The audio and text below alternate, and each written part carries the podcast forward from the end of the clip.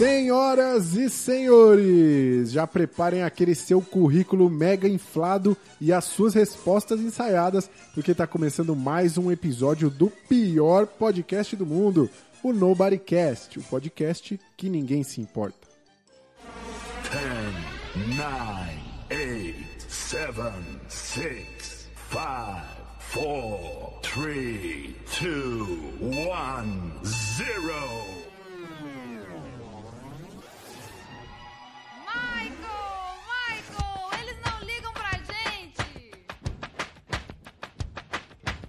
Porra, Michael Jackson, eles não se importam com a gente.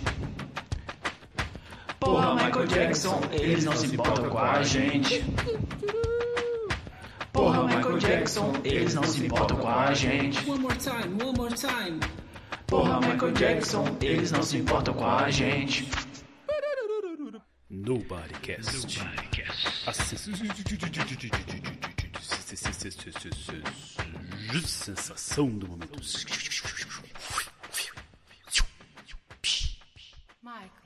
Eles não ligam pra gente. Sejam todos muito bem-vindos ao Nobodycast, o podcast que está destruindo a economia brasileira, porque temos muitos relatos de pessoas que estão nos ouvindo enquanto trabalham. Por isso que o Brasil tá quebrado do jeito que tá. Por falar em trampar, vou chamar os vagabundos que compõem esse podcast horroroso. Começando por ele, o nosso desembargador, Caio César. E aí, galera? Fala, Caio. Fala, galera! Eu falo que o Caio é desembargador, mas ele usaria a máscara, né, Caio? Sempre respeitando a lei aí. Eu uso uma máscara desde que eu nasci pra aguentar essa sociedade corrupta e medíocre. Mas se tem Tá uma coisa bom. que a gente tem certeza é que o Caio é melhor que você. Isso não há dúvida, disso não há dúvida. Na sequência, eu chamo ele, o porteiro do Nobodycast, Igor Lima. Nossa, que ponteiro maravilhoso, pô. Fala galera, e aí, tudo certo? Só queria dizer que tem encomenda, tá? Você acha que combinou, Igor? Porque eu, eu Muito bom. fiquei pensando, que profissão que o cara fala pra caramba. Aí, pelo menos os porteiros aqui do prédio gostam de trocar uma ideia. Entregar Cara, as eu- cartas, né, Rod? É, Eu morava num, num, num, pré, num condomínio, cara, que devia ter, sei lá, mano, 1.500 pessoas, era um condomínio gigante. Aí o cara me parava toda vez pra trocar ideia, que era, era o porteiro da madrugada, eu sempre chegava em casa de madrugada, né? Aí eu. E ele queria me contar fofoca dos vizinhos, tá ligado? Tipo assim, eu não tinha a menor vontade de ouvir, mas eu ficava, porque eu tinha dó dele, que ele era muito sozinho. Ele era um ex-caminhoneiro frustrado, que hoje em dia era porteiro, contando as histórias. Então eu acho que ele achava que eu gostava, só porque eu ficava, tipo, duas horinhas ali batendo papo com ele, ele achava que eu gostava dos papos. só por entendeu? causa disso, olha aí. Só por causa disso. Por fim, eu vou chamar ele, o sorveteiro hipster do Nobodycast, Jonathan Luiz. Fala, seus perde tempo do caralho. E aí, como é que vocês estão? Cara, vender sorvete é uma arte. Se É você, se você entrega muito duro é ruim, se entrega muito mole é pior ainda. Então tem a textura correta do sorvete. Então. Olha aí, vamos discutir mais sobre é, isso Tem um requinte, tem um requinte ali. Muito bom, Muito muito bom, bom. muito bom. Eu, Roari Moraes, sou o síndico do Nobodycast. Eu tento estabelecer regras aqui, colando avisos no elevador, mas ninguém lê mesmo, então foda-se de qualquer Fica jeito. por né? isso mesmo. Fica por isso mesmo. Muito bom, velho, muito bom. Eu não sei se vocês ouviram o podcast da semana passada, onde a gente falou do Chaves. Se você não ouviu, continua assim. Mas acontece que a gente falou muito do seu Madruga, né? Um cara que é trabalhador pra caramba, que já teve todo tipo de profissão. Então, a gente teve esse gancho, né? A gente resolveu falar tudo sobre isso, sobre Porque o trabalho, quê? sobre Todo é o quê, Rory? Porque o Nobodycast é amarradinho. Então hoje vamos falar muito sobre trabalho, sobre emprego, sobre trampo, sobre job, sobre blowjob. Mas antes. mas antes tem aquelas dicas que a gente separa com muito carinho para vocês ignorarem completamente. E se por acaso você não tiver com saco de ouvir essas nossas indicações, tranquilo, vai lá na descrição do episódio, tem lá o tempo certinho, você pula direto para a pauta principal desse episódio. Eu acho uma grande burrice porque é a melhor parte, né? do- É a única parte todo. boa que salva. Esse é o momento. Vamos lá então. Pra, antes de dar minhas indicações aqui, é, eu quero fazer um discurso sobre a galinha que eu tomei desmerecidamente semana passada. E eu espero não tomar mais do que 60 segundos, mas não posso prometer. Ai, Eu queria cara. estar curtindo a vida doidado, mas no meio dessa epidemia, isso é apenas um sonho de liberdade. Aí no meio disso, eu venho aqui toda semana, me preparo como se estivesse preparando o discurso do rei, à espera de um milagre de alguém ouvir minhas indicações e ter uma semana mais tranquila. Segurando as pontas no meio dessa onda de contágio.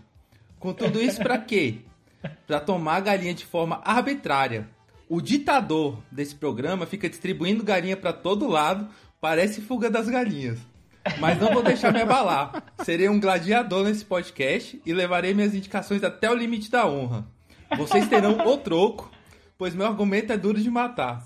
Esse é o meu desejo e reparação será feita.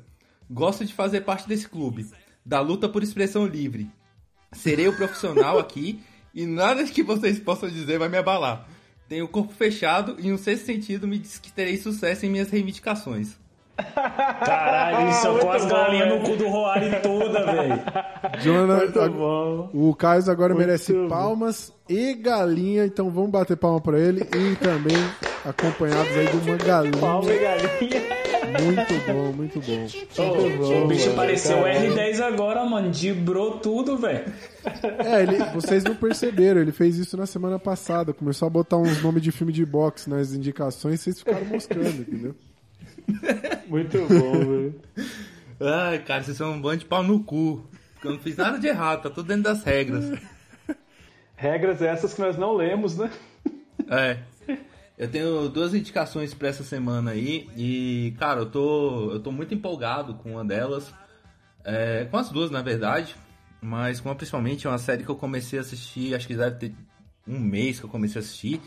E eu queria terminar de ver ela pra poder indicar, dizer se ela é boa se não é, porque é uma série muito fora do escopo que eu tô acostumado a ver, tipo, de, de coisas normais, que é Supermães, ou em inglês Working Moms, que eu vou chutar aqui que aqui ninguém no, no do- desse crew aqui, dessa gangue, ah, imagino que ninguém deva ter assistido, né? Porque é uma série sobre mães, mães trabalhadoras. Tipo, não, não mães solteiras, mães trabalhadoras. Tô, Pode crer. o, é, e cara, eu não, eu sinceramente eu nem lembro por que, que eu comecei a assistir. Ninguém nunca me indicou. Eu acho que só tava lá e eu falei, deixa eu ver de qual é.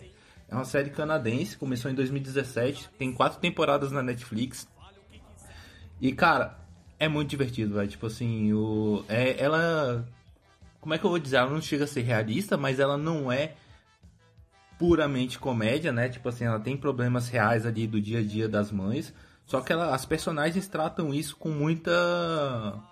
muito otimismo, né? Então fica muito divertido ali acompanhar a vida delas. A gente, tá, a gente acompanha principalmente ali três mães, tem mais algumas mães ali que são personagens secundários, né?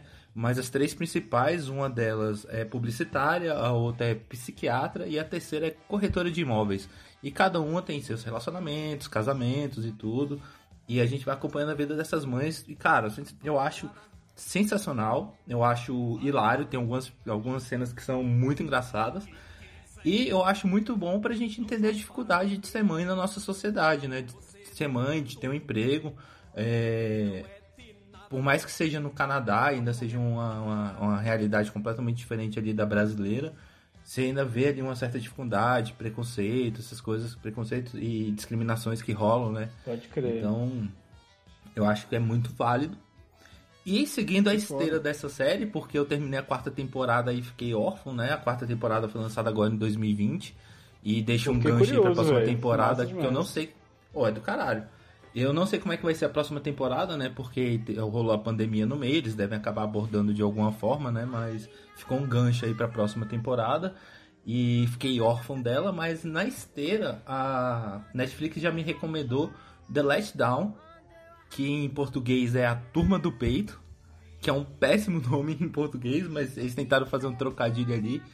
Que também é sobre ser mãe e, e- e ser, ser mãe solteira. e- sol- solteira não, ser uma mãe trabalhadora. Tô focando aqui em mãe solteira, mas tem personagens que são mães solteiras, inclusive. Mas a premissa é muito parecida ali com Work Moms. E aí essa eu tô na primeira temporada, eu não vou terminar de ver antes de indicar, porque senão eu vou perder a vibe das duas indicações. Mas eu tava órfão, mas essa daqui me pegou. E essa daqui é massa porque essa daqui é inglesa, né? É uma série que se passa na Inglaterra.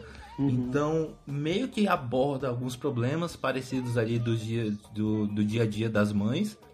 Mas com um humor sar- sarcástico inglês, saca? Tipo, numa outra pegada que eu também acho do caralho. Então, tipo assim, vale pra gente acompanhar é, como é que é o dia a dia de mães solteiras. Que são mães solteiras? Caralho, dia de mães trabalhadoras é, em vários lugares do mundo. E eu fico na expectativa de que possa ter uma série brasileira com esse tema aí, porque eu tô. de Já cara, tem, pô. Tipo assim, Amor de mãe. Pô, Foi cancelado com a pandemia. Muito boas dicas, velho. Gostei. Curioso o tema aí. É um tema que não é Pô, muito massa, visto, né? Gostei, Cara, mano. eu, eu achei legal, tipo assim, porque eu tenho, tipo, a série que fala das mães, mas também fala dos pais, né? Da presença dos pais. É, os personagens, tipo, são, todos os personagens são muito bons, saca? Tipo assim, tem, tem uma mãe que vai te irritar por um motivo, tem um pai que você que vai te irritar por outro. Mas tem, uma, tem um pai, velho, que ele é sensacional, saca? Tipo assim, tem uma, duas mães lá que eu acho elas fantásticas e tudo. Principalmente um Work Moms. Então, assim, eles tentam dar. Eles tentam desconstruir, tipo, a série é, é bastante progressista nesse sentido. E pra mim é muito interessante porque eu nunca pensei em ter filho de verdade e tudo. Mas ver a série me Você faz queria tipo ter assim, um, uma inteligência artificial, né? Um robozinho daquele igual. Você não queria ter filho de verdade. É, não, é porque, tipo assim, pô, eu sei que filho é muita responsabilidade, saca? Tipo, cuidar de uma criança, poder dar pra ela futuro e oportunidades e tudo. Tipo, Sim. É, é cada vez mais complicado, principalmente na nossa, na nossa sociedade. Mas. E também fora as privações, que a gente é egoísta. A gente é uma raça egoísta pra caralho, né? E a gente. Eu, eu penso antes de ter filho, tipo assim, pô, vou ter que deixar de ir em festa, tudo vai ficar mais complicado e tudo. E Uhum. os meus colegas aí que têm filhos podem me dizer se estou certo ou errado. Mas ver essa série, acompanhar essa série ali, me deu um. Como é que eu vou falar? Tipo, um gostinho do que, que é ter, ter filho pra cuidar e tudo. Tipo. Pode crer. Que da hora. Me ajudou a ter demais, certeza que eu cara. não quero. eu, eu, eu brinco com meus amigos que tinha que ter um serviço, assim, pra você alugar uma criança, né, velho? Tipo, deixa a criança um mês lá na sua casa que você desanima rapidão de ter. Pô, muito massa, cara. Isso Fiquei curioso, cara. Vou, vou, vou procurar, assim. Doido demais. Vou aproveitar pegar o gancho aqui e trazer as minhas pequenas contribuições aqui. É o seguinte, como todas as outras vezes, agora o problema é que eu criei uma tradição pra mim mesmo e tá ficando difícil de sustentar. Então eu não me comprometo com vocês. Se em algum momento mudar, foda-se, porque eu não consegui fazer. Mas vou tentar manter a ideia aqui de trazer sempre um filme que eu assisti recentemente e fazer algum link com algum filme que tem alguma relação aí que eu tenha assistido há, há um pouco mais de tempo. Eu acho muito da hora como, tá se, como vai se consolidando a forma de cada um trazer suas, suas indicações. É, né? Que é como- legal, eu lembro né? que o programa começou umas paradas meio aleatórias e tal. Era, a gente tinha aquele desafio de assim, caralho, eu tenho que ver uma coisa nova essa semana, porque eu tenho que, eu tenho que indicar e tal. Mas aí com o tempo vai- vão se consolidando, cada um tem sua forma de, de mostrar e, cara, é muito legal. Parabéns a todos. Pode crer, pô. Eu assisti três filmes, inclusive eu tava de bobeira no, no domingo aqui. E aí, na esperança, tipo, de ver uma coisa muito massa e, e indicar, né? Tipo, aí o, o primeiro não foi bacana, eu falei, caralho, eu vou forçar uma barra da porra aqui. Aí o outro não foi bom também, eu falei, caralho, mano, Não, mas é massa a expectativa que cria, né? Assim, caralho, eu vou assistir aqui só pra eu indicar e vou quebrar aqueles moleques lá no programa que eles não vão ter visto isso. É, muito bom, velho. Mas, inclusive, assisti um que o Roari indicou, o, o Vest, Vest of Night, The Vest of Night. Não gostou? Achei doido, velho. Achei Eu esqueci doido, de assim. ver esse, velho. Eu acho É, muito ele- bom. mano. Confesso que ele, não, que ele não me pegou muito, assim, tipo, eu não consegui ficar envolvido. Mas eu achei a estrutura foda, a forma como eles construíram o filme do caralho. Obrigado aí, eu tento sempre assistir aqui. Além de eu ver uma coisa nova pra eu indicar, eu tenho que ver as indicações que vocês Isso dão que é uma ainda. merda, mano. Isso que é uma merda. Mas vamos lá. É, então eu assisti, já no finalzão da noite, o filme é, O que Fazemos nas Sombras, né? Em inglês aí, What We Do in the Shadows. Eu sempre ouvi falar desse filme, por causa do Taika Waititi. E aí as pessoas sempre usavam um nome em inglês, né? Porque tem uma- um rolê assim. Acho que a Netflix tem essa coisa de usar o nome original, então a gente acabou ficando meio viciado em usar os nomes originais dos filmes. Mas eu sempre ouvi ah, Do in the Shadows. E aí eu vi lá O Que Fazemos na Sombra. Que filme cabuloso. Demorei um pouco para ligar que era esse filme. É um filme de 2014, né, dirigido pelo Taika Waititi e pelo Jermaine Clement, ainda lá na Nova Zelândia, né? O Taika, que como todo mundo sabe aí, é um cara que tá bombado pra caralho hoje em dia.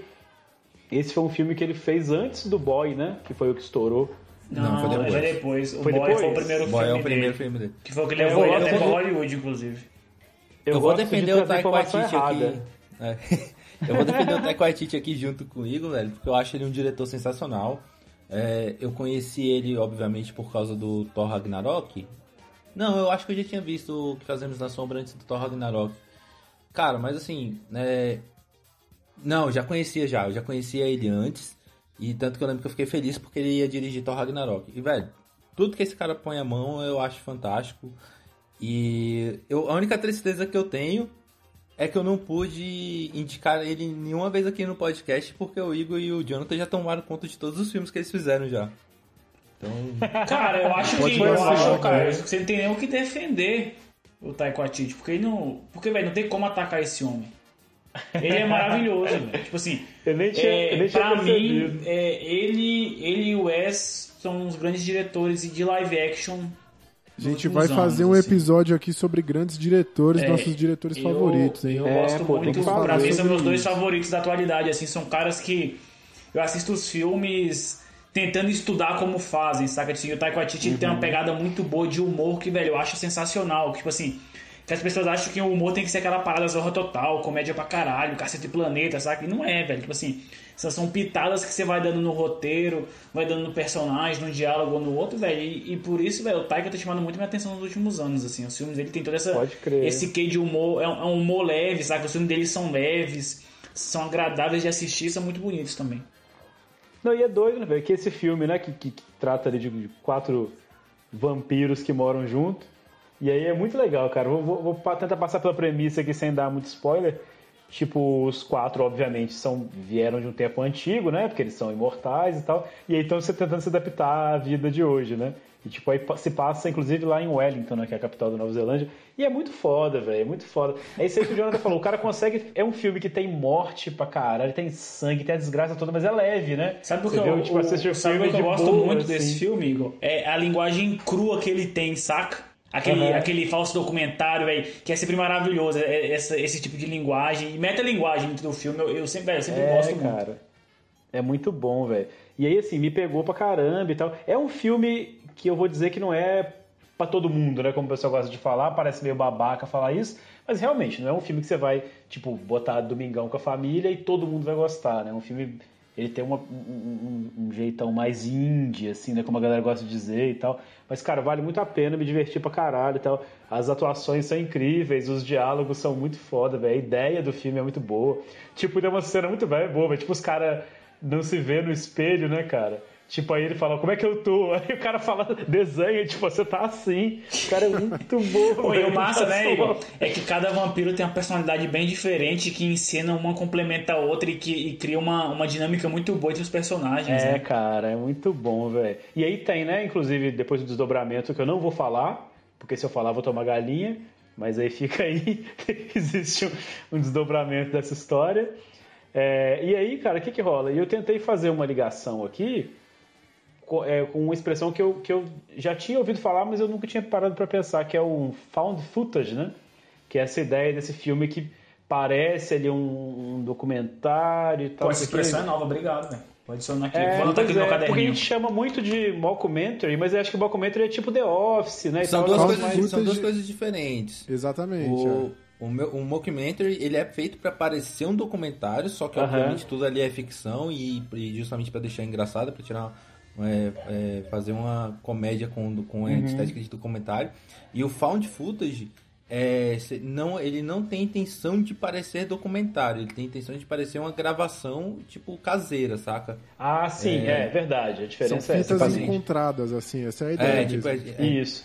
É porque, tipo assim, nesse caso, a- a- todas as imagens que você vai ver são imagens de alguém que estava filmando ali, né? Tipo, sei lá, o cara tava. é, é, nesse caso, sim, ele disse que tá fazendo um documentário, e aí por isso As que duas ferramentas, eles, galera usa muito pra economizar orçamento, né? Porque Aham. você pode- consegue filmar com câmera de uma qualidade pior e isso fazer Sim. parte da linguagem, É, da narrativa. O que é legal Pode é que uma uma, só, uma, né? Tipo, uma uma- complementa a outra, só. né? Acho que tipo assim, quando você faz um, um mockumentary, é, provavelmente você vai ter um found footage dentro do mockumentary, né? Que é aquela hora que você tá com a câmera na mão, você pega um arquivo e insere ele dentro do mockumentary. né? O Pois que não é, quer dizer não que no found essa- footage você vai ter um mockumentary, necessariamente um mockumentary, Sim, né? é, exatamente. É, acho que é isso. Acho que vocês me fizeram entender melhor a ideia. Eu realmente tinha escutado essa Mas é muito bom esse conceito, fui... muito bom. Pois é. Aí eu fiz a ligação exatamente nisso, nesse lance do found footage. Esse é, é, fica mais claro que é, que é um filme chamado Creep, de 2014 também. Não sei se os senhores aí conhecem. Não. É, Eu conheço, é eu um nunca assisti, filme mas desses- eu sei que filme é. É um filme desses perdidão, assim, né? Eu acho que tem ele na Netflix. O outro eu assisti no Prime, eu gosto de falar, porque às vezes a pessoa vê a, a- a indicação e já quer correr pra ver, até, né? Então, enfim, tem no Prime, esse tem na Netflix. E aí, tipo, o que que pega, velho? A ideia é o seguinte, basicamente um cara, um, um filmmaker lá, né? Como quase todos nós aqui somos, vê uma- um anúncio lá naqueles Craigslist, né, da vida que é lá nos Estados Unidos, que anuncia de tudo, e é um cara querendo fazer um vídeo, tipo, pro filho dele, uma parada qualquer assim, e o cara topa, velho, tipo, mil dólares, o cara pega o carro dele, bota os equipamentos no carro e vai, velho, atrás do cara. Aí, mano, e aí é esse caso, né, do, do found footage, você só, só vê aquilo que foi gravado realmente, e aí, velho, esse negócio vai se desdobrando, é uma loucura, velho, é creep, creep mesmo, assim.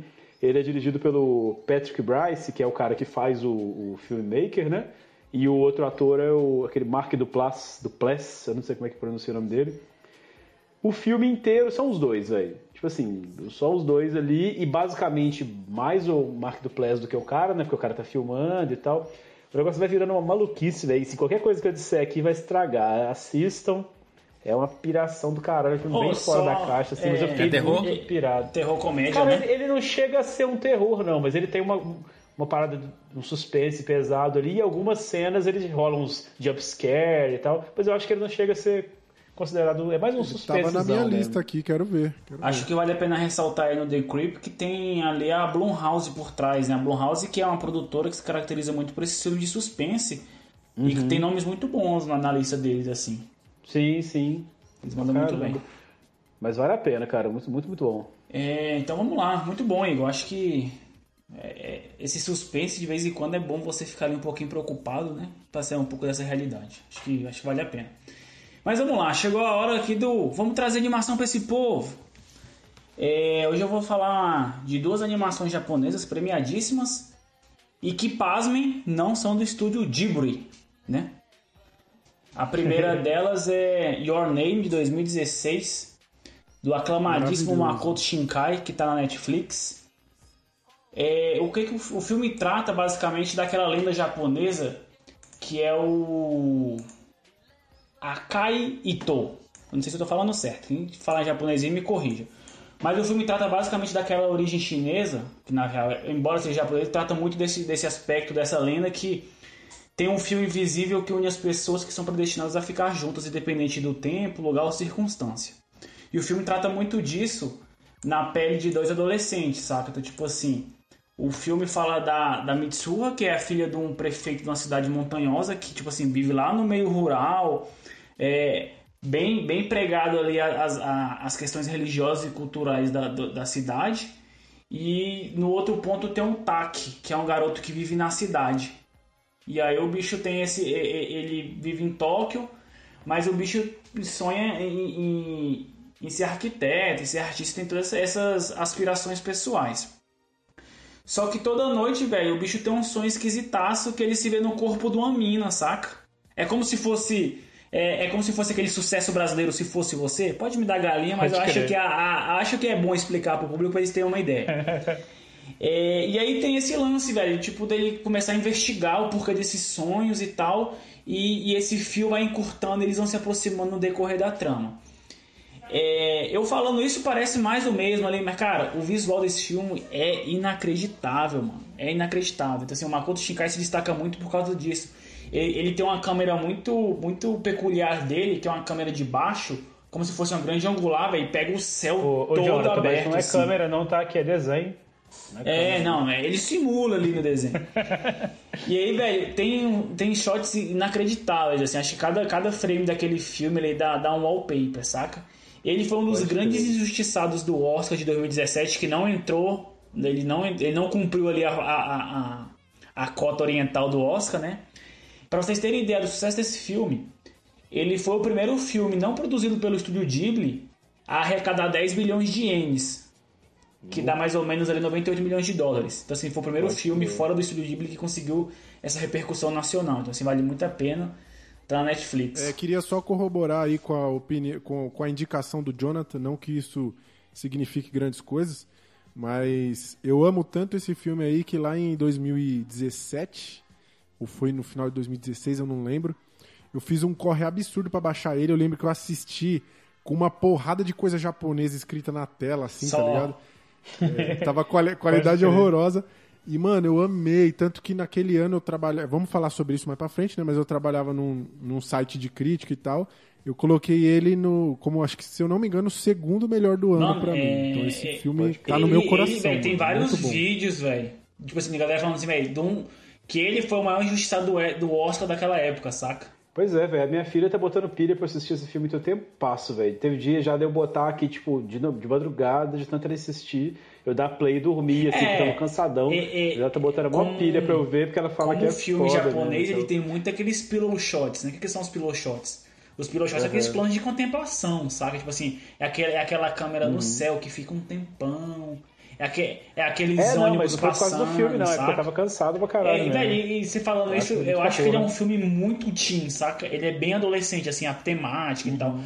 Mas esse lance da, da mitologia por trás ali, desse lance desse, desse filme invisível que liga as pessoas, e essa conexão do- dos jovens ali, de ambientes contrastantes, um na cidade ou no campo, acho que, velho, cria um contraste massa pro filme de cor e de personalidade, saca? Ele facilmente pode entrar em qualquer lista aí de melhores filmes de, de romance. Sim, ele sim, é realmente muito, muito, bonito, muito. mano. É emocionante o o filme. Aí, ô Jonathan, aproveitando aqui que eu já te atrapalhei, aproveitar agora que eu lembrei de te agradecer também pela indicação lá, velho, do Heróis Modestos. Assisti Ah, com a minha filha que eu lembrei, assisti com ela no final de semana agora. Que É coisa lindo, linda, mano, é É bem legal ouvir Assim, também. é muito bonito, velho. Aquele do menininho lá do ovo, velho, eu tô apaixonado até agora, É velho. o meu favorito também. o do Nossa, mano, tá eu, louco, eu gosto muito, tá que, é, e tem até algo em comum com o Your Name, que inclusive do estúdio Ghibli, o, o, o, o Igor, eu acho que até pela, por essas questões, eu acho que tem muita coisa do Takahata que, que você ia gostar. E você, eu acho que vocês iam gostar também, porque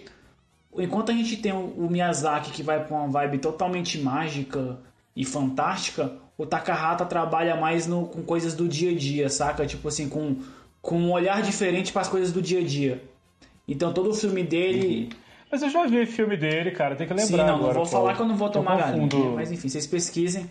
Porque ele, ele, Não, ele é cara, uma eu já- vertente já- diferente do Miyazaki. Eu acho que isso tudo enriqueceu muito o estúdio, o estúdio Ghibli. Porque tem um. O Kaguya são é dele, né? vertentes diferentes. O Kaguya é dele. Pô, velho, maravilhoso. Eu vi no cinema com a minha filha, velho. É, Caralho, é lindo. e aí, o Your Name, tanto o Heróis Modesto desse episódio, inclusive, acho que tem muito desse lance do cotidiano, saca? A magia do cotidiano. Eu acho que a gente trata muito de ir para lugares fantásticos e tal, e acaba perdendo um pouco do valor do que você vive no dia a dia. E esses filmes e essas obras, eu acho que eles vêm para mostrar que o seu cotidiano também pode ser mágico, saca? Acho que isso é legal pra caramba. Pode crer. Muito bom, velho. Obrigado aí É. pela indicação. Minha segunda indicação também vem do Oriente, como eu falei.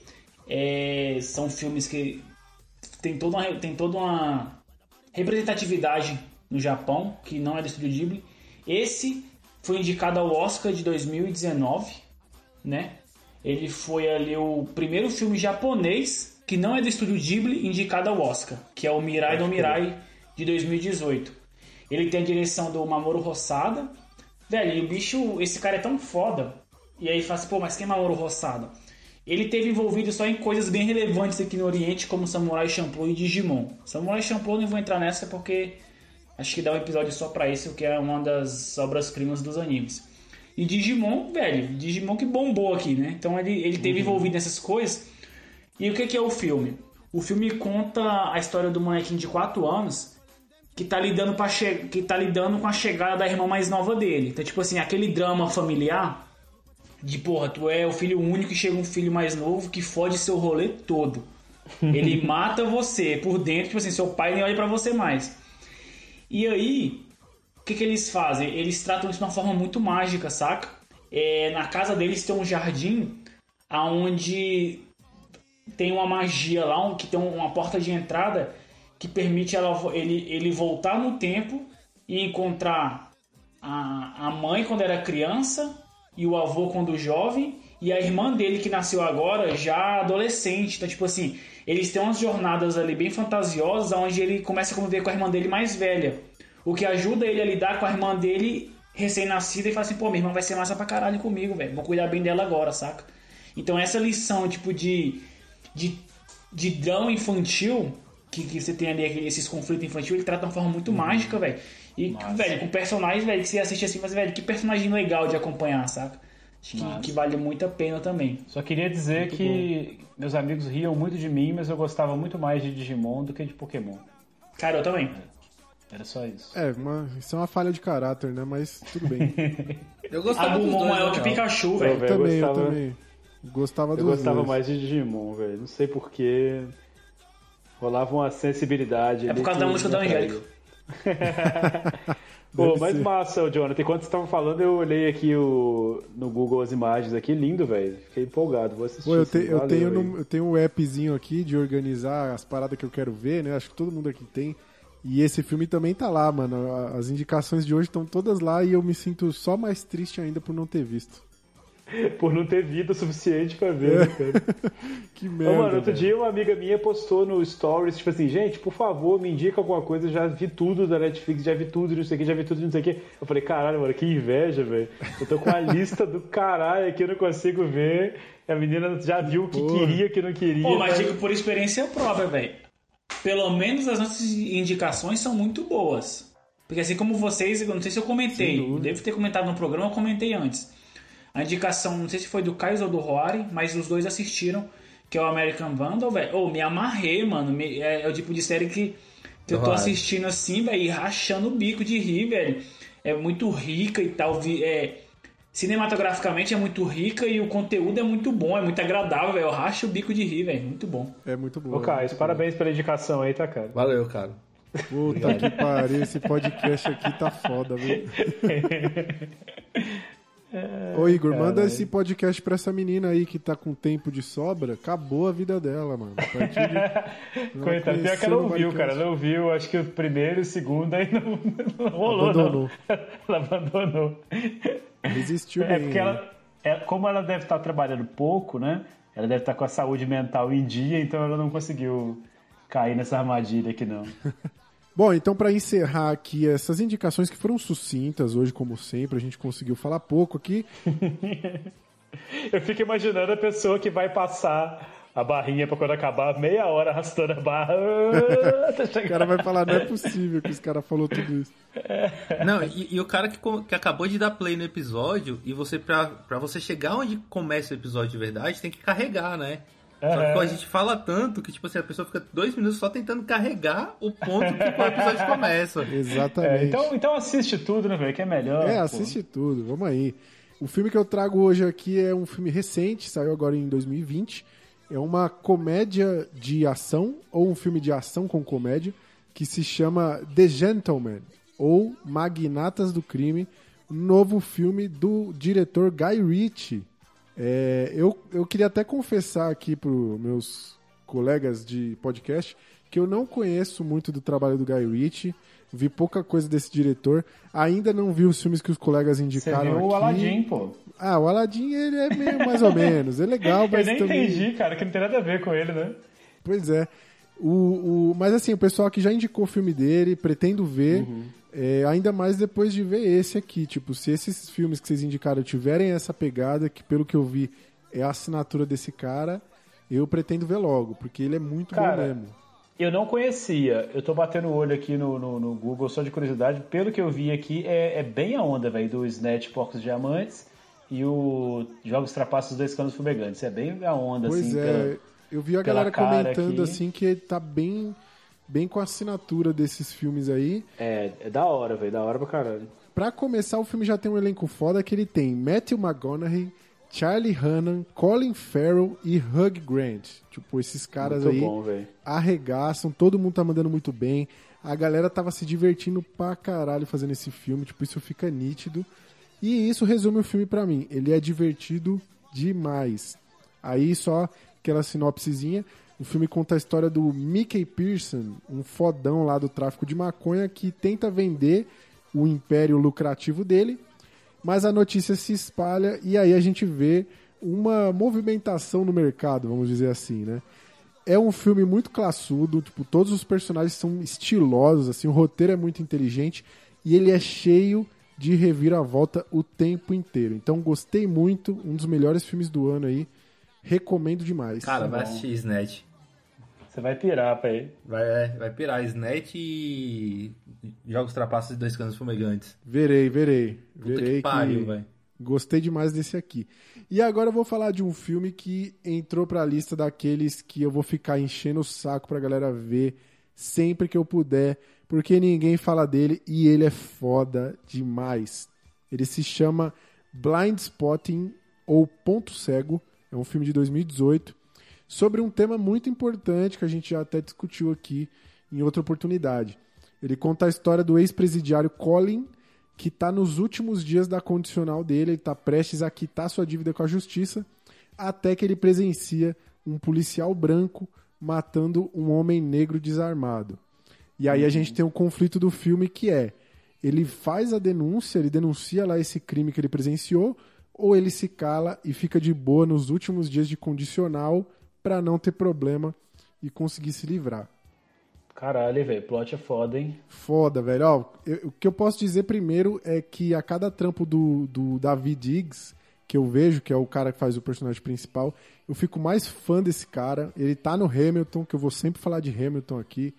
É, E o maluco é muito foda, mano. Ele é muito foda. Esse filme é muito estiloso, desde a edição, as cores, toda a fotografia, o uso do hip hop.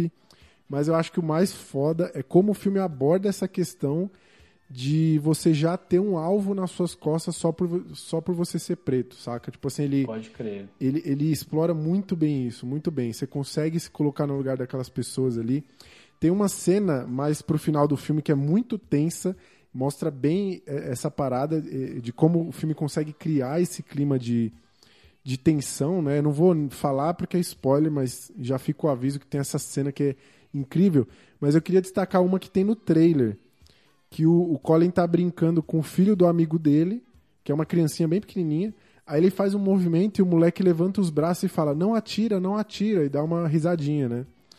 Foda, e aí, vo- velho. aí você entende que tipo a mãe do moleque ensinou ele a reagir assim se ele fosse abordado e tal. Olha, mano, é, é muito pesado assim, é, tipo a, a mensagem da parada é muito forte. Cara, tem, tem uma, uma parada aí que eu já vi em algumas obras de ficção, e é a única forma que eu tenho de saber alguma coisa, né? Mas que a galera, a comunidade negra americana, né? Tipo, que eles falam que é o The Talk. Que é quando os pais têm que chamar os filhos, né, pra conversar e falar, olha, tipo, você quando você estiver na rua, tipo, os filhos estão entrando ali na adolescência, né? Você quando você estiver na rua e a, e a polícia te abordar, você não pode reagir, você não pode responder, tipo assim, porque senão eles vão te matar, tipo, Pode crer. é, então tipo, parece que é uma parada é, é, a discriminação racial lá é tão pesada, é tão certa, tipo, de que vai acontecer, então é que a- a- você já tem que explicar pro seu filho de criança, tipo, como é que ele vai passar por aquilo pra ele poder sobreviver. Isso, Isso é, é merda, velho. que bagulho absurdo, mano. É, enfim, é, cara, esse filme aqui é uma das melhores coisas que eu vi nos últimos tempos. Eu indico muito pra você ver e sair pagando de ah, conhece esse filme aqui que ninguém viu, que foi o que eu acabei de fazer. E o melhor de tudo é que esse filme tá disponível no Amazon Prime Video lá, lindão, pra você assistir. Pode crer. Queria só aproveitar para dizer aí, eu não vou tomar galinha porque aí a, a indicação é sua, mas eu fui pesquisar aqui, não se confundam, porque tem a série também, né? Que é uma bosta, sim, série, é o filme. Não passei do primeiro episódio, eu fui assistir e falei, não, dá não, velho. É o filme. Exatamente, bem lembrado. E é isso, galera. Essas foram as indicações de hoje. A gente espera que você goste. Muito bom. Se você não gostou, vai ouvir Jovem Nerd. Eu fiquei, fiquei meio constrangido de xingar a pessoa, então não vou fazer isso.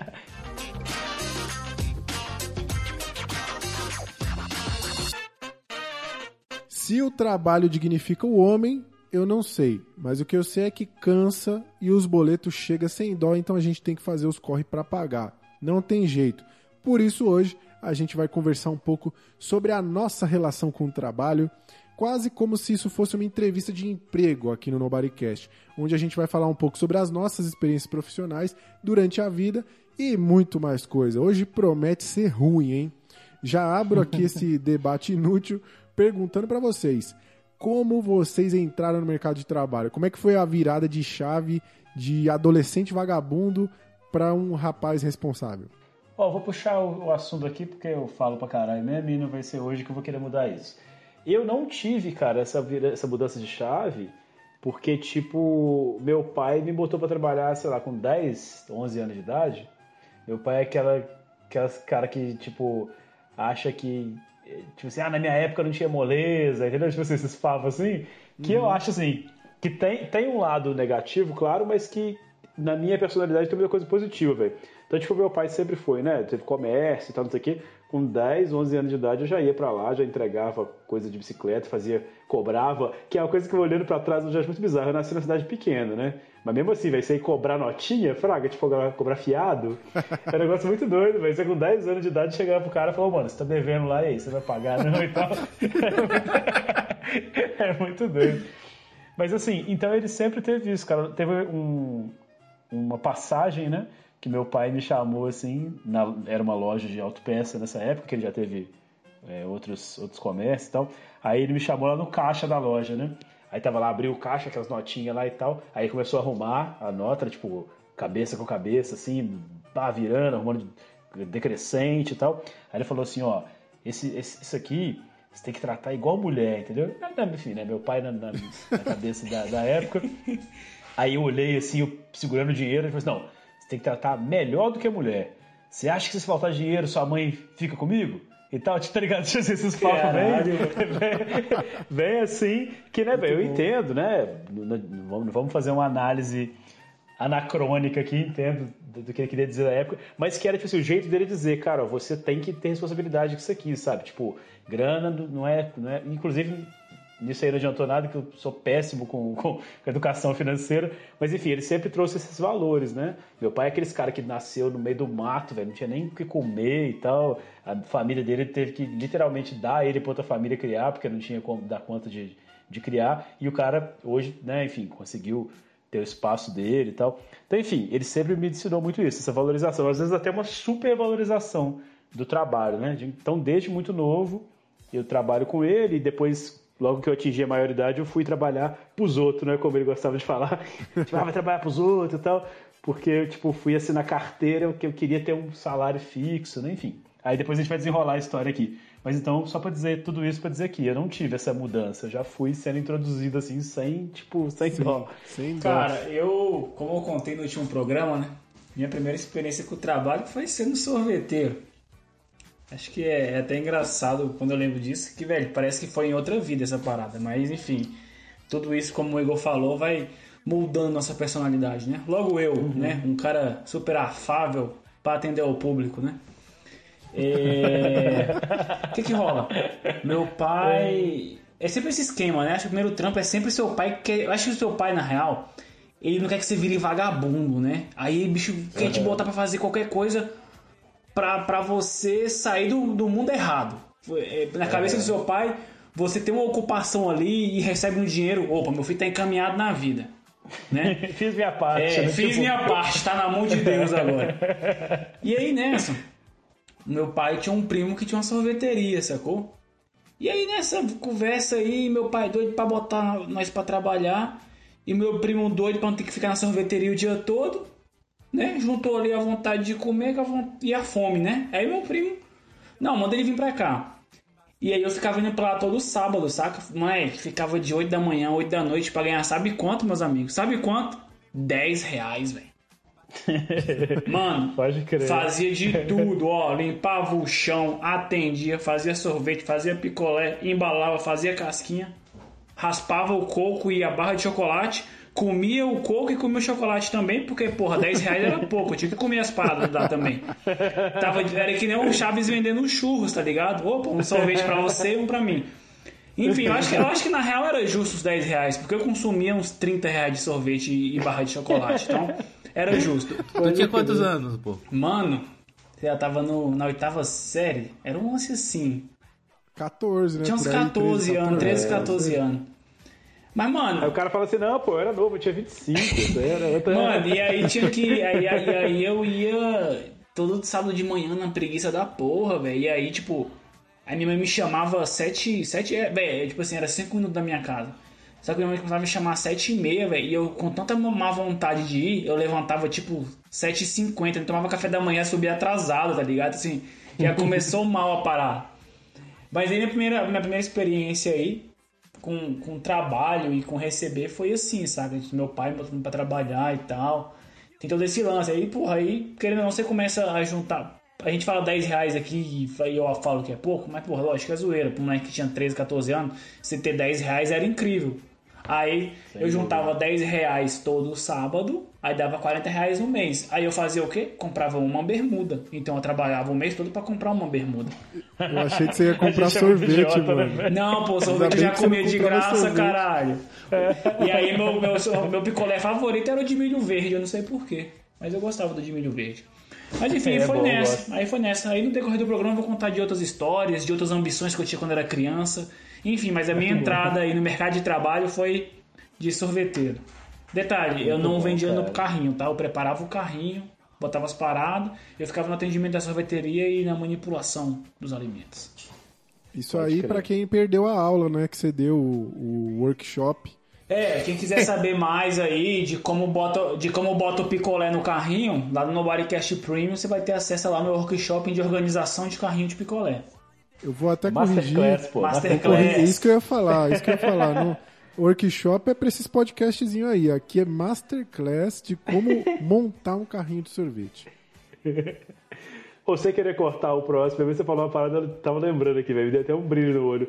Quando eu, eu comecei a ralar, que meu pai não me pagava direito, tá? Quando eu comecei a ter salário, eu ia pra uma outra cidade, velho, e pegava meu salário inteirinho e comprava um tênis, velho. Você bota Ô, fé nessa ô, Igor, mas acho muito engraçado, velho. Essa sua história, pô, de botar um moleque pra ir cobrar o cara, né, velho? O que, que tu ia Não, fazer, mano? Se o bicho não te pagasse, ia voltar É, os 10 pô. km que você andou de bike e falar assim: Ô, fulano não me deu dinheiro lá, não. tu ia fazer o Não, quê, velho? Mas aí. Mas sabe por que, que a dizer- galera, a galera pagava pra, pra não ter que ficar conversando com o Igor, mano? Se o Igor pegasse pra conversar, fodeu. Caralho. Eu já fui desenvolvendo, rapidão. né, velho? Tipo assim, meu pai foi me ajudando, eu já fui desenvolvendo as paradas. Eu chegava, já trocava ideia com o cara e tal. Mas enfim, lembrei de você, cara. É DC Shoes, vocês lembram desse tênis? Eu, Eu eu gostava salário, muito, velho, gostava muito, era inteirinho, caríssimo. mano. A DC é É maravilhoso, caríssimo, era meu sonho que tênis da DC, nunca pude ter, velho. Nunca tive um, velho. Eu achava Pô, do caralho, caríssimo, também sempre velho. quis. Então daí a gente Mas, já começa enfim, a separar, né, cara? A gente já começa a separar aqui, né? Os grupos aqui É. nesse Nobodycast aqui, né? Diz aí, Caio, o Caio, você tem uma experiência um pouco diferente ou foi assim também, incentivado pela família? Cara, é bem, é bem parecido na real. Eu queria ser sucinto aí, mas já vou pedir desculpa porque eu não consigo contar sem explicar muita coisa.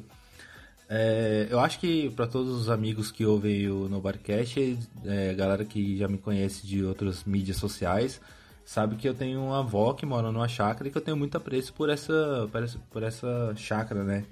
Mas o que eles não sabem, né? O que eles podem imaginar é que minha família toda saiu de lá, né? Então toda a minha família, a geração inteira de minha avó e os filhos dela trabalharam na roça e tudo, né? Foram é, cam- camponeses, se diria, ou caipiras.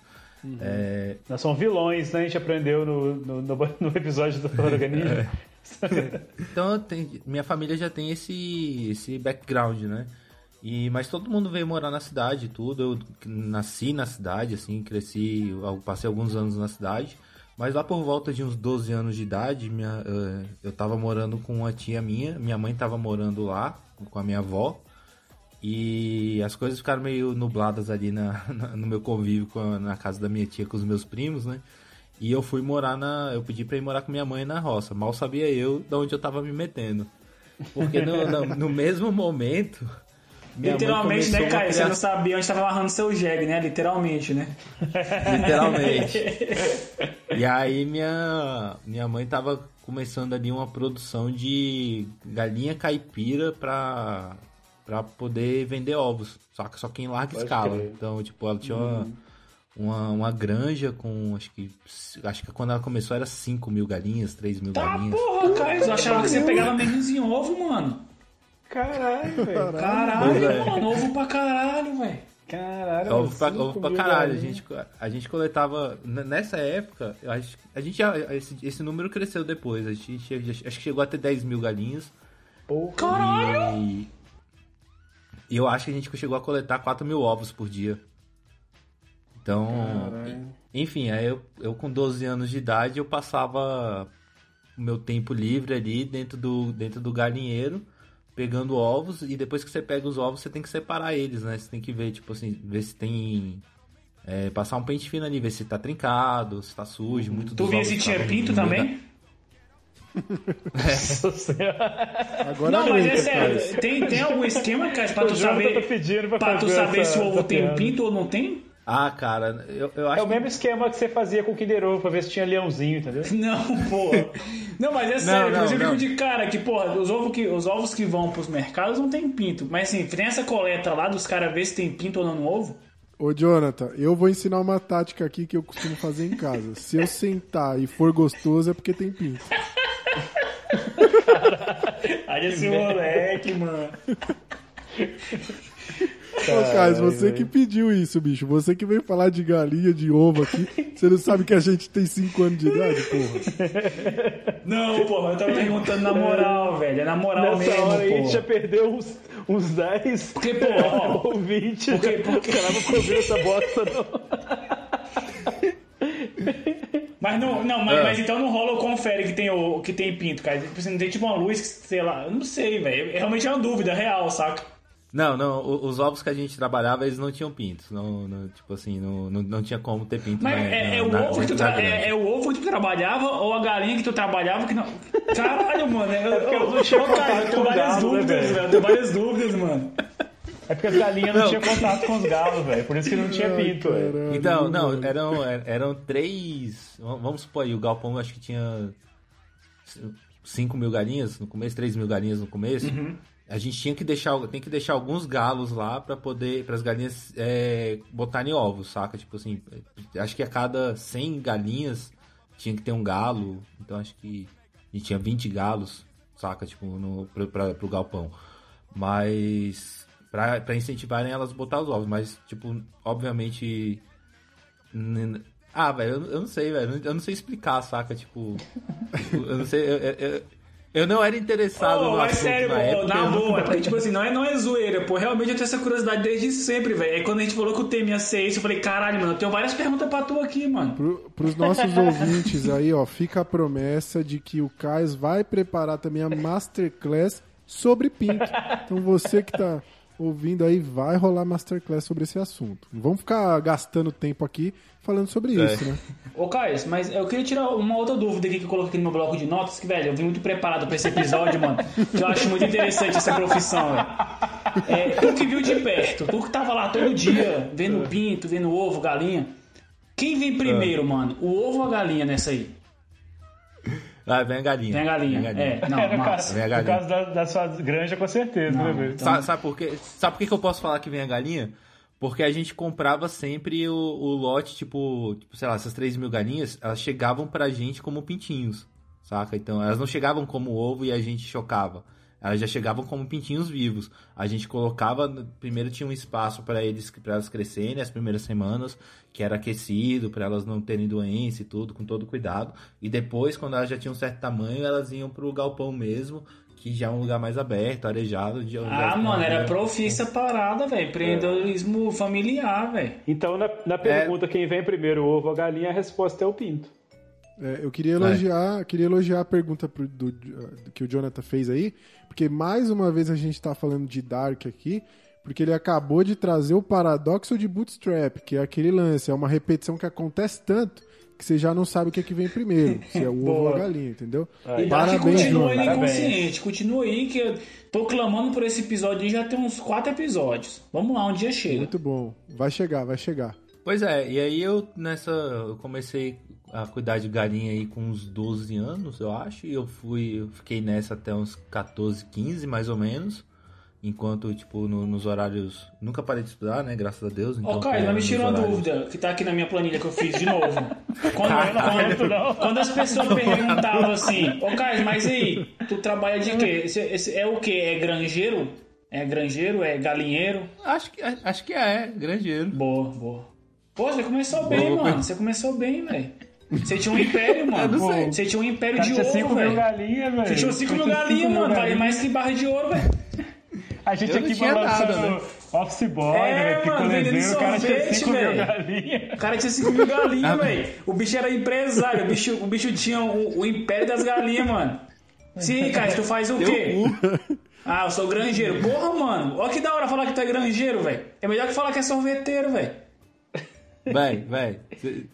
Primeiro que eu não tinha nada, eu tinha possibilidade de herdar um império caso minha mãe não tivesse falido essa parada uns 5 anos depois, né? Ô, ô Carlos, eu tenho uma dúvida agora. Eu tenho uma pergunta agora. Ah. Você tinha uma galinha favorita? Tinha, tinha uma que você dava nome? Tinha! Cara, é, a- Maravilhoso, velho. a- a- a- as galinhas, el- elas tinham. A gente criava galinha caipira, galinha caipira negra. Era uma espécie específica, saca? Tipo, Cara, por vou até exemplo, as galinhas. Caralho, mano. Ô, você estava, ô, você estava muito, você estava muito à frente do tempo de vocês, velho, com esse esquema aí, velho. Ô, vamos mudar o tema, mano. Vamos E entrevistar só o Caio só. velho. Pô, bonitona pra caralho as galinhas, velho, que eu tinha visto. não. Ela tinha, ver crista, ela tinha crista preta também, Caio? Não, né? Era só a, a- a- o, pe, o peno, o pelo, ó, a pena. O pelo. o cara entende pra caralho de galinha mesmo. Não, só, pena. Então, o que que rola? A, a, a, galinha caipira negra, ela é específica ali pra, pra botar o ovo caipira, né? A gente tinha uma ração especial pra elas e a gente dava também muita muita grama, tipo, pra ela comer, tipo, grama, mata, mata assim, tipo, tipo pasto de, de vaca, que é o que deixa o ovo com a coloração mais, mais amarelada, né? Puta, é a grama que faz Velho, isso, que mano? doido. É. Caralho, Porque a mano, galinha- velho, já valeu essa porra, velho. Genial, velho. A, a galinha de granja, a galinha de granja, que era outra raça que eu não lembro, é uma galinha branca. Então, esses frangos que a gente come de granja aí, tipo, que, é, que é padrão, é uma galinha branca e o ovo dela também é branco e tudo. E. Mas a gente queria um mercado mais específico ali, eu não lembro porquê. Ô, a gente já era um mercado de nicho, gente é mano. mãe. Era um mercado de nicho, velho. Muito bom, velho. Ovo Tipo caipira, ele, velho. é. Caralho, velho. Ô, Caio, eu vi uma vez no Globo Rural que tinha umas galinhas que eram criadas com música, não sei o que e tal, umas vacas também. A galinha caipira, ela exige um estilo específico de música pra ela? É um modão, né? Tem que ser um modão. um, sei lá, um chitãozinho chororó, uma coisa assim. E- Engraçado você perguntar porque a gente tinha um som no, no galpão, tipo. Eu passava metade do dia no galpão e não é como se as galinhas fossem reclamar de eu estar ouvindo música no trabalho, né? Então. é, quando, quando eu não estava dentro do galpão colhendo os ovos, tinha uns ninhos pra isso, né? E tomando bicada na mão, porque as galinhas não queriam simplesmente dar os ovos de bandeja, né? Então, ou, ou eu tava lá dentro colhendo, ou eu, ta- ou eu tava na salinha separando, né? Os ovos, tirando os ovos trincados. e- Caralho, mano. Ô, você manjava E- mesmo, velho. É, e eu- e o tempo todo a gente fazia isso ouvindo música, saca? Tipo, eu pelo menos, tipo assim, eu, eu detestava quando, quando minha mãe tava junto, porque aí ela ia ouvir as músicas dela, né? Mas quando ela saía, eu Pode botava crer. nas rádios de rock e eu ouvia rock. Ô, Carlos, eu tenho só mais uma pergunta aqui da minha lista que eu montei. É, você falou aí que o esquema quebrou e tal. Isso teve alguma coisa a ver com a queda dos ovos? Nossa senhora, velho. Isso, é, Pelo amor de Deus, gente. Para o Jonathan, por favor. Ô, minha mãe e meu padrasto, na época, eles tiveram muitas decisões ruins, né? Tipo, questão de negócio ali. Mas eu acredito que a pior delas foi me colocar pra trabalhar. Porque eu. Assim, não, não, não é como se eu, como- não é como se eu tivesse muito custo, né? Porque eu não recebia salário nenhum na época pra estar fazendo as coisas que eu e fazia. nem tinha no Senai trabalhar- ali um curso de granjeiro também, né? Não. Então eu, tinha, eu, eu trabalhava pelo simples, prazer de ter um teto e, uma, e comida pra, pra, pra jantar. Era uma depois. troca de favor ali, né, Caís? Quase, né? É, Pode crer. Mas, cara, era com tanta má vontade, velho. Tipo assim, eu, eu quebrei tanto ovo, tipo, pegando com má vontade. Porque eu enfia... já que eu ia tomar uma bicada, minha mão sempre. Eu sempre fui. Eu sou razoavelmente alto, né? E minha mão sempre foi grande. Então eu, eu enfiava a mão ali debaixo da galinha pra tirar os ovos. Eu não ia sair com dois ovos por vez e enfiar de novo pra, pegando, pra ficar pegando cuidado. Eu saía com cinco ovos, se quebrasse um, se Caralho, foda, saca? mano. Eu nem ia, bicho brutão, velho. eu nem, eu nem ia tomar, eu nem ia tomar uma segunda bicada se não precisasse, saca? Então, assim, quebrava muito o ovo. Às vezes eu ficava. Cara, que puto hora que você pegava lá? que Era o turno da tarde ou o turno da manhã? Turno da Normalmente turno da tarde. Só. Mas se eu tivesse de folga no final de semana, era o dia inteiro. Nossa, mano, esse de manhã, você já ama acordar de manhã, você matava as galinhas, velho. Foi tu que acabou com as galinhas, velho. Muito, Cara, oh, muito bom, não, cara. Isso é muito interessante, velho. Dava vontade de matar as galinhas mesmo, é foda. Muito bom, muito bom. Mas eu descontava mais nos ovos, na real, né? Tipo, não sei se vocês sabem, mas as galinhas são meio canibais. Então quando você quebra um ovo num galinheiro, elas não ficam, ai meu Deus, aconteceu uma catástrofe. Na real, que elas, tipo assim, elas ficam se matando pra ver quem come o ovo primeiro. Caralho, velho, Elas, sério elas, se mesmo. ama- elas se Só que elas não têm ovo. ideia dela mesma quebrar o ovo e comer, ela só come Não, se... não, elas cuidam, só se alguém quebrar. Tipo assim, se que alguém quebrar. viagem, elas- né? É porque ela Pois é. sabe que ele tem um propenso filhote, né? Já que A- deu a- ruim. As gemas vamos- lá da sua granja, elas tinham a cor mais forte, que era quase a cor de sangue de ódio ali, né? Que, que, que era Nossa, muito bom. Então, tipo assim, a- às vezes eu ficava puto, velho. Tipo assim, eu, e pegava um ovo que já tava meio quebrado. Ou, às vezes só porque eu tava com raiva mesmo da aula. Eu simplesmente tacar um ovo, tipo assim, o, na, tacava ovo nas galinhas que era pra, tipo, passar a raiva. Ô, sabe? Caio, mas tinha uma vantagem, né, mano? Que, tipo assim, quando alguém fazia aniversário conhecido teu, tu já tinha munição de sempre contigo, né? É. Não, mas o. Mas era- era pouco ovo que eu, que eu- Não era um prejuízo tão grande, não. Massa. A minha má vontade era o prejuízo pior que tinha. Pode crer. Muito bom, cara, muito bom, velho. Ô, cara, desculpa, velho, porque eu acho, eu acho essa história muito interessante, velho. Real, velho. Real mesmo, velho. É muito boa, velho. Ô, dá um podcast, velho. Ô, Caio, vai, abre lá a Masterclass lá, velho, de como pegar o ovo com carinho lá, velho. Eu acho engraçado essa, essa relação porque a minha experiência foi completamente diferente da de vocês. Tipo, a, a minha adolescência, começo de adolescência ali, eu, eu brigava em casa porque eu queria trabalhar. E meu pai, ele veio da roça lá do Ceará também, minha mãe também.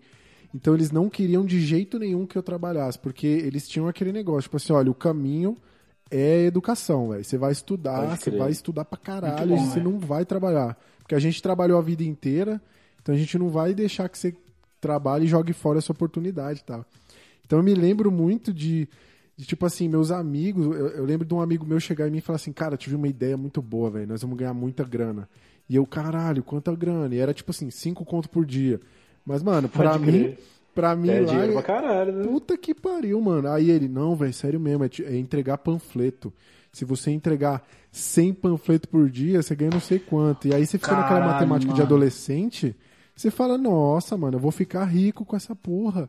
Como é que ninguém nunca pensou nisso, tá ligado? E aí era sempre assim, mano, vinha uma ideia dessa, tipo, um amigo meu que, ô, nós estamos indo fazer entrevista no McDonald's, nós estamos... E aí eu ia falar com meu pai, meu pai não deixava, eu ficava bolado. E, e foi, mano, foi assim até eu entrar na faculdade. Quando eu entrei na faculdade, eu fiz um concurso para uma empresa, que é onde a gente trabalha. Fiz só pra constar, tipo assim, ah, para meus pais acharem que eu tava fazendo alguma coisa.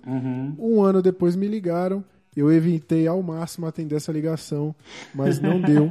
E aí eu comecei a trabalhar. Tive algumas experiências nesse meio tempo aí, mas não, não foram, tipo. Ô, ô Roari, isso que você tá falando aí, velho. Isso que você tá falando aí é. Velho, bateu até aqui um sentimento agora aqui, sabe? Quando bate o sentimento forte.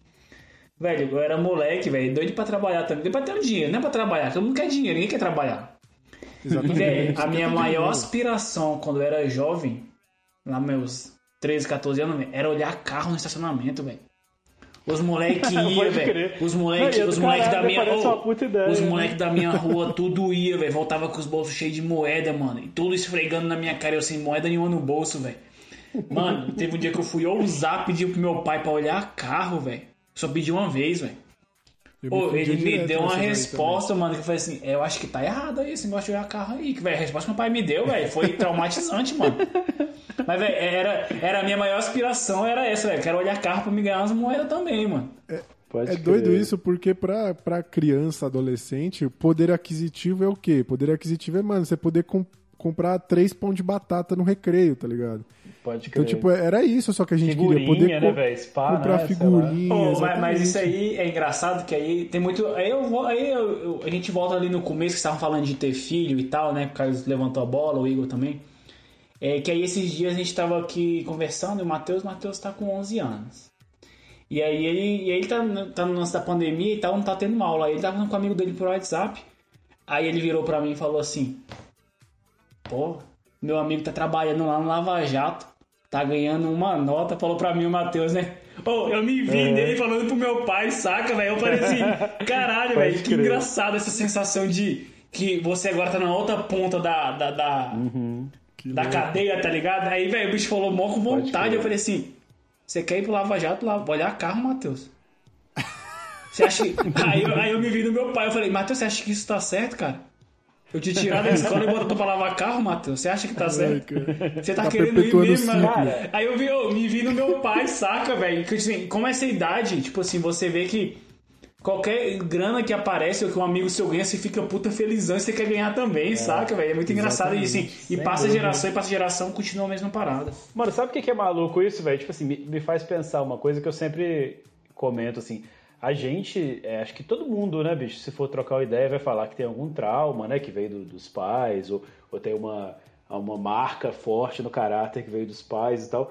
E na real, tipo, eles não sabiam o que eles estavam fazendo, né? Tipo, ninguém tem um. re- recebe ali um, um starter pack de pai com, com. Não, você só vai fazendo o que você acha melhor. Então o que que rola? Eu era muito puto com meu pai, porque meu pai era uma pessoa que falava, tipo assim, ah, como eu nasci na roça e não sei o que, não tinha isso, não tinha aquilo, você também não vai ter. Tipo assim, tava, sei lá, meu pai tinha carro. Meu pai não queria me levar de carro pra escola, porque ele andava 10 km a pé pra ir pra escola, tá ligado? Então, tipo assim, aí agora que eu, que eu tô com a minha filha, você quer fa- fazer do jeito que você acha que é certo, mas não tem certo, tá ligado? Tipo assim, por exemplo, a minha filha tá estudando. Eu falei com ela esses dias agora, não, pô, você tá, fazendo, tá estudando lá, se você não gostar, ano que vem você faz de novo, não tem pressa não, pô.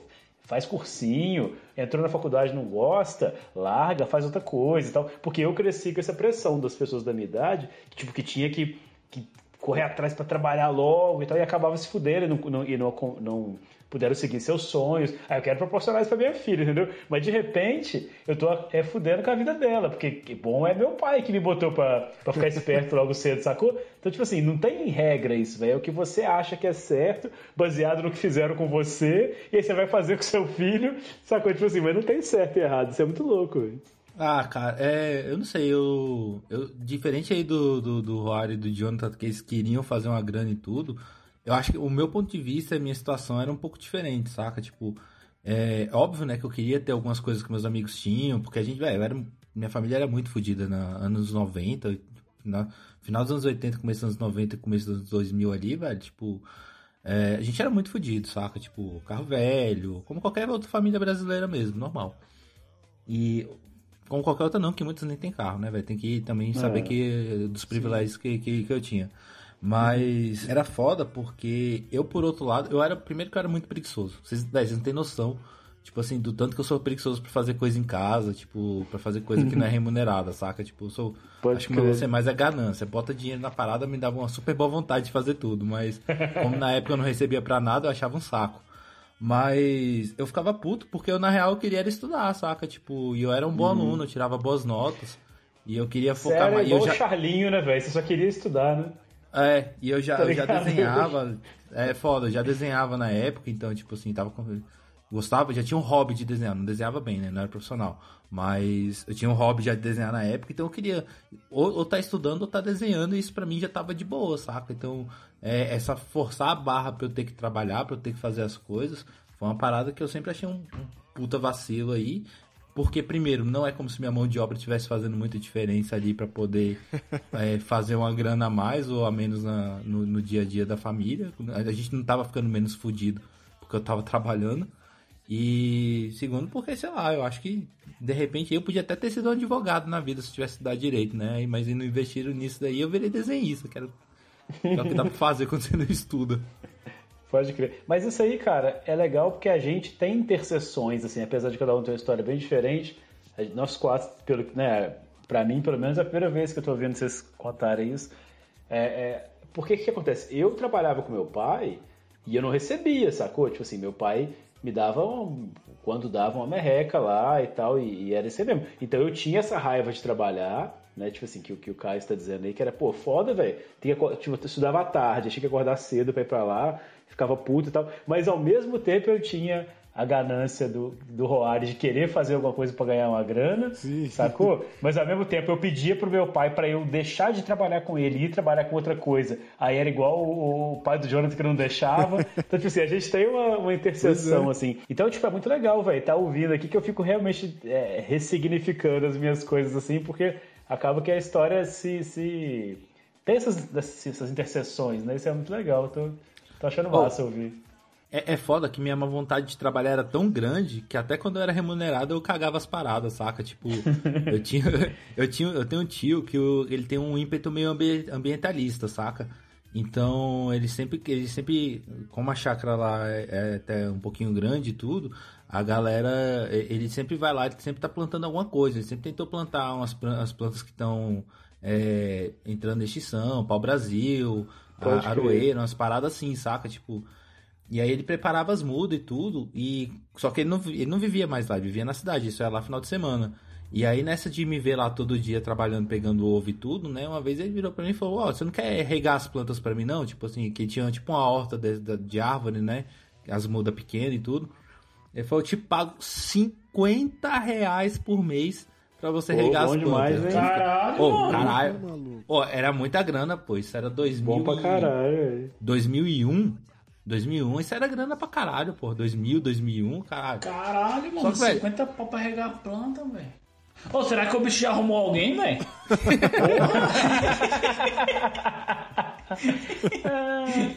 Ô, eu acabei de ver aqui, ó, o salário mínimo em 2001 era 180 reais, mano.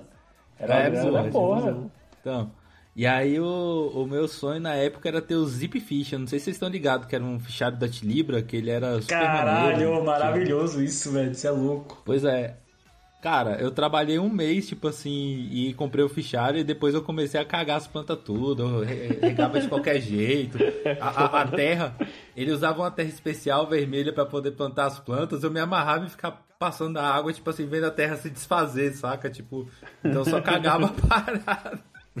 Aí o bicho falou, não dá mais não. Eu, fui demitido do, do meu primeiro emprego remunerado no- numa empresa familiar. Não, não dá mais. de trabalho. Não, não dá mais não. As plantas não resistiram, né, cara? Não tem mais planta pra regar, velho. Matei quase tudo, velho. Hoje, então, se não fosse o Kais, a gente teria pau Brasil aí pra, pra dar e sobrar. né?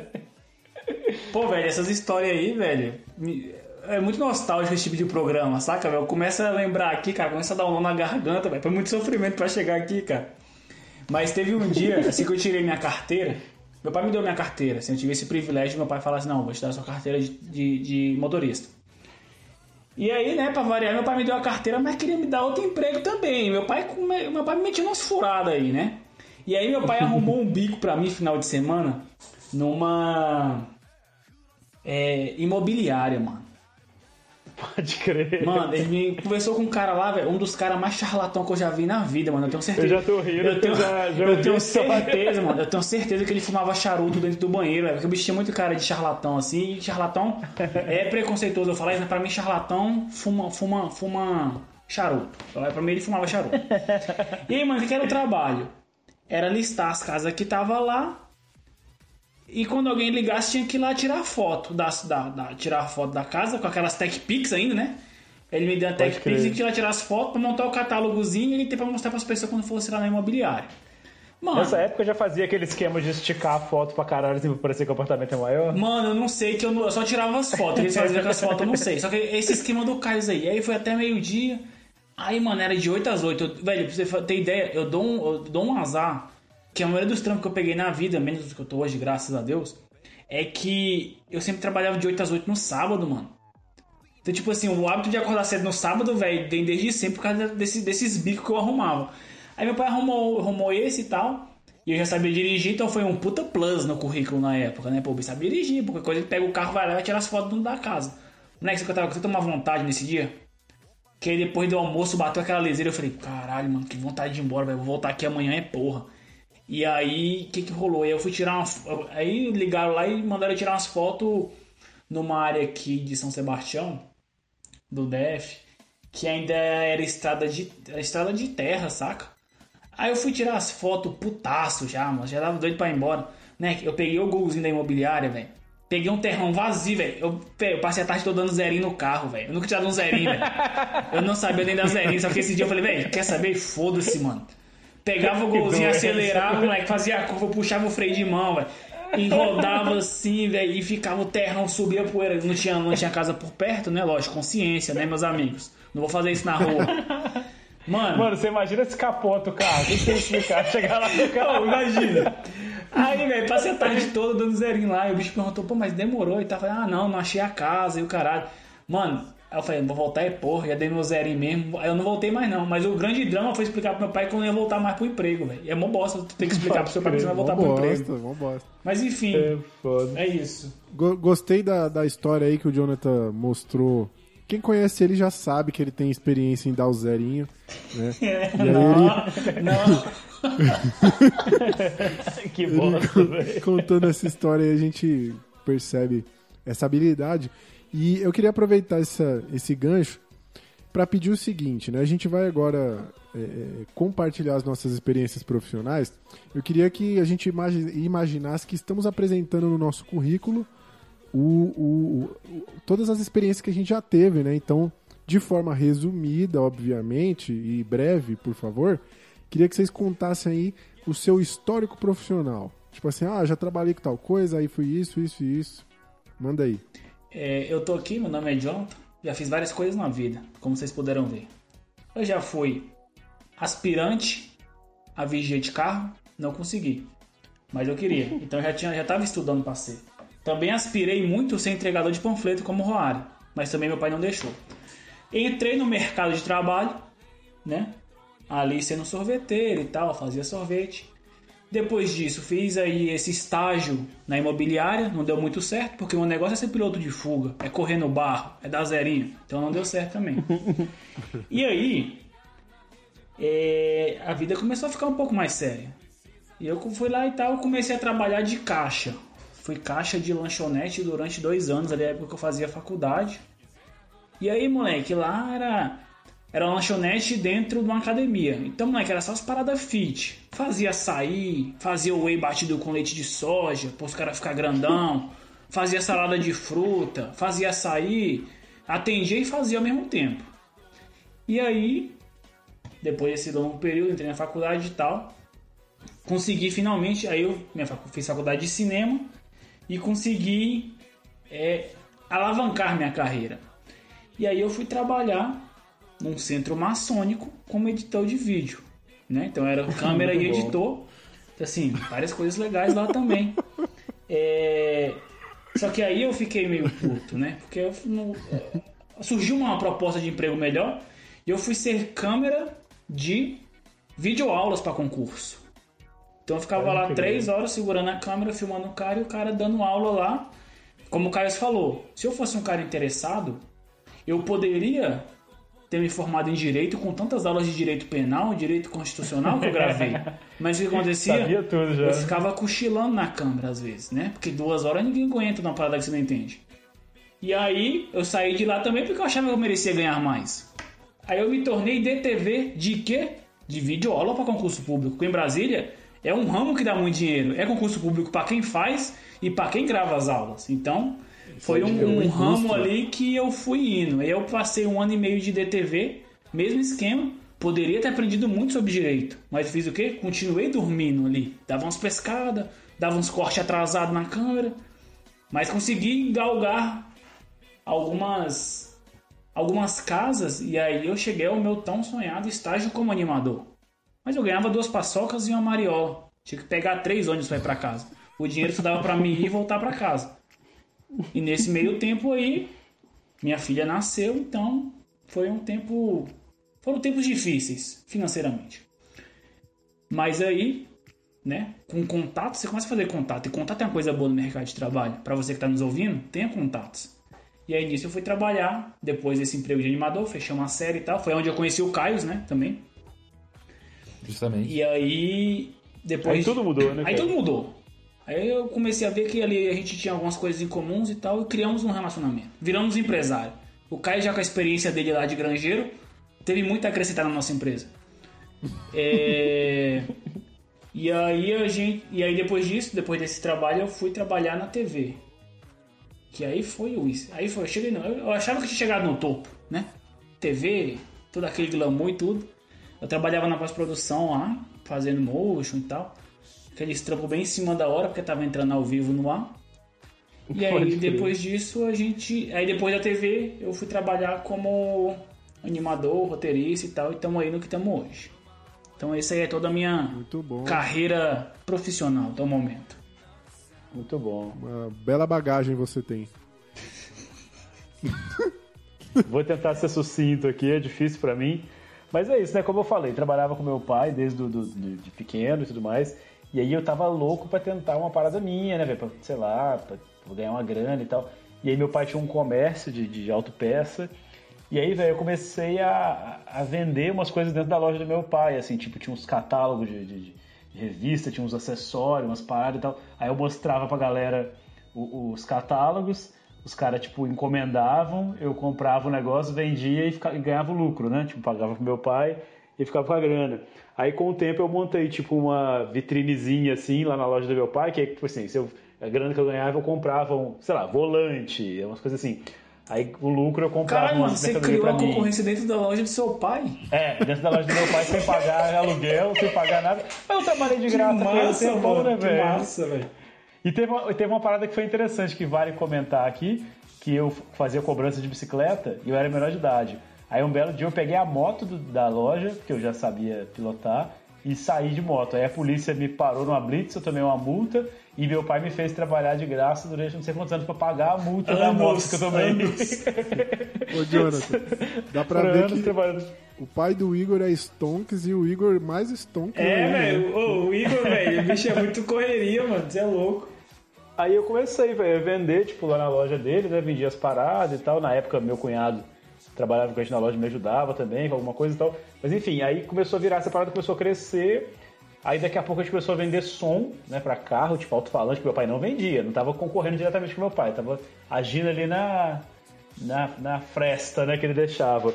E aí a parada começou a andar, velho, começou a andar e tal, e aí um brother meu era instalador de som, ele foi, tipo, saiu da loja que ele tava e a gente resolveu montar uma loja. Eu tinha aí uns 17 anos, eu acho. Caralho, mano, que da Sim, hora, lembro. velho, muito bom. Tem que, dar- tem que Se eu estiver falando merda, depois eu, eu corrijo. Mas enfim, ele era novo e tal. Aí na época eu nem podia abrir loja e tal. Eu usava, tipo, CNPJ do meu pai, umas confusão do caralho. E comprava e instalava som e não sei o que e tudo mais. E aí foi aquela época, velho, que veio, é, sei lá, aquela moda de tunar carro, né? Tipo, que carro Foi quando som lançaram o filme favorito do Roari lá, Velozes Furiosos 2, Velozes e que os caras botavam neon e tal. É, mas antes do Velozes e Furiosos já tinha uma onda que tava vindo, assim. Acho que Velozes e Furiosos só foi feito porque isso já era um rolê, assim. Ainda tinha revista pra caralho e tal. Enfim, porque eu lembro que quando saiu Velozes e Furiosos a gente tinha um DVDzinho, assim, lá na vitrine que ficava passando e tal. Aí a parada foi, foi andando, andando, andando. Aí chegou uma época, velho, que eu falei assim, mano, ganhando dinheiro e tal, a parada funcionando. Aí eu vi que eu tava fazendo um monte de merda, meu pai me ajudou a perceber isso e eu tava falindo já. Aí, tipo, com 18 anos de idade eu tava, tive uma falência já. E aí eu era doido pra trabalhar, tipo, fora, né? Pra ter FGTS, essas paradas, férias, eu nunca tinha tido férias na vida. Quando eu fiz 18 anos eu fui trampar numa empresa e aí foi engraçado porque um amigo meu que- estudou comigo, que trabalhava, era office boy. Aí ele foi, tipo, promovido, foi pro escritório e me chamou pra entrar no lugar dele. Então, meio que não fiz entrevista nem nada, só fui indicação assim mesmo. Aí eu entrei, velho, e eu ralava pra caramba, querendo mostrar serviço e tal. Fazia o serviço todinho de motoboy de manhã, quando era tarde, tava trabalhando no escritório, o cara era quatro e tal. Aí um dia meu, meu patrão passou e falou assim: ah, por que, que, o, que o Igor fica aqui o dia inteiro aqui no escritório? Não, porque ele faz o serviço de motoboy cedão e tal, desembola tudo e fica aqui aprendendo as coisas. Então ele tá aprendendo isso, aprendendo aquilo outro. Aí o cara falou assim: Ué, então eu vou botar o outro menino, então que eu não vou falar o nome. Ele, se ele se por acaso estiver ouvindo, acho que ele não tá, ele vai saber, mas eu não vou falar pra não expor. vou botar ele pra fazer o serviço de motoboy e o serviço do escritório, então, mano, já que ele dá conta de fazer. Aí foi a primeira vez, já tive uma péssima experiência aí, que se você for muito produtivo, você toma no cu, né, velho? Você tem que ir ali na maciota, né? O moleque demorava o dia inteiro pra, pra ralar, aí fui demitido. Fui demitido, voltei a trabalhar com meu pai, aí eu mont, fui montar, tentar montar uma outra loja, não rolou. Na época, meu pai tava com um rolo, velho, com um cara que é irmão de criação dele, a história é mó antiga. Os caras tinham uma peixaria. E ele tava meio mal das pernas, meu pai entrou como sócio da peixaria, não tinha como cuidar. E, e vendeu a parte dele pra mim. Aí, tipo, com, sei lá, com uns 18 anos, eu era sócio da- dessa peixaria com o cara. Aí vendia peixe na rua, ia pra outra cidade vender peixe na praça. Que as histórias todas de chegar na pracinha lá e falar, ei, minha senhora, quer levar um namorado pra casa, né? Aquelas piadas de peixeiro, tudo. então, Caralho, igual você tem cara que é um excelente peixeiro, mano. Puta que pariu, você é muito bom, era velho. Aí eu vou tô tentando resumir. Aí eu fui é, um dia, foi muito doido, que eu fui cheguei numa- num lugar pra soldar uma serra que tinha lá na peixaria, né? Aí na hora que eu cheguei lá dentro, assim, eu falei com o cara, não, porque eu trabalho com peixe, o cara, não, eu tô ligado, percebi. Na hora que você entrou aqui, aquele cheiro de peixe do caralho. Aí saí de lá, de lá eu fui ralar com um amigo meu e tal, é, é, fiquei um tempo com ele, depois montei uma outra loja, que era de tinta automotiva, aí a parada começou a dar certo e tal, e meu pai chamou pra... Enfim, entre idas e vindas aí, tinha um amigo meu que trabalha né, nessa grande empresa que a gente trabalha hoje e ficava me botando pilha, velho. Porque nessa época eu já, eu já tava casado, com 18 anos, né? Minha, enfim, 18, 19 anos eu já, tinha, já tava casado. Aí ele ficava botando pilha, falando que era. Que eu tinha essa parada de empreendedorismo, assim, antes de existir, né? Empreendedorismo com, é, com meu pai, assim, né? Tipo, lá na minha cidade era muito pequeno, lá não tinha plotter. Vocês estão ligados o que é plotter? De fazer placa, né? Fazer adesivo. Sim, sim. Aí eu fazia os adesivos na tesoura, velho, pra galera lá, as placas de loja e tal. Tipo assim, eu sempre ficava tentando. Depois eu vou lembrar mais algumas paradas assim. Caralho, mano. E aí ele é ele muito ficava correria, doido. velho. Você é louco, velho. E ele Caralho, já cansei, velho. Ele falava, não, mano, você tem que, tipo, fazer um concurso público, não sei o que e tal. Enfim. Aí chegou uma época que as coisas começaram a dar errado pra mim. Eu comecei a fazer uns, uns concursos e tal, e, e o único que eu não estudei foi esse que o Roário também passou. Sem E aí querer, os moleque. caras me chamaram e eu vim aqui pra BH. Tem 10 anos que eu tô aqui. E aí abre-se um outro leque de um monte de história, mas vamos parar por aqui e falar só das experiências aí de, de registros na carteira. Muito bom. Cara, então, eu vou, vou ler aqui meu currículo e espero que. esse- Tem, tem, tem muita coisa que eu espero não enrolar demais, mas vamos tentar ser rápidos, né? Então eu começo minha carreira profissional ali como tratador de galináceos, né? Como eu já contei aqui a história. Muito bom. E também fui seletor e administrador de ovos, no caso, né? Controle de qualidade, né? Isso. Depois disso, eu evoluí para chefe de cozinha no segmento de fast food. Pô, Porque bom. eu fazia misto quente na chapa no, no, no, num quiosque. E na, e na mesma época eu também era revendedor de guloseimas, no caso, porque eu vendia, era do lado de um colégio eu vendia doce para as crianças. Pode crer. Não, A não, parte- cara, então tu era meio que o CEO da Bomboniere, é isso, né? Isso. Entendi, entendi. Massa, porra. No- dentro, do, dentro da empresa familiar, né? Porra. Muito bom. Aí, a partir disso daí, eu fui administrador de estoque alimentício. Eu cuidava ali do, do estoque do restaurante, fazia a cotação pro preço de alimentos e tudo, e, e não deixava nada faltar. É, eu fiquei nesse emprego aí por uns 24 horas e eu desisti. e aí, a partir disso, eu fui ser analista e arquivista de índice pluviométrico. Que Cara, cara que é isso? velho? Eu consegui um estágio na Agência Nacional de Águas, porque na época eu cursava geografia e eu tinha que e eles tinham um acervo gigante de arquivo de índices pluviométricos. Índice pluviométrico, para quem não sabe, Não sei nem falar é a isso, forma mano. de é a forma de medir a quantidade de chuva na região, saca? Tipo, Pode crer. então eles tinham um arquivo de dos últimos, sei lá, 30, 40 anos do Brasil inteiro. Só que tava tudo jogado num monte de caixa velha e eles precisavam de organizar. Então eles começaram a contratar um monte de estagiários ali para poder abrir todas as caixas, pegar nos papel velho, conseguir umas 500 doenças respiratórias e e organizar, datar, catalogar, enfim. Ah, depois disso, fui professor de geografia por duas semanas, que é o estágio que a faculdade pede, né, pra gente poder ganhar o nosso diploma. Depois disso, eu fui auxiliar Você curtia, vai dar aula? Não, eu Você nunca mais dei aula. É. E, assim, pra quem não sabe, eu, eu estou a um peido de ser formado em geografia. Tipo, por quê? Porque eu apresentei meu TCC, passei, poderia ter me formado na época, mas eu nunca peguei meu diploma. E eu, eu não sei se eu ainda posso pegar. Se brincar, eu já perdi a Acho oportunidade. que você é um bom professor, velho. Molecada ia curtir. Se for molecada E- mais nova, assim, os caras Cara, eu, eu, eu, eu era divertido e eu, eu já dei aula de, de desenho. Tipo assim, como professor de geografia, eu acho que eu não ia ser muito bom, porque eu gostava, mas não gostava tanto. E meus colegas eram muito melhores preparados do que eu. Mas depois eu dei aula de desenho pra uma ONG em uma época e, tipo, a, a galera gostava muito de mim. Os meus meninos gostavam Pode muito. crer. Tipo, eu era professor divertidão, sabe? Então, Pode crer. por incrível que pareça, né? Porque ninguém espera que eu seja divertido em nada, mas. Enfim. mas, porra, era aula de desenho também, né, velho? Os moleques tinham aula de tudo quanto era coisa. Quando chegava aula de desenho, era, era tipo assim. Era alegria diz- deles. Era alegria. Então, eu fui auxiliar administrativo com foco em análise de laudas processuais. O que, que isso quer dizer? Eu ficava carimbando página de processo e anotando o número da página. Então, página 1, página 2, página 3, página 4, página 5. E um carimbo novo e uma página nova, enfim. É, depois disso, eu fui designer sênior atendimento, motorista e RH numa empresa de marketing. Que era basicamente meu chefe e eu. E a, telefone, e a telefonista. Cara. Muito bom. Ah, tem, muito, tem muita história boa dessa época, velho. Eu agradeço muito a ele. Henrique me ensinou bastante aí. Henrique, se você estiver ouvindo isso, eu acredito que não. Mas foi uma pessoa que me ajudou muito aí na minha carreira, no começo de carreira. Então, agradeço demais.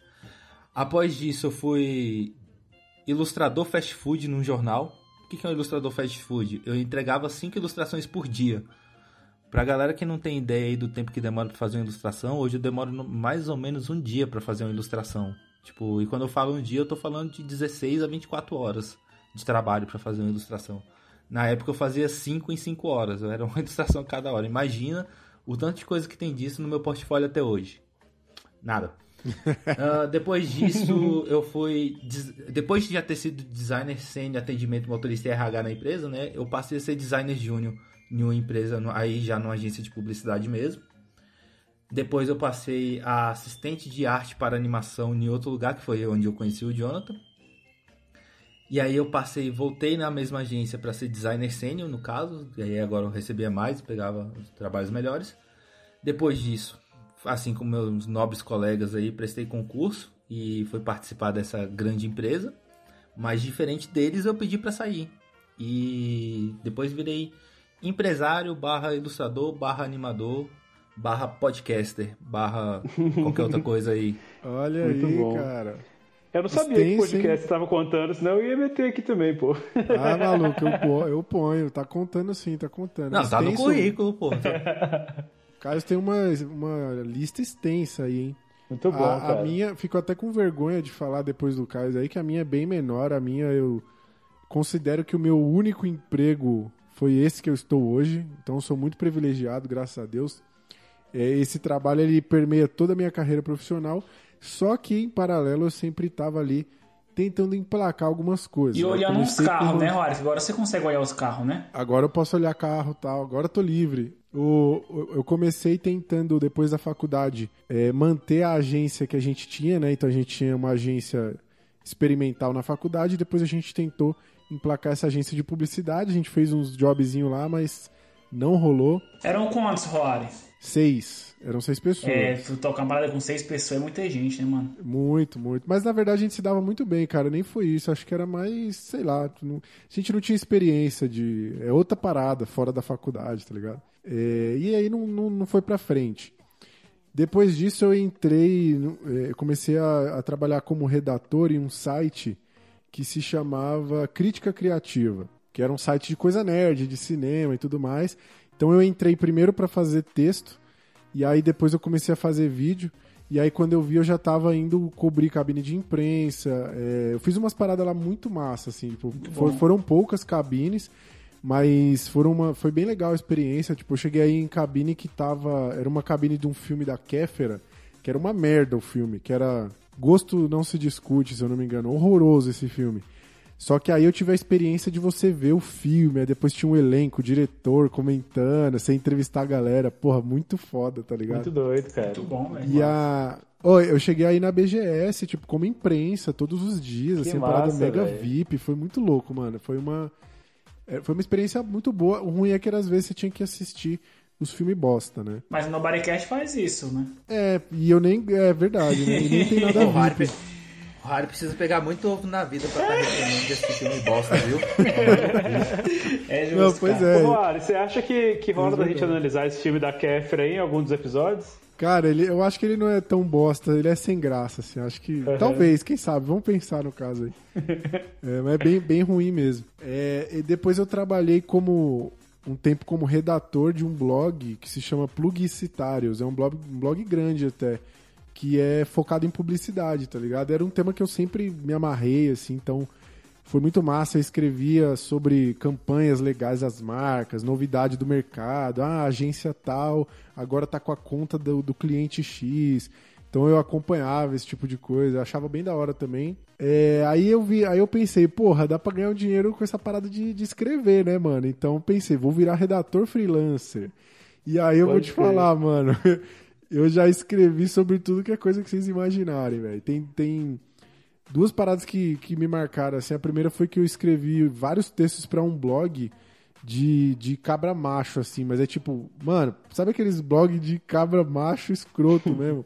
Então eu, eu, eu viagem, velho. eu escrevi matéria, tipo, é, sei lá, as atrizes mais gostosas do cinema, Caralho, mano. Que Os- os carros mais caros do mundo, eventos esportivos mais caros do mundo. E era tipo assim, eu, eu só. Ô, recebi Harry, um... é dessa época que você gosta de Velozes e Furiosos? Com certeza. Deve, Com certeza. Deve ter surgido aí minha paixão por carros.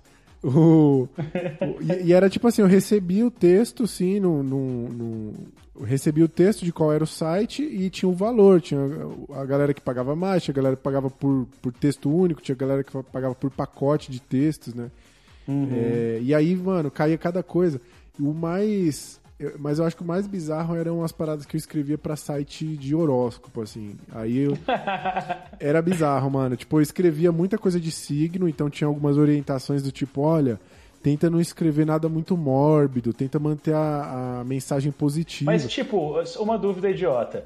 Você recebia, tipo, o material e aí você transformava aquilo em algo bacana ou você tinha que, tipo, pesquisar Mano, e porra tal? nenhuma. Os caras falavam assim, olha, eu quero o horóscopo de tal signo, te fode aí. Ou então, é, de sonho era maravilhoso. Escrever de sonho era foda. Os caras me mandavam, tipo assim, ó, hoje eu quero texto sobre sonhar com fraldas, sonhar com bebês e sonhar com picles. Sei lá. Pô, e você tirava paradas da assim. onde, velho? Do cu as informações? Mano, eu jogava, eu procurava num sites gringos e, tipo, se eu não achasse, eu inventava, velho, qualquer merda. tipo assim, Maravilhoso, velho. Bom, os caras, velho. eles não têm nenhum compromisso com, com, com, a, com a veracidade dessa merda. É só você falar qualquer coisa que seja uma mensagem Muito positiva, saca? E eu, eu me sentia muito e aí você fez aí mercenário. uma, uma ponte com a minha indicação da semana passada, que foi o filme, o filme do Walter Mercado, né, velho? Que era basicamente isso. O cara não importava o que fosse, ele só tinha que falar uma coisa boa, assim. né? Exatamente, é, fala um pouco disso, né? Que ele tinha essa preocupação de manter a mensagem boa, né? Mas era, era é, essa ele nunca foi astrólogo, velho. Ele só ia falando as paradas, tipo. Pois é. Ô, eu, sempre, eu sempre tive certeza, velho, que esse negócio de horóscopo era um estagiário qualquer que escrevia essas merdas, velho. Cara, tem, pra você ter uma ideia nesses sites de freelancer aí, é, os caras te pagam tipo 5 reais pra você entrar em um post é, patrocinado do Face e comentar que o produto é bom, mano. 5 conto pra você Sério? entrar lá e fazer isso. Velho, é, é sinistro, é sinistro. Quanto será que esses caras que estão elogiando o Bolsonaro estão ganhando, então, hein? Ah, mas hoje em dia é robô, mano. né? Hoje em dia não é. É, hoje em dia é mais, né? robô, não tem mais isso não, É. pô. Depois disso, então, eu virei, por incrível que pareça, eu nem acreditei que eu passei, foi um processo seletivo difícil pra caralho, mas eu virei professor de inglês no CNA, mano. E eu nem, Pode crer. eu nem considero que o meu inglês é tão foda assim, não, mas tipo assim, eu, eu trouxe uma pegada lá que a galera tava procurando, que é esse lance de você. De ser um professor que engaja a turma, tá ligado? Palhação, eu falava sobre série, sobre filme com a galera. Então, mano, eu era o professor mais bem avaliado da parada. Tipo assim, a- a- não, assim, não mais bem avaliado, eu era muito bem ava- avaliado, mas não era nem pela qualidade da minha aula, era mais por, por, por trazer umas dinâmicas diferentes, assim. Então, eu não era, de Pode longe, eu era o professor menos preparado de lá. O Mas moleque a- chegava em casa foi, e aí, filho, você aprendeu o que hoje? Não, a gente aprendeu sobre The Office. Era mais ou menos isso. Oi, teve um dia que eu fiquei muito em choque, que tipo, uma menininha lá levou uma colega dela que era australiana. Aí eu me senti tipo, mano, fudeu, a mina vai me desmascarar aqui agora, tá ligado? Aham. E aí eu fiquei tipo, ó, se eu falar alguma... Fiquei zoando a mina, se eu falar alguma merda, você não fala não, que aí não vai me entregar. Aí, Aham. tipo, a mina ficou de boa e tal, mas... É, bom. foi foda, mano. Os alunos, do- os alunos do Rally chegavam em casa e falavam, mãe, olha só o que eu aprendi hoje, o verbo to be e uma lista da Netflix pra assistir. O, o Romário ensinava a matéria com os cotes dos filmes mais famosos aí, né? Tipo assim, o bicho ensinava a esperar as frases, velho. Muito Cara, eu bom, fazia muito isso. Eu fazia, tipo assim, como eu manjo um pouquinho de, de editar vídeo, né? é, Basicamente, básico assim. Eu fazia umas atividades com filme, tipo, pegava uns. É, ah, vamos tentar adivinhar o nome desse filme, o nome original. E aí fazia umas brincadeiras assim, uns quiz e tal. A galera pirava, mano, pirava. Pode crer. A galera curtia muito. Só que eu fiquei só seis meses porque eu não tava aguentando trabalhar pra caralho. Ô, vou te falar. Ser professor é foda, porque na sala de aula é beleza, mano. É ali uma hora você se divertindo com os alunos. Agora, planejar o bagulho. Ô, mas tu Puta vacilou, que velho. Pariu, velho. Tu vacilou aí? demais, porque o, o, o professor ele se fode muito no primeiro ano, cara. Quando ele planeja as primeiras aulas. Isso que você fez aí de editar filme e tudo, preparar a prova, tipo assim, o primeiro ano é foda, que você tem que fazer do zero. Depois, velho, é só repetir tudo para as próximas turmas, pô. É- quando ia ficar fácil, tu Fica parou. tranquilo, né? Mas tem que corrigir os bagulho. Aí lá no CNA tem Não, umas é, paradas que. é- trabalho, óbvio. Lá no CNA tem umas paradas que é tipo assim, olha, gente, essa semana nós vamos fazer a semana do cachorro quente. Aí você tem que levar a turma lá e fazer uma receita especial da sala. Chegou num ponto que eu tava, mano, foda-se essa merda, eu não aguento mais, tá ligado? Aí eu larguei. Ô, ser professor é pesado. Eu também, eu também já fui professor, mas, velho, aguentei um semestre também, velho. Não, não tenho muita paciência, não. É foda, mano. Queria só aproveitar para comentar aqui um, um- um grande paralelo aí, você vê como é que o meu bodycast é amarradinho, né?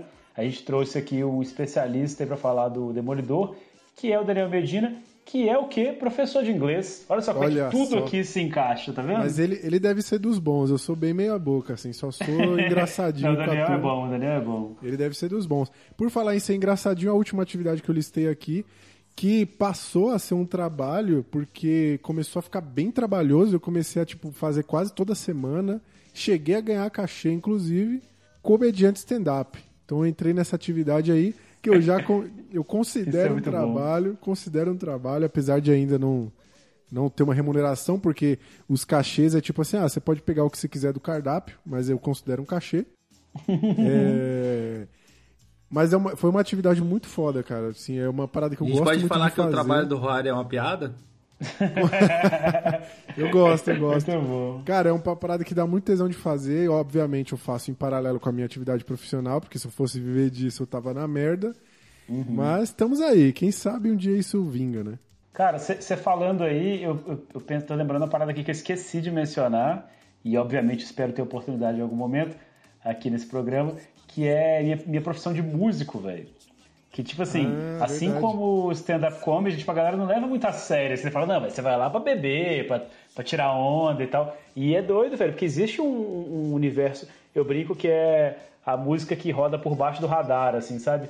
Tipo, tem uma galera que. Igor, qu- quando que a música deixa de ser hobby e passa a ser trabalho? Assim, só pra eu saber se, se entra no meu, no meu currículo ou Não, não. cara, não tem um entre assim, pra- porra. Se eu recebi uma, uma mariola, já pode, já pode contar? Porque eu fui músico também. Não, ah, então, aí que depende. Pra mim depende. É o seguinte, é- é- aí é uma, uma questão pessoal. A partir do momento que você recebe, é profissio- profissional, né? O amador é aquele que, que faz sem receber. Isso aí é a, a lógica crua do negócio. Mas pra mim, mudou o seguinte. Quando eu sentei com a galera da banda, que era a última banda que eu tinha agora, chamada Papagaio Elétrico, a gente sentou e falou assim, mano, a gente vai fazer as coisas para que isso dê dinheiro.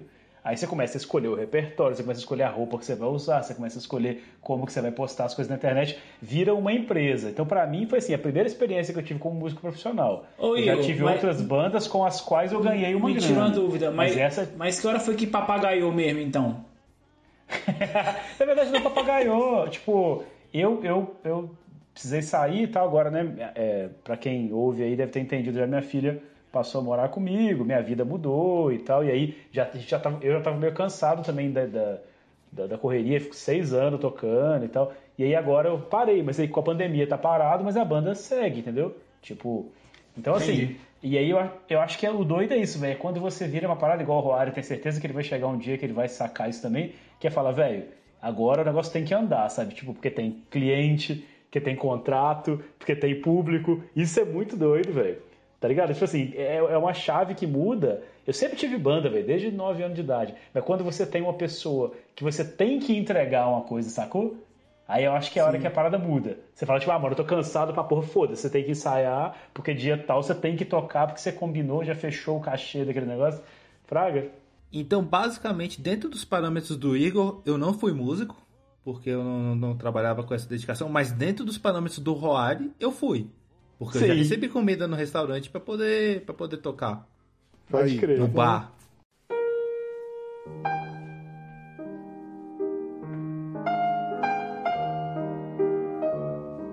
Não era a questão de Deus que te interessava, mas a vida espiritual do teu irmão querido.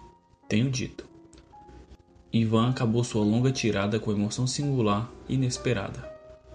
Mas por que começastes de uma maneira que não podia ser mais idiota? Perguntou Alyosha, olhando com ar pensativo. Em primeiro lugar, por cor local. As conversas dos russos sobre esse tema travam-se sempre idiotamente. Em seguida, a idiotice aproxima do fim e da clareza. É concisa e não faz astúcia. O espírito usa de atalhos e escapa-se. O espírito é desleal, mas há honestidade na idiotice. Quanto mais idiotamente confessar o desespero que me acombronha, tanto melhor valerá isto para mim. Explicar-me-ás por que não admites o mundo? De certo, não é um segredo e ia fazer isso mesmo. Meu irmãozinho, não tenho a intenção de perverter-te, nem de abalar tua fé. Sou eu antes que quereria curar-me ao teu contato, disse Ivan, com o sorriso de uma criança. Alyosha jamais ouvira sorrir assim.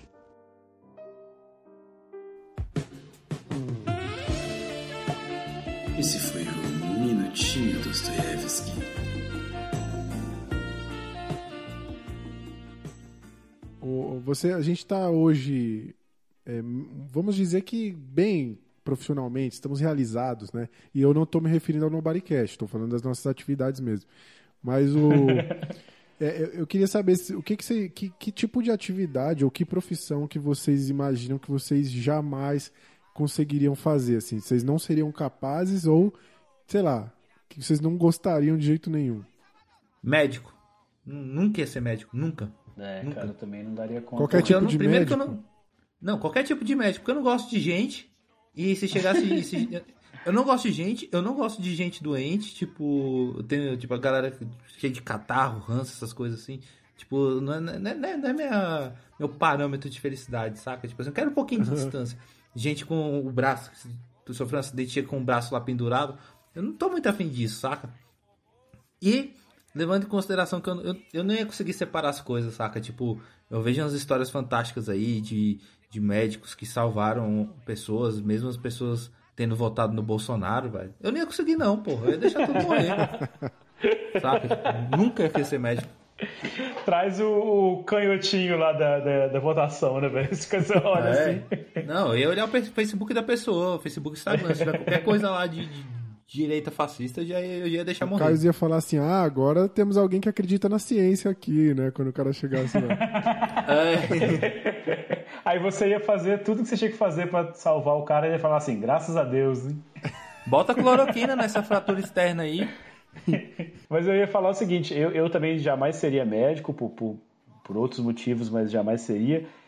E, e eu acho que eu não seria nenhuma dessas profissões assim que exigem um- um- uma dedicação muito específica, fraga. Tipo assim, a vida inteira eu fui muito fluido assim nas coisas que eu faço, velho. Tipo, Hoje em dia eu sou programador, mas eu, tipo, nunca parei na minha vida pra estudar programação, saca? Eu vou ali aprendendo e tal, e aí se amanhã eu depois chamar pra fazer outra parada, eu vou, entendeu? Tudo isso que você fala assim, ah, velho, eu quero ser é, melhor do que um cidadão, quero ser um engenheiro civil. Eu não vou conseguir, sacou? Porque você vai ter que ficar ali, não sei quantos anos estudando aquela desgraça. E aí o que, que acontece? É o que mais me dá desespero na minha vida, e hoje, inclusive, eu sou feliz pelo trampo que eu tenho, que eu consigo minimamente ali eh, mudar de áreas. Se eu pensar, eu sou um engenheiro civil, eu comecei a me dar bem, comecei a alcançar um lugar legal na minha carreira, eu vou ter que ser engenheiro civil pro resto da vida? Tá ligado, velho? Isso me deixa desesperado, mano. Eu não quero, não, velho. É difícil. Pelo amor de Deus. Então, assim, eu não seria, e uma coisa que eu não. Eu, eu já tem amigo meu que é, eu né, infelizmente tenho que, que falar aqui, confessar isso pra vocês. Eu jamais conseguiria que ia ser advogado, velho. Eu tenho muita dificuldade com advogado. É Eu foda. tenho muita foda. dificuldade com a pessoa do advogado, Cara, sabe? Com uma eu- persona. Eu acho que eu jamais conseguiria ser seringueiro, velho. ah, conseguiria sim, pô. Conseguiria. Não, tô zoando, tô zoando. Cara, eu acho que qualquer coisa relacionada à música estaria muito longe de mim, saca? Eu sou um cara totalmente sem ritmo, totalmente sem molejo e totalmente descoordenado. Então, essa parada de, de bater a parada na hora certa, de cantar no tom, velho, totalmente fora do meu alcance. Mas como animador, você não tem que entender de ritmo? Cara, mas Tipo, na, não na- tem ali o- é, mas é, na música, sei lá, pá? eu ainda vejo de formas diferentes, saca? Mas se vai ter uma coisa a ver sim, né? Que até quando você vai fazer edição, você tem que ter uma noção de ritmo ali pra editar um vídeo no É ritmo. porque você né? pega o pompom, né, cara? Aí você levanta e tal, e. né? Essa foi ruim. Ô, Agora que eu entendi. Parabéns.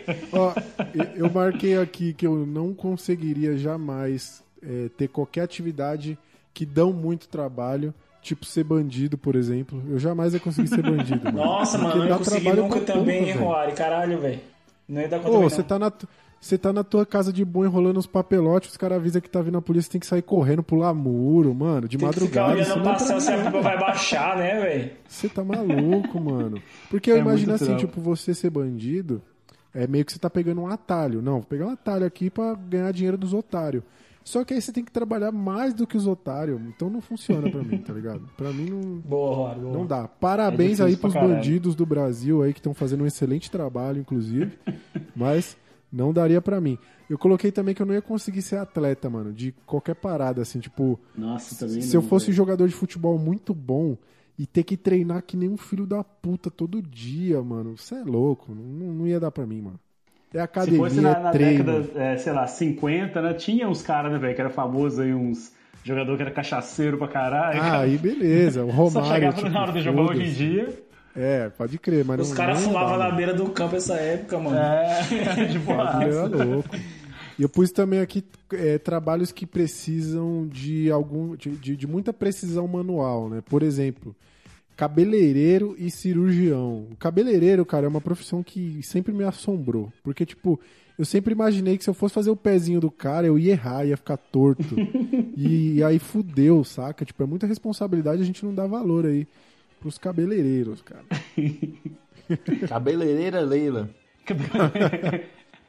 Hoje em dia tá mais fácil, né, Rora? Que se você errar o pezinho, você segue fazendo um risquinho assim, ó, e parece que é, tipo o seu Isso é estilo. engraçado, porque, tipo assim, você fala do cabeleireiro, tipo assim, porra, é uma parada que você tá ali no dia a dia comum e, vo- e muitas vezes a gente não tem o, o tempo necessário pra, pra pensar naquela, naquela execução daquela atividade, né? É, Eu tô em obra esses últimos tempos aí e, mano, eu, eu, eu passei a respeitar muito os caras de obra, tá ligado? Tipo, pedreiro, eletricista, porque, mano, é, foi, foram os eletricistas lá na obra e eles iam puxar, um, eles botaram a mangueira dentro da, dentro da parede e deixaram a, e deixaram a mangueira lá um bocado de dia, mano. E toda vez que eu ia e olhava essas mangueiras, eu ficava pensando, falei, como é que esses caras vão passar os fios aí dentro? Todo dia, tava esse dilema, velho. Eu ia dormir preocupado com isso. Falei, velho, como aqueles caras vão passar o fio dentro da mangueira que tá dentro da parede já? Mano, os bichos são genial, velho. Eles botam uma guia com fio antigo, puxa o fio novo. Enfim, velho, é o caralho do negócio, velho, que na minha cabeça é inconcebível, velho. E os caras fazem na naturalidade do caralho, mano. Eu perguntei É, pro é genial, eletricista. mano, é genial. Aí eu falei, velho, como é que eles vão fazer isso aí, velho? Tipo assim, velho, eu tava preocupado pelos bichos, sabe? Eu falei, ô, mano, na boa, como é que eles vão fazer essa porra Pra aí? que os caras erraram, né, velho? É. Fechou a parede, esqueceu de pôr o Aí fio, ele- quebrar a parede de novo. Aí ele, não, velho, isso aí é moleza, cara. Ou, teve um dia que, velho, eu saí mais cedo do meu horário de serviço e fiquei sentado na obra só pra ver os caras passar o fio por dentro da mangueira, mano. É muito genial, mano. Então, tipo assim, tem profissão que você acha que tá ali e não vê, velho. Mas, velho, tudo tem seu valor, saca? Por isso que eu acho meio bosta essas pessoas que, como se dizem, né? É, é, é, é engenheiro civil melhor do que o cidadão. Cara, é ridículo, tá ligado? Que, velho, tem, tem. Você quando vai na mecânica lá, e aí você vai lá e tá com um problema, velho, você não sabe resolver o problema, o cara abre seu motor, ele tira três parafusos e resolveu sua treta, mano. E aí você não é melhor que o cara, não, velho. O cara, o cara a, a, inteligência do cara, velho, é outra, tá ligado? Eu acho que isso tem muito a ver também, que são uma das múltiplas inteligências, saca? Tipo assim, você talvez tenha mais predisposição pra uma parada ou pra outra. Mas resumindo, Exatamente. né, pra não viajar tanto, eu acho que o grande lance é esse, eu acho que tem que olhar essas atividades do dia a dia de uma forma diferente que você vai entender que tem muito desafio por trás daquilo, saca? Isso é foda. Muito bom. Pode crer. Ó, oh, eu queria perguntar uma coisa para vocês aqui, que vocês têm muitas atividades, já tiveram muitas atividades profissionais aí, muito mais do que eu, inclusive. Acho que vocês vão ter até mais histórias para comentar aqui, que é o seguinte, para entrar em uma atividade, via de regra, você tem alguns caminhos já pré-definidos.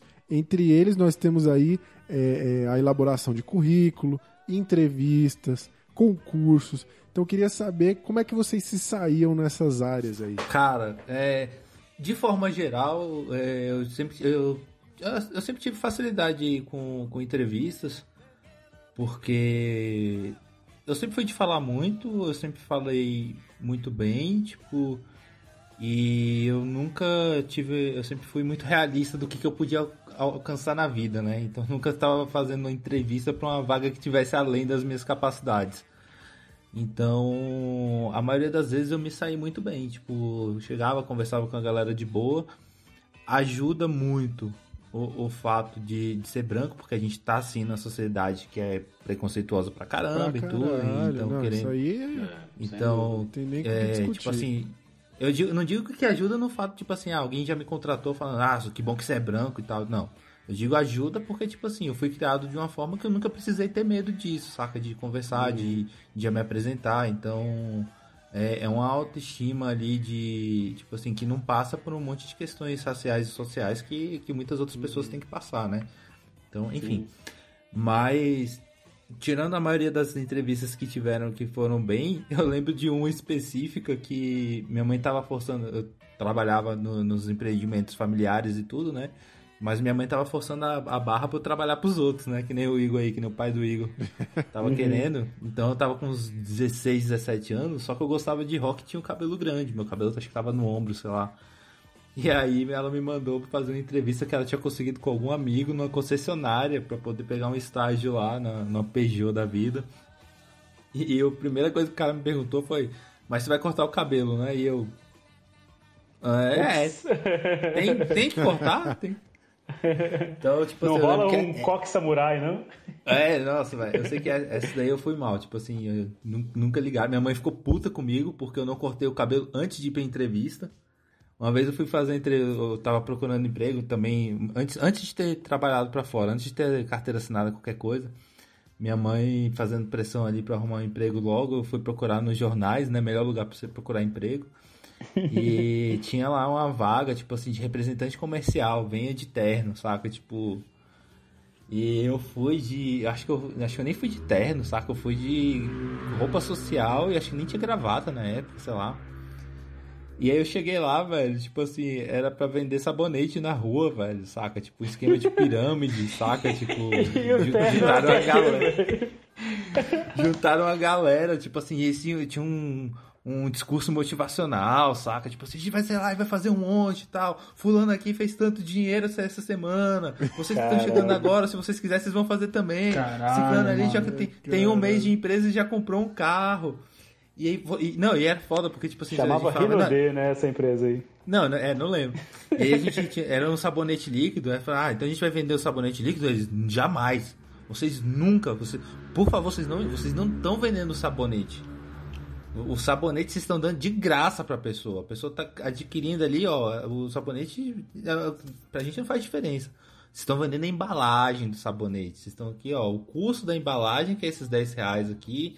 Porque o sabonete vale muito mais. O sabonete valia 40, 50 conto na época. O custo da embalagem, que era 10 reais, era 3 por 10. Véi, era um, uma- um papinho, Galera velho. é foda, né, velho? Ô, cara, É, mas e você, aí- sai, do cara. você sai dessas reuniões aí pilhado, né? Você sai tipo, mano, eu vou ficar muito Não. rico vendendo essa Nossa, porra. velho. Ou, nossa, velho, foi tipo assim, era uma, foi uma hora de apresentação e reunião de manhã, tipo, a gente tinha que estar lá 7 horas da manhã. E aí eles te mandavam pra rua, e o primeiro dia a gente ia com alguém pra, pra acompanhar, né, pra ensinar. E eu... E eu, uma hora lá, os bichos... E aí, tipo, eu saí de lá, caralho, velho, vou sair, vou vender pra caralho, vou ficar rico, comprar um carro, uma casa, vendendo sabonete, puta que pariu, velho. O mundo, o mundo não espera o que o, que o Caio está chegando pra entregar. Aí, moleque, eu, eu saí com esse cara, velho, com um velho, tipo assim, e o bicho fala, ah, vende pra aquela moça ali, vende pra aquela. Acho que na terceira pessoa, e eu andando no sol quente, aquela roupa suando, saca? Eu falei, velho, olhei assim pra cima, o que, que eu tô fazendo da minha vida aqui, velho? Isso daqui não é nem carteira assim, ô, isso daqui, ô, o que, que eu tô fazendo? Aí eu falei, velho, tipo, eu acho que eu, eu me sinto muito agraciado e privilegiado no sentido de entender rápido quando as coisas são furadas, saca? Tipo, eu, eu passei por muita coisa na vida, mas desde cedo eu começar, eu, eu sempre tive um tino ali pra sacar quando uma parada é furada. E aí eu já saio E aí fora você tá aqui até hoje por quê? O que aconteceu? É, eu ia te perguntar justamente. É, o cara já mandou aí que, que, que fala bem, saiu e sente quando vai dar merda e tá aqui, mano. Mas nós só Falhou fala esse merda, time. cara. Sabe o que é doido isso aí, velho? Você tava falando, eu tava pensando. Eu já, eu nunca trampei nessas paradas de pirâmide, tá? mas eu sempre, alguém tá me oferecendo e para isso aqui. E eu vejo que elas têm uma característica muito é, é, é, parecida, que é a ideia de que o cara tá fazendo uma parada que nunca ninguém, tá ligado? Tipo assim, ah, esses caras otários aí tá fazendo faculdade pra ganhar diploma, eu vou ganhar dinheiro com isso aqui vendendo sabonete, sacou? Os caras têm um discurso que te dá a entender assim, que você descobriu uma parada muito genial, sacou, velho? Tipo assim, é, é- é diferente de tudo aquilo que você já viu. Aí você vira e fala assim, ah, é tipo vender Avon? Claro que não. É outro, sabe? Tipo assim, então essa ideia Esses caras que tem. vendem Avon aí tem nada a ver, né? É, tá ligado? Então, tipo assim, pirâmide, jamais, isso não é pirâmide, não. Isso aqui é um. Aí o cara dá um nome lá completamente diferente. E aí você sai dali com a certeza de que você descobriu uma parada, velho, que, tipo assim, mano, eu tinha que estar aqui hoje, velho. Eu tinha que estar aqui, porque isso aqui vai mudar a minha vida, Fraga. Isso é muito doido, cara. Cara, cara, uma vez o- um amigo meu me ligou, me mandou uma mensagem, me chamou, velho, como é que você tá aí? Tá precisando de trabalho e tal? Eu falei, pô, velho, tá foda. Eu era freelancer na época, né? Tava na faculdade ali, tinha mudado de curso, tava fazendo artes. E aí o bicho, velho, aparece aqui em casa que eu tô com oportunidade massa. Eu, pô, o que que é? Ele, não, não, posso falar não, velho. Aparece aqui que eu... Aí já imagina. Não, não, não, não imaginei não, velho. Não Tipo assim, pô, era um moleque da minha faculdade e tudo. É igual, Uhum. amigo meu até hoje, gosto do bicho pra caramba e tal. Mas cheguei lá, velho. Aí tinha mais eu e mais duas pessoas. E aí apareceram com. Aí entrou, entrou um cara na sala com um DVD da Polishop. Pode E crer. aí bo- e botou, to- e botou pra tocar, velho. E aí, tipo assim, ele tá lá explicando e tudo, e do nada ele chega, tipo, ele falou assim, velho, você tem alguma pergunta? Alguém tem alguma pergunta? E aí eu pensei, ah, velho, que se foda, né, velho? Tipo assim, amigo meu e tudo, mas eu tava meio puto nesses, nesses dias aí. Eu falei, velho, essa porra é pirâmide, não é? Aí o É. cara ficou, o cara ficou chateado, constrangido. Não, pô, pirâmide, tá doido? Isso aqui é pirâmide? Isso aqui não é pirâmide, não, pô. Tá doido? A gente tem um produto de verdade, saca? A gente Aham. trabalha com um produto. Quando é pirâmide, pirâmide não tem produto. Cara, aí ele, eu falei, eu falei, não, beleza, então. Ele, na hora que ele passa o slide, velho, o gráfico seguinte era, tipo, você chama três amigos que chamam três Aham. amigos. Aí eu, falei, eu olhei pro bicho e falei, olha aí, tá vendo essa porra, velho? Tá desenhado, caralho, é uma pirâmide. Eu peguei e fui embora da, da parada. É... Ele falou, não, isso aqui é um triângulo isósceles. É, ah, se fuder, velho, caralho. É foda, mano. Cara, é, vamos lá. A minha relação com esse lance de entrevista e tal é tipo assim, quando você, pelo menos na minha época, você dava 13 anos, 12, 13 anos, já começava a ver esses assuntos na minha casa, pelo menos, né? Aí meu pai, meu pai sempre trabalhou, meu pai é garçom E aí, então esse já tava, tinha esse lance de entrevista e tal, de fazer currículo. Eu lembro de várias vezes quando eu era moleque, meu pai ia fazer currículo nas poucas casas que tinha computador e ele me levava e eu achava do caralho fazer currículo, saca? Até hoje eu falei caralho, velho, eu ia com meu pai montar o currículo dele, saca? Então assim, é uma parada que meio que eu cresci com isso na cabeça, assim, meu pai pelo fato dele trabalhar em restaurante, ele sempre teve que ter esse lance de entregar currículo, de ter entrevista e tal. E aí, velho, ele, ele sempre ensinou pra gente vários macetes, assim, velho, que na real, que, velho, hoje eu percebo, velho, nem precisa dessa pressão toda, velho. Quanto mais pressão você vai pra entrevista, pior você se sai, saca? Sim. E só que, velho, ele dava altos macetes. Não, você pra entrevista tem que ir de calça jeans, tem que ir arrumado, cabelo cortado. Quando chegar lá, você não pode falar que não sabe fazer um negócio, não. Você tem que falar lá que, cara, você só quer oportunidade pra fazer. Pode E, crer, isso é cara, muito bom, né, e aí, outra, eufemismos são muito bons. outra cara, coisa lá, bom. é, você nunca fala, você nunca faz um negócio sem perguntar. Se tá em dúvida, pergunta. Aí vai vários macetes. Se você falar com o cara, você fala direito, fala olhando no olho do cara. É, nada de ficar dobrando. Lambendo o beiço, nada de né? ficar dobrando, nada de ficar de braço cruzado e não sei o que. Então assim, quando eu ia pra entrevista, eu ia com todo esse ensinamento nas costas e era uma experiência puta bosta sempre, tá ligado? De tipo, de caralho, mano, eu não posso dobrar os braços, eu não posso olhar pro outro lado, eu tenho que falar com o cara olhando pro olho. Mano, uma série de comando bosta. Tipo assim, lógico, velho, meu pai fez com todo amor do mundo, era a dica que ele tinha recebido e ele passava. Velho, Chegava lá, você tava todo torto, você É, tava com o olho vidrado. e aí, e aí você tem que falar com confiança, tem que pegar na mão do cara e apertar a mão dele direito, não dar aquela mão mole, não sei o que. Eu falei, caralho, mano. Então assim, eu era todo instruído. E aí, velho, eu sempre era mó nervosão, sempre, sempre. Assim, velho, eu, eu já sou nervoso, eu já fico nervoso de conversar com os outros normalmente. Então, numa entrevista eu ficava mais ainda. E eu falo muito rápido, como vocês já perceberam. Então, assim, eu falo na velocidade. Vocês costumam ouvir no Bodycast na velocidade 3, eu falo na velocidade 6 quando eu tô nervoso. Então ninguém entende quando eu tô falando. Só que pra mim, a pior parte nem era essa, mano. Da entrevista. Porque a entrevista já era um passo feliz. Vocês concordam comigo? Você entregou o currículo e foi chamado. Então, assim, porra, já era legal. Sim, é verdade. A pior parte pra mim era você botar o currículo na pastinha, pegar um baú, descer numa quadra enorme, com a pastinha debaixo do braço e sair de porta Pode em crer. porta perguntando: Ô, vocês estão precisando de alguém aí? Posso deixar meu currículo? Mano, aquilo me matava, velho. Isso é louco, velho. Isso é- Pra mim, era a pior parte era essa, de tipo assim. Você descer com a pasta, não é nem questão, velho, nem, nem questão de vergonha, porque, velho, eu sou um cara, eu sou tímido pra caralho, saca? Tipo assim, pra mim entrar numa loja e falar assim, oi moça, é, velho, demorava pra caralho, assim, moça, vocês estão precisando de alguém, Pô, se eu tivesse, posso entregar o- meu se tivesse os vídeos daquele gatinho lá do TikTok, você já ia saber, né? Chegava, é, é, eu posso falar com você? Já ia ter as manhas. Mano, tipo assim, pra mim, eu lembro de um, de um episódio, pra mim foi um dos piores dias da minha vida, velho. É que quem é de Brasília conhece a Feira dos Importados e todo o complexo de lojas que tem ao redor ali, né? Cara, teve um dia que eu desci lá com uma pasta cheia de currículo, velho. Falei assim, não, hoje eu vou vencer na vida, mano. Hoje eu saio daqui com o emprego dessa porra.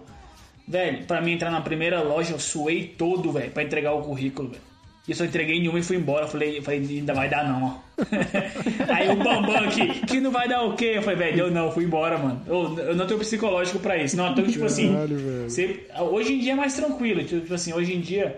Até porque você ganha confiança, né? Conforme você vai vários anos de, de, de, de entrevista e tal. E aí você começa a confiar mais no seu trabalho. Hoje em dia eu vejo. Eu não, eu não vejo como entrevista. Eu sempre vou uma, Eu sempre levo como reunião pra mim. Ah, vou me reunir, vou trocar ideia com a galera sobre o que eu faço. E geralmente as conversas são muito mais informais na nossa área, né? Nossa área de animação, vídeo e tal. São conversas mais informais. Os caras já chegam acendendo o beck, né, velho? Outro. E aí, tipo assim, então, tipo, é, são conversas mais agradáveis, tipo assim, como eu domino basicamente o que eu faço, eu consigo ali engambelar uns termos técnicos que enfeitiçam as pessoas, né? Então, tipo assim, ah, esse plano contra plongé fica muito bom nessas situações de tensão narrativa. Então, se o cara fala assim, caralho, porra! Então, Agora você vai meter um found footage lá no é, meio. agora eu vou me né? um found footage que eu aprendi hoje. Tipo assim, não, acho que um found footage aí que você tiver alguma coisa, a gente faz na hora, acho que fica top.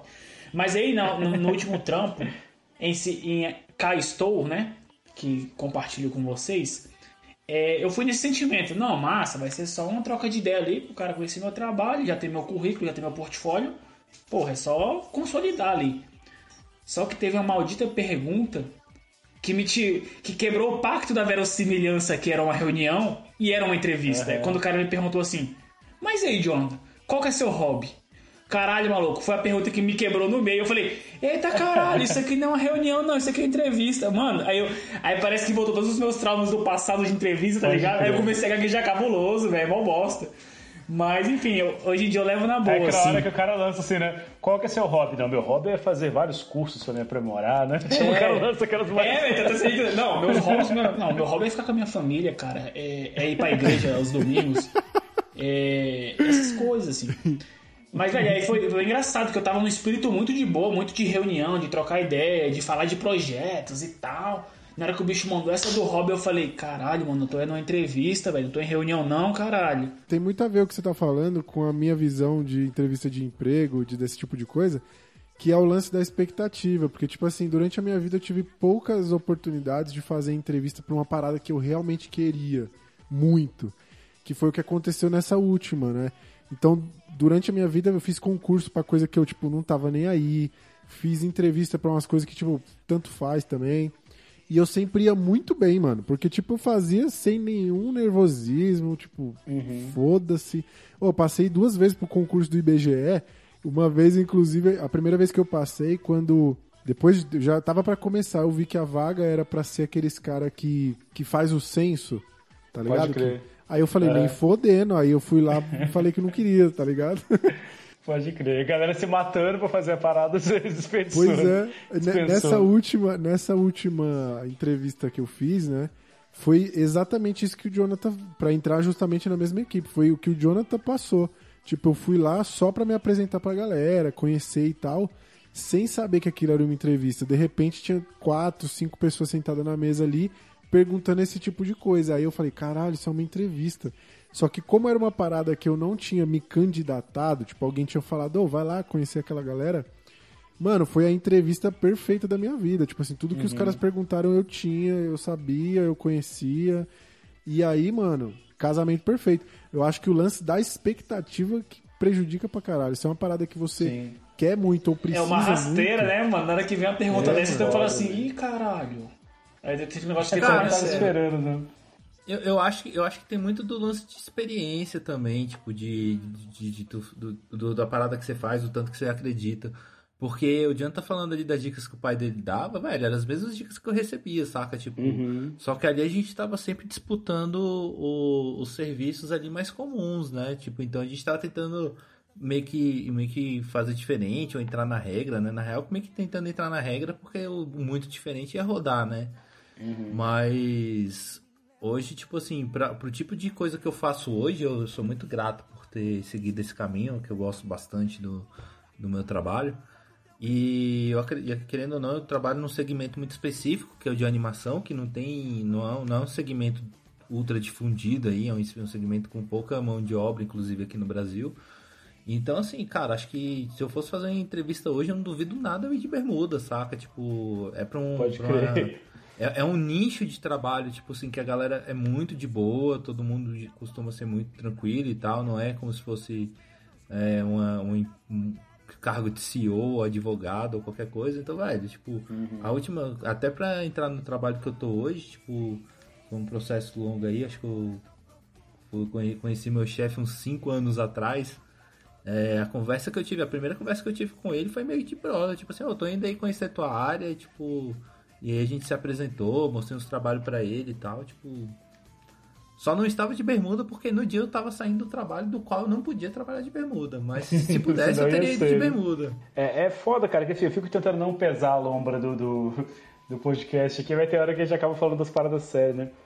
Esse lance de entrevista, pra mim, sempre foi uma parada muito complicada, cara, porque, tipo assim, é, quando eu era mais novo, né, que eu ralava lá com meu pai, eu via, mano, tipo assim, galera passava lá com, igual o Jonathan falou, com um currículozinho ali, velho, o cara suado, né, tipo assim, se fudendo, tá pra chegar lá e entregar. A gente pegava aquilo ali, velho, jogava, sei lá, fora, botava em qualquer lugar, foda-se, entendeu? nem olhava.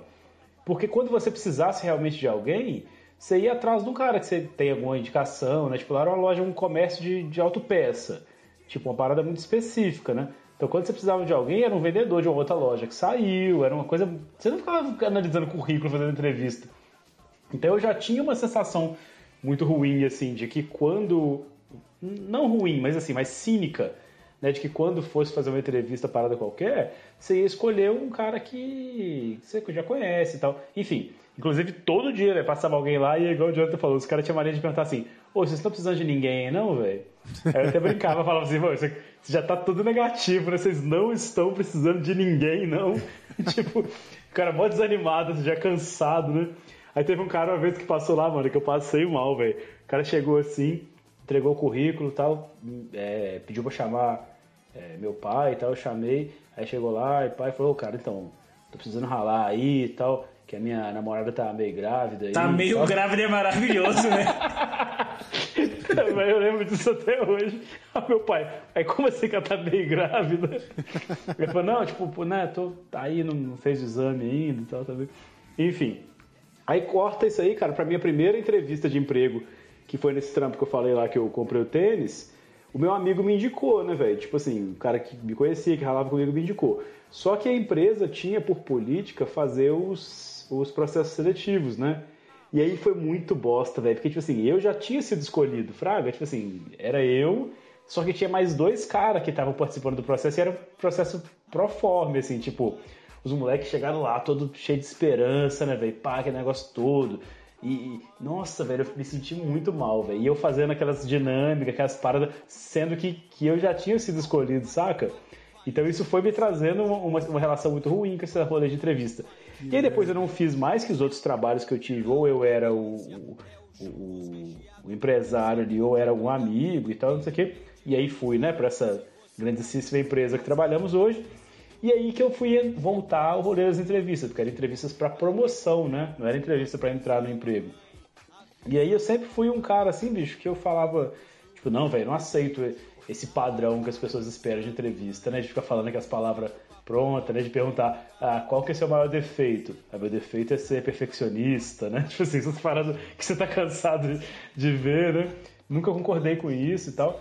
Eu sou um cara que eu me fodo até hoje, que eu sou segundo grau completo, né? Tipo, eu não quis fazer faculdade só pra poder conseguir alguma coisa, tipo, eu só faço parada porque eu acredito. Enfim, cheio dos meus ideais, tomei no cu, né? Porque não consigo mais porra nenhuma hoje em dia.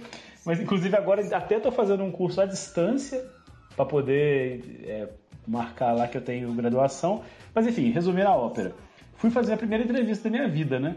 Cheguei lá, velho, falei, não, cara, tem que ser quem eu sou, pô, não tem dessa de ficar lá falando bosta, não. E na época, 7, 8 anos atrás, querendo ou não, pesava um pouco essa coisa de cabelo grande, né? Barba. Hoje em dia, tipo, a galera tá mais de boa, né?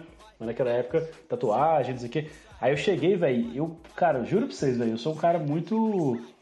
É, tenho uma, uma confiança muito pequena em mim mesmo, mas esse dia eu mandei bem, velho. Eu falei tudo, eu tinha estudado pra caralho, fui preparado pra porra. Mas, tipo assim, o cara perguntava, era, era um rolê de crédito. Aí eu não falava, eu falava do meu jeito, assim mesmo, sabe? Tipo, sabia o que eu tava falando, mas não ficava usando esses eufemismos. Aí, tomei no cu, não, não passei, beleza. Aí no outro momento, rolou uma outra entrevista, e aí eu soube que era parada grande, velho. Quem, quem tiver ouvindo aí que, que rala comigo aqui em BH vai, vai lembrar dessa parada. Os caras iam contratar, tipo, contratar não, promover tipo 50 pessoas. Aí foram 300 entrevistados, mano. Aí como era um negócio muito grande, veio gente de fora, veio psicólogo, tá ligado? Aquelas paradas aí que é tipo uma banca mesmo, igual o Ídolos. Quatro pessoas sentadas assim, você falando e os caras anotando. Eu falei, velho, essa galera não me conhece, tipo, né, ninguém aí sabe quem eu sou e tal. Eu vou meter o personagem, velho, vou fazer o que eles querem, sacou? Aí eu lembro que esse dia eu tava bebendo na casa de uma amiga minha, velho, eu virei à noite lá, tipo, aí deu 6 horas da manhã, eu, caralho, velho, tem entrevista agora. Fui em casa, aí eu peguei uma roupa que eu tinha sido padrinho de um amigo meu, que era a única roupa mais social que eu tinha. Fiz a barba, velho, cortei o cabelo, que eu mesmo corto meu cabelo, tipo, cortei mais baixinho assim, pá, não sei o quê. Cheguei na entrevista, velho, e eu vi, tinha visto uns vídeos no YouTube, né, esses conselhos, tudo aí que o Jonathan falou, eu vi. Aí eu sentava com a coluna reta, assim, né, velho, pá, cruzava as pernas mó bonitão, e não sei o quê. Aí os caras perguntavam qualquer coisa, velho. Você aceita um copo d'água? Muito falo, bom, velho. Aí os caras, você aceita um copo d'água? Eu, eu gostaria de dizer que os players né, desse, desse momento aqui, eles estão, né, os stakeholders, de, e metia essas Não, palavras não no quero meio, água, velho. não, quero só H2O líquido. É, tá ligado? Assim, qualquer pessoa falava água, velho. E a galera só anotando, né? Aí os caras faziam uma pergunta, mano, os caras sentados mesmo respondiam. Eu levantava pra responder, tá ligado? Tipo assim, cheio dos, dos trejeitos, das, das, das paradas super corporativo, falando aquilo que os caras querem ouvir, né? O cara falar, tipo assim, sei lá, ah, e se tiver um problema X e der a sua hora de ir embora, não, jamais, eu vou ficar até resolver, porque eu acredito que eu tenho que entregar o meu melhor, performar, né? Da maneira mais não sei o que lá, pá, pá, pá.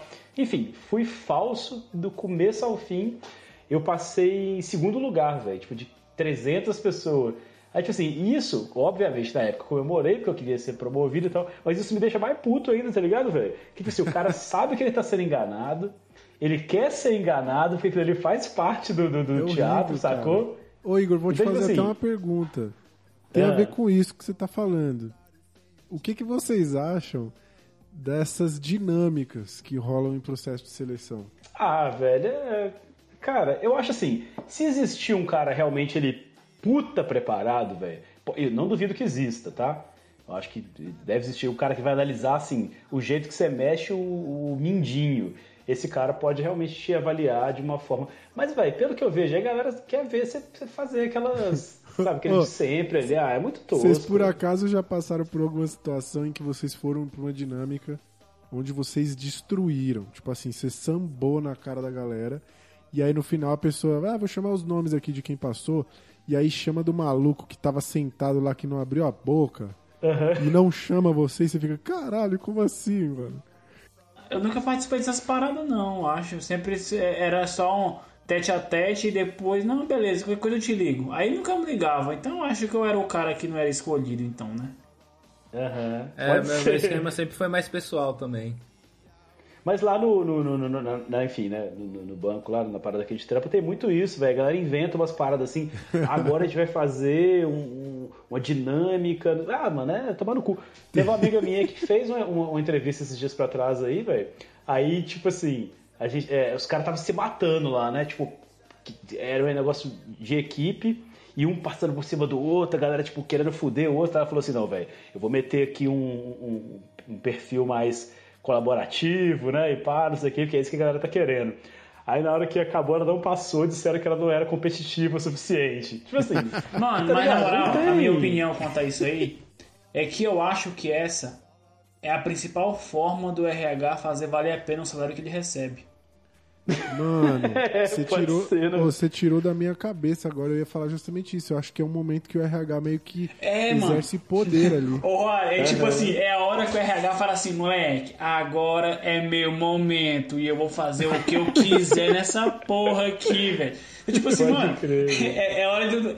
Tá ligado aquela. Não, agora eu vou, agora eu vou deitar, moleque. Tipo assim, é que o RH só se fode, mano. RH demite a galera, RH tem que chamar a atenção de funcionário.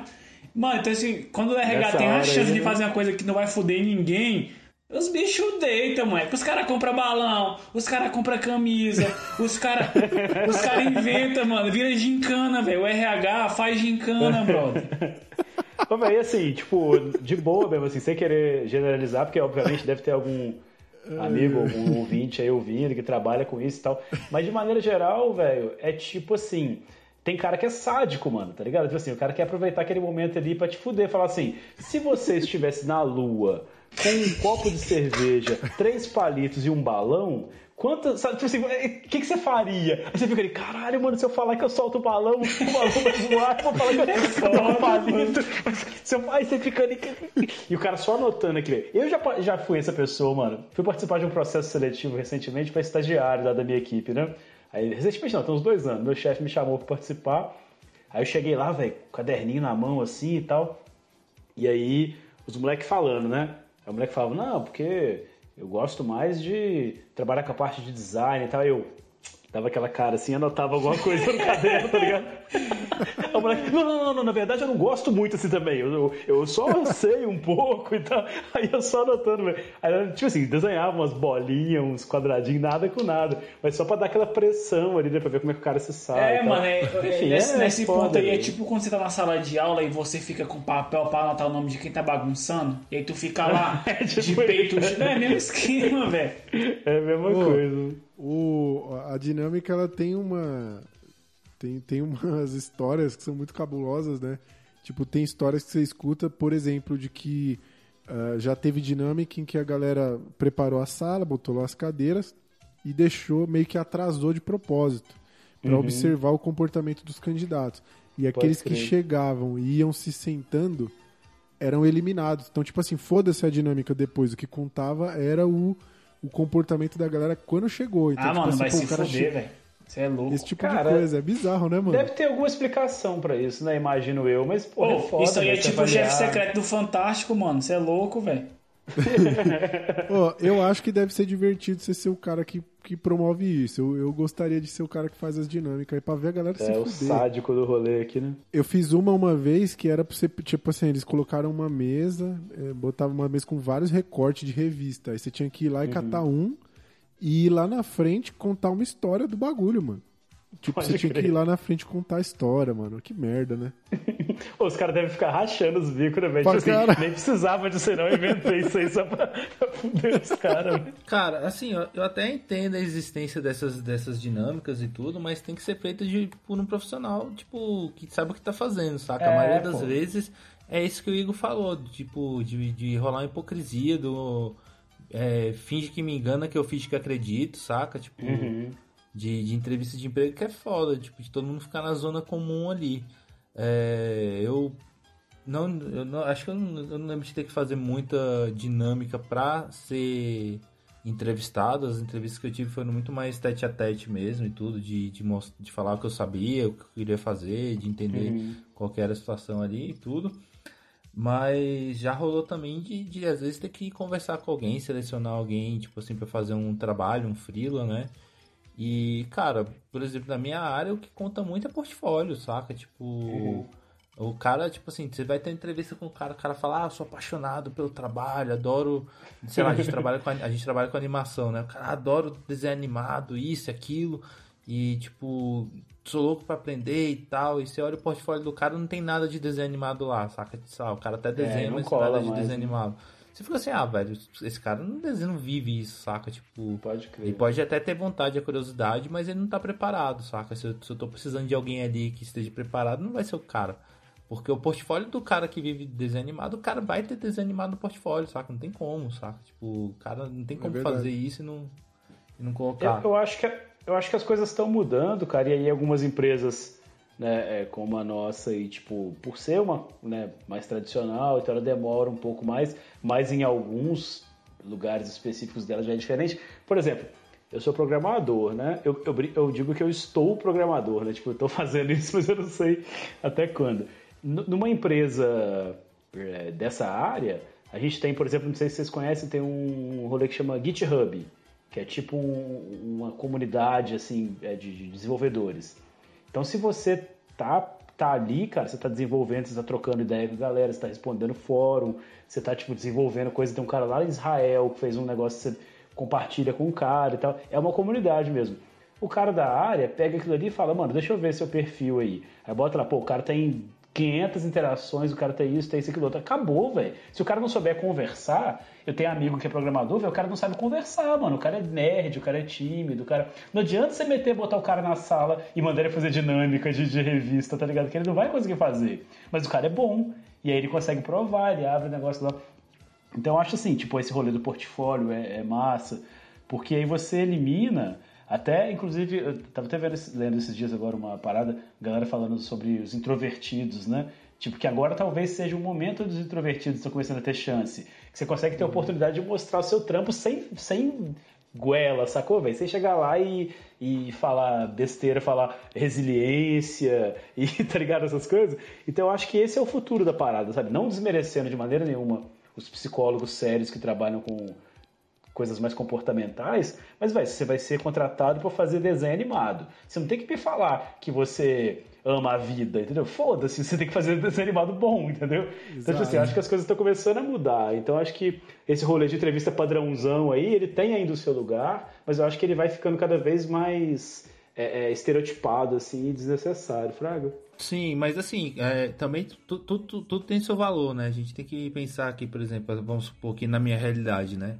Obviamente eu vou olhar sempre o portfólio do cara pra saber o que ele faz e o que ele não faz, não, não faz. Mas também não é só o portfólio, saca? Tipo, É, é, é até uma parada que eu converso muito com o Hugo, velho. Tipo assim, não adianta você ser, ter um portfólio do caralho e você ser um pau no cu, saca? Do, no seu trabalho. É, Ninguém vai querer lado, trabalhar né? contigo. As pessoas querem trabalhar com pessoas com quem elas possam lidar, pessoas que não vão ser problemáticas ali dentro do trabalho e tudo, saca? Então, assim, e acho que algumas dessas dinâmicas são muitas, tipo, quando bem feitas, né? São muitas no intuito Uhum. de, de ver se as pessoas conseguem trabalhar em equipe, né? Tipo, se elas são criativas, se elas conseguem é, é, passar tarefas para frente, dividir tarefas com, com qualidade e tudo. Então, assim, eu acho que também não dá para desmerecer completamente Uhum. o lance das, das, dinâmicas. Cada, cada um vai caber. É, se eu for trabalhar, se eu for montar uma equipe de trabalho, eu não vou procurar só portfólio, né? Eu vou procurar portfólio, Tem mas eu vou um- precisar saber o perfil das pessoas para ver se elas vão conseguir trabalhar em equipe. Agora, se eu só preciso de alguém para fazer um, um- um bico ali, alguma coisa, aí realmente o portfólio Uhum. fala acima de qualquer coisa. É, mas assim, mas você falou muito bem, cara. Inclusive, mais uma vez, me Eu fazendo passar bem. vergonha aqui. Me fazendo passar vergonha aqui. Obrigado. É, é seu papel desse podcast. Mas acho que é isso. É porque, tipo assim, eu também já tô indo pro outro extremo, né? Eu acho que sempre vai existir, né? Esse, esse meio termo aí. Agora, por exemplo, se você entrega um portfólio bom e o mapa astral, pra mim já foi, entendeu? Não precisa mais nada. É, com certeza. Falou tudo. Mas aí, cara, é foda, né? Que eu tô aqui sendo radical também, também não precisa isso. É, talvez seja porque eu tenho essa dificuldade com essa dinâmica de entrevista, né? Caio, mais uma vez aí, ponderou muito bem. Parabéns, Caio. É mentira, eu vou dar parabéns pro Jonathan por essa ponderação que o Caio fez. Muito bom. Que já é um costume. já é um costume aqui. Não, eu, aqui. eu agradeço. Parabéns, eu agradeço, Jonathan. Eu acho que realmente eu mereço, nesse caso aí. Eu acho que ficar calado às vezes a gente merece um parabéns por ficar calado. Eu Acho que é, é uma não falou merda, né? Exatamente. As pessoas, as pessoas deveriam ser ma- mais é, parabenizadas aí pelo ato de ficar calado. Muitas vezes é, era muito mais importante ficar calado do que falar merda. Do que e falar as pessoas merda. não sabem disso. Então a gente poder é, começar esse hábito de parabenizar as pessoas que deixaram passar a oportunidade de falar merda. Mas eu lembrei de uma parada aqui, velho, que, que tem a ver com essa história de, de, de, de não passar né, por esses processos de entrevista e tal, e, e é uma coisa mais de indicação. Era uma parada voluntária, não era um trabalho, não era um bico, não era freela, não era nada, era uma parada voluntária. Uma pessoa, na época que eu ia né, na igreja, né, que eu era crente e tal, tinha um trampo lá da minha cidade, um trampo não, um evento da minha cidade que era tipo aquele ação global, saca que a galera tira carteira, corta cabelo, faz exame de diabetes, o cara da quatro. E aí tinha uma galera lá que promovia esse evento, e aí por me conhecerem, acho que eu já, não lembro se eu já contei essa história aqui, se eu já contado, desculpa, que eu acho ela boa. Por me conhecerem, alguém virou pra mim e falou assim, pô Igor, vai rolar o evento aí, dia tal, não sei o que, a gente queria que você ajudasse. Eu, não, velho, claro, que, que- fala aí o que, que vai ser e tal, pá. Não, pô, porque pediram pra falar com você que vai ter um esquema lá de pintura facial, né, e não sei o que, não sei o que. Aí eu, pintura facial, velho, que porra é essa? é, pô, com as crianças e tal, pintura facial, não sei o que. Aí eu, não, mas eu não, não sei fazer isso não. Ah, velho, não sabe?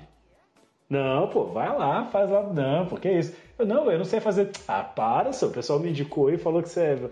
Eu, que caralho, eu não sei fazer isso não. Mas pensei assim, ah, velho, também não vou me negar a ajudar, né? A galera tá lá se fudendo pra achar algum, algum profissional da. Eu vou lá, me indicaram, então a pessoa me conhece, deve saber que eu não sou nenhum profissional dessa área, vou fazer o que der. Cheguei lá, velho, tinha uma mesinha assim com umas tintas, umas paradas, tá falaram, ó, você vai ficar aqui, aí as crianças vêm, você desenha e tal. Assim, mas fica à vontade, cara, faz no seu aí. Importante aqui é o coração, é Deus, é não sei o que e tal. Deus, Mas beleza, né, velho? Aí chegou os moleques, né, mano? Ah, desenha não sei o que. Eu fazia umas, tipo, umas borboletinhas, né? Os tremosos zoados com o pincel, assim. Aí o moleque chegou, pediu pra fazer uma caveira, eu fiz, né? Aí o outro pediu pra fazer um metralhador, eu fiz um fuzilzão no braço do moleque, assim, né? E pá. Aí foi essa hora aí que começou a dar ruim, velho. Aí o pastor lá chegou, foi perguntar o que que. Pô, meninos estão passando ali com Batman, com morcego, com caveira, com fuzil. O que, que você tá arrumando aí? Eu falei, "Ah, os meninos tá pedindo aí, eu tô fazendo, né? O moleque cara tá gostando pra caramba e tal. E a barraquinha lotada, né, velho? Os moleques, ah, faz não sei o que, faz não sei o que. Aí o, o, o pastor não me conhecia, foi lá, reclamou com a pessoa que me chamou e tal. Daqui a pouquinho essa pessoa chegou e falou: Aqui, ó, Igor, já, já, já tá bom, o material tá acabando já aí e tal. Enfim, foi uma situação muito constrangedora. Eu fui proibido de fazer um evento, tava, tinha duas horas, tinha começado a durar o dia inteiro. pararam com a barraquinha lá e tal, e pá, não sei o Ô, que lá. te censuraram na alta, né, mano? Me censuraram, né? E eu fiquei triste, né, velho, que eu queria ajudar, enfim. Aí no fim das contas, velho, passou, super constrangedor, a menina ficou, pô, fiquei super sem graça, o pastor ficou puto, a galera ficou com confusão do caralho e tal. Aí uma semana depois, velho, eu fui ficar sabendo que era pra eles terem chamado o Ico, que é um cara lá da minha cidade, tá ligado? Que realmente pinta. E aí só erraram o nome, Fraga. Caralho, mano, que bosta, velho. Aí a menina falou assim: Ô, mas você é doido, velho? Por que, que você aceitou? Eu falei, eu te falei que eu não sabia fazer. Então, tipo assim. Essas Puta coisas, velho? Que tem hora que realmente se eu tivesse feito uma dinâmica ali de pintura, eu não teria sido escolhido. Maravilhoso. Imagina, imagina essas crianças indo em outras festas infantis depois, aí tipo o cara vai pintar e fala, ô tio, faz um fuzil pra mim, pô. O cara lá fazia um fuzilzão massa. Fazer um AK-47 da hora, né? mano, foi muito engraçado. E assim, né? E, e- e eram né, comunidades carentes, tal, não sei o quê. Tipo assim, a última coisa que a galera queria era qualquer retrato de violência, né? Os moleques queriam fazer faca, né? Queriam fazer as paradas que era o que eles viam na TV e tal. Enfim. Então, voltando aí, Caio está certo. Tem que ter, tem que ter dinâmica, sim. As crianças, ô tio, faz uma carpa aí, vai.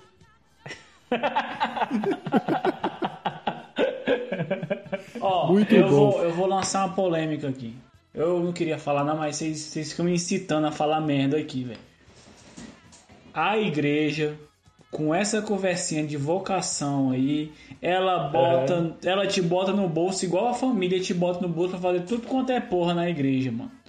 Porque esse lance de vocação. Ah não, é a vocação, é Deus que tá escolhendo. Mano, nessa aí eu já limpei, já limpei banheiro, já cozinhei, já cortei cenoura e o caralho. Porque, velho, os bichos com esse papinho aí, não, pô, é Deus testando sua vocação. Aí tu não vai arrumar treta com Deus, né, velho? Porra, Deusão, mó de boa, Deusão de boa aí com as paradas. Tu fala assim, ah, Deus, vou lá. Mas tu vai na má vontade, igual o Caio ia lá tirar os ovos, igual ia rodar com o carro de zerinho. Mas, cara, essa conversa de vocação é migué pra conseguir mão de É, obra de graça. Pois é, É, mas igual cuidado. essa história, né, velho? A menina, tipo, se ela não teve trabalho de, de procurar saber se eu sabia ou não. Ela já veio com o texto pronto, né? Não, pô, claro que você faz, você, você tá sendo humilde. Com pouco na mão de Deus é muito, Ô, né? você- Importante é fazer com o você- coração. você- que não sei o que, tá ligado? Você mó pintão aí, pô, pinta direitão, vai ficar negando aí de pintar as paradas.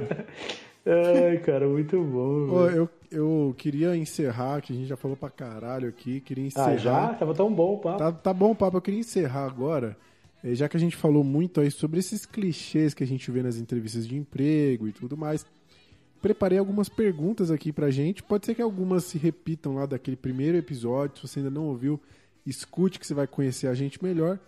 Eh, mas eu preparei algumas uma- umas perguntinhas aqui que costumam aparecer eh, em entrevistas de emprego. Quero ver se a galera tá preparada para responder. Então vamos começar aí dizendo onde que a gente se vê daqui cinco anos.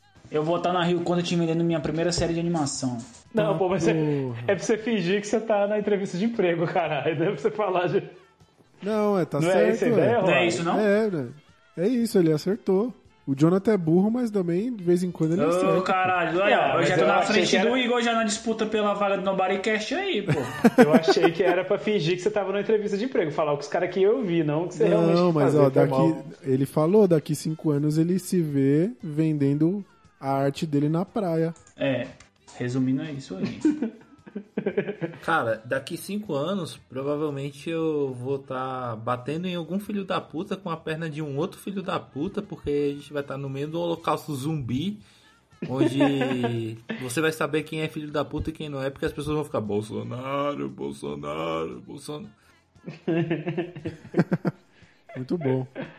Você, Igor? Cara, se eu fosse lançar assim, tipo, né? Ah, tô na entrevista de emprego e o cara me perguntar uma dessa, eu já, já ia meter aquelas paradas, tipo assim, daqui a cinco anos eu me vejo como um, um grande colaborador aqui dessa empresa, né? Trazendo muito para os players aqui dessa nossa envolvidos aqui no nosso no nosso esquema e eu acredito que eu tenho muito a colaborar sabe assim eu posso performar muito mais então eu quero ser um top performer aqui dessa empresa Ô Igor, uma resposta muito boa pra dar nesse momento aí é falar, tipo, cara, onde você se vê daqui cinco anos? Aí você fala, no seu lugar.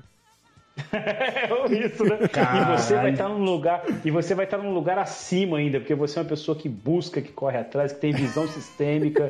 A gente Tá vai ligado? crescer juntos aqui. Eu vou estar te assessorando na presidência dessa instituição. Exatamente.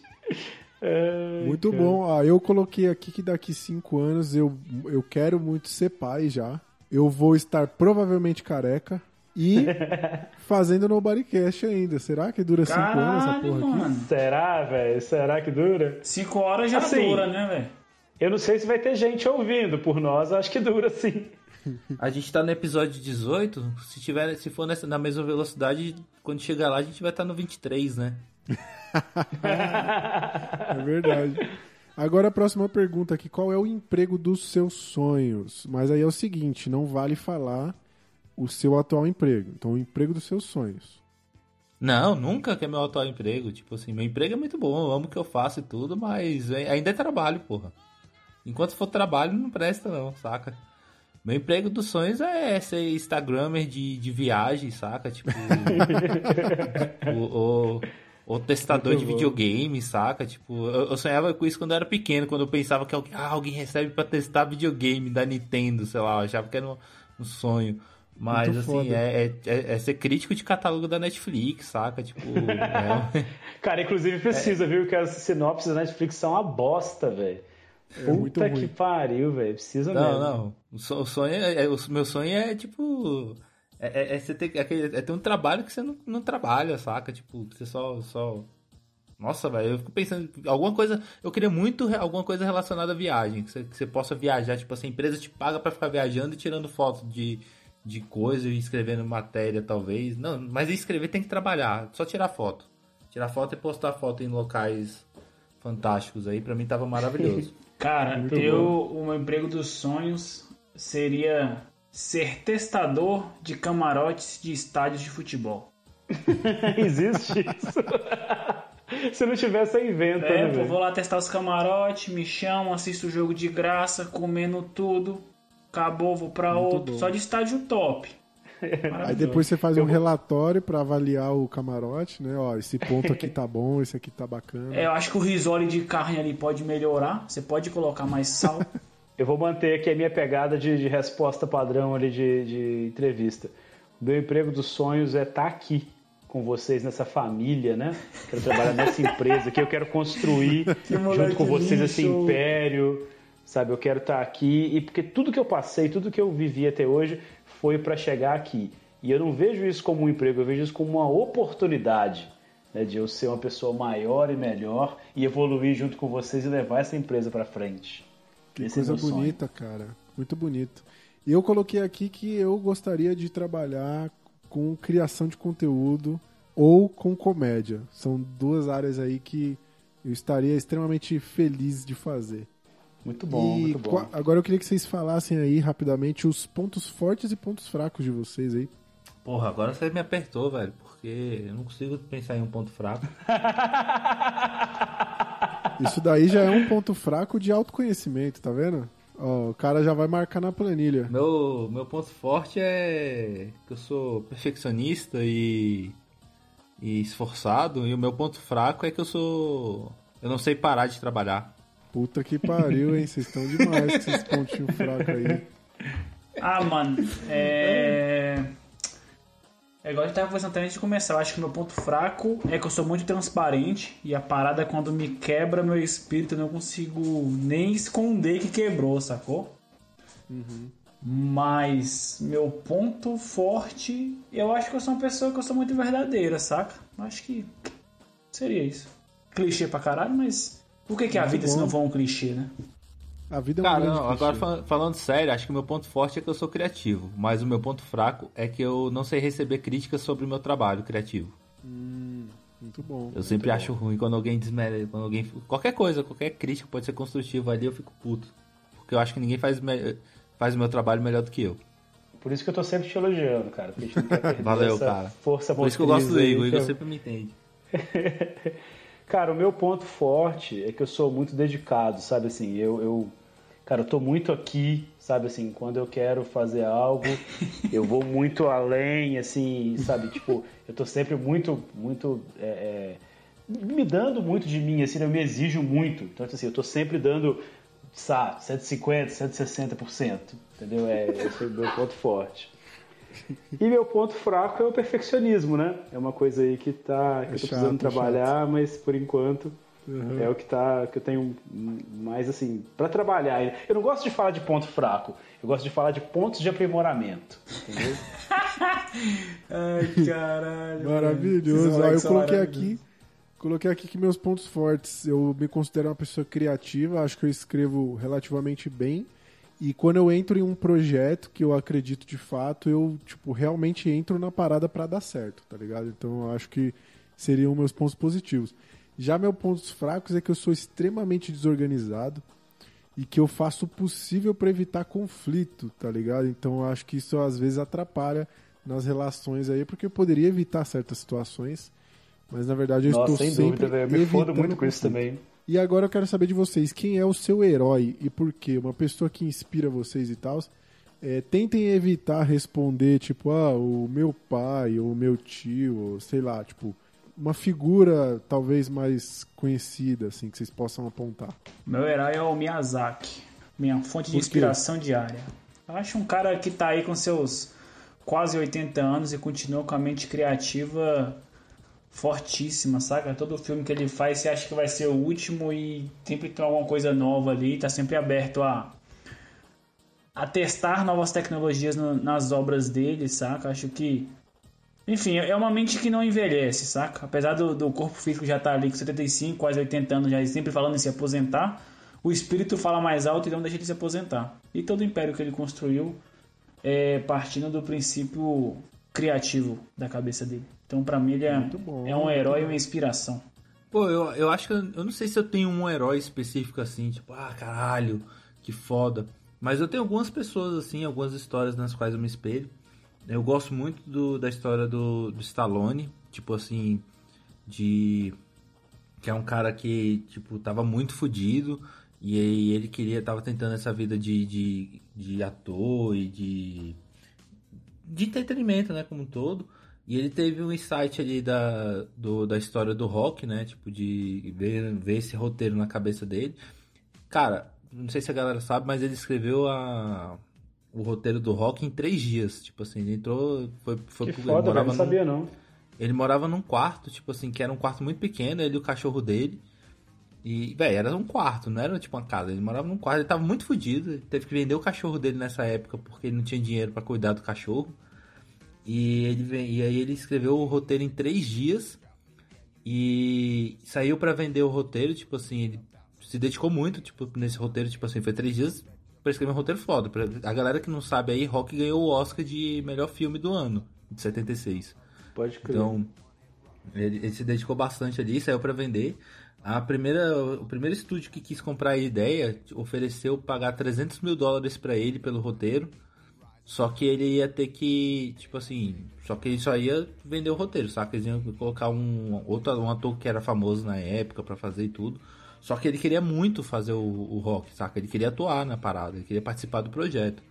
E, cara, ofereceram 300 mil conto pra ele, tipo, na época, velho, 300 mil conto, acho que hoje ia ser o quê? Uns 3 milhões? Alguma coisa assim, em dinheiro de hoje? Dólares? E o bicho não... Entre 3 E e o- 12 milhões.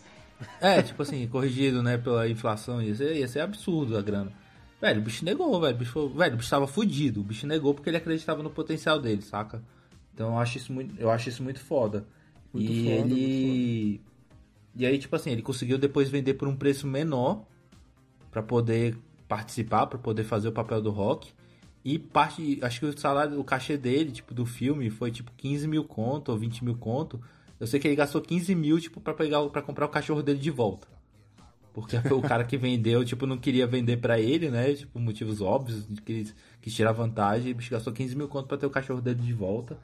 Velho, eu acho isso foda, velho. É Uma lição ali de, de, de humildade, de perseverança, de acreditar, saca? Eu teria me vendido fácil, velho. Nossa.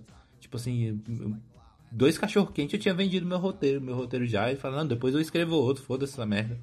Mas não, o bicho acreditou. e- Então assim, ele, ele pra mim é exemplo. E fora ele, eu gosto muito do Ayrton Senna por- pela perseverança e, e meticulosidade com que ele tra- tratava o trabalho dele, pela paixão que ele tinha, né, por, pelo, por pilotar. E o Dinho dos Mamonas Assassinas por também perseverança, humildade e bom humor, saca? Pra lidar de trabalho todo dia. Acho que Mamonas Assassinas, como todos, era uma galera muito bem humorada, tipo, uma grande perca aí pra cultura do Brasil com a morte deles 30 anos atrás, né? Mas acho que, enfim, são dois exemplos grandes aí pra mim. Oh, que bonito. Eu vou até soltar aqui um, um som aqui pra você, que é de galinha, porque eu pedi uma pessoa, você falou três, então vai ter uma galinha, foda-se. Ele fez o Vingadores dele aí, né, velho? Então, um, um herói pra mim, assim, é uma pessoa que eu trago, que tem muito respeito, que eu admiro muito, né? Uma pessoa, assim, que eu tenho como espelho mesmo pra mim, que é o Elon Musk. É um cara aí, né, que ele é CEO das empresas mais disruptivas, né, que nós temos hoje aí no, no Pau no mundo. cu do caralho. E ele é um cara que, Ô, né, mais do que o qualquer cara, outra coisa... porra. Não, é, Não. é porque... É, desculpa, é porque ele tá querendo me desestabilizar emocionalmente pra eu não conseguir essa vaga, entendeu? E o Elon Musk, mais do que tudo, é um cara que trabalha enquanto os outros dormem, né? Eu acho que pra mim, assim, é o meu mantra. Então é isso. Muito bom. Ó, eu coloquei aqui uma heroína que eu tenho aí, que é a Harriet Tubman, que é uma mulher que tem uma história fodida, que eu vou resumir bem porcamente aqui, mas ela era uma escrava que conseguiu fugir do sul dos Estados Unidos e ela foi a pé até o norte lá dos Estados Unidos.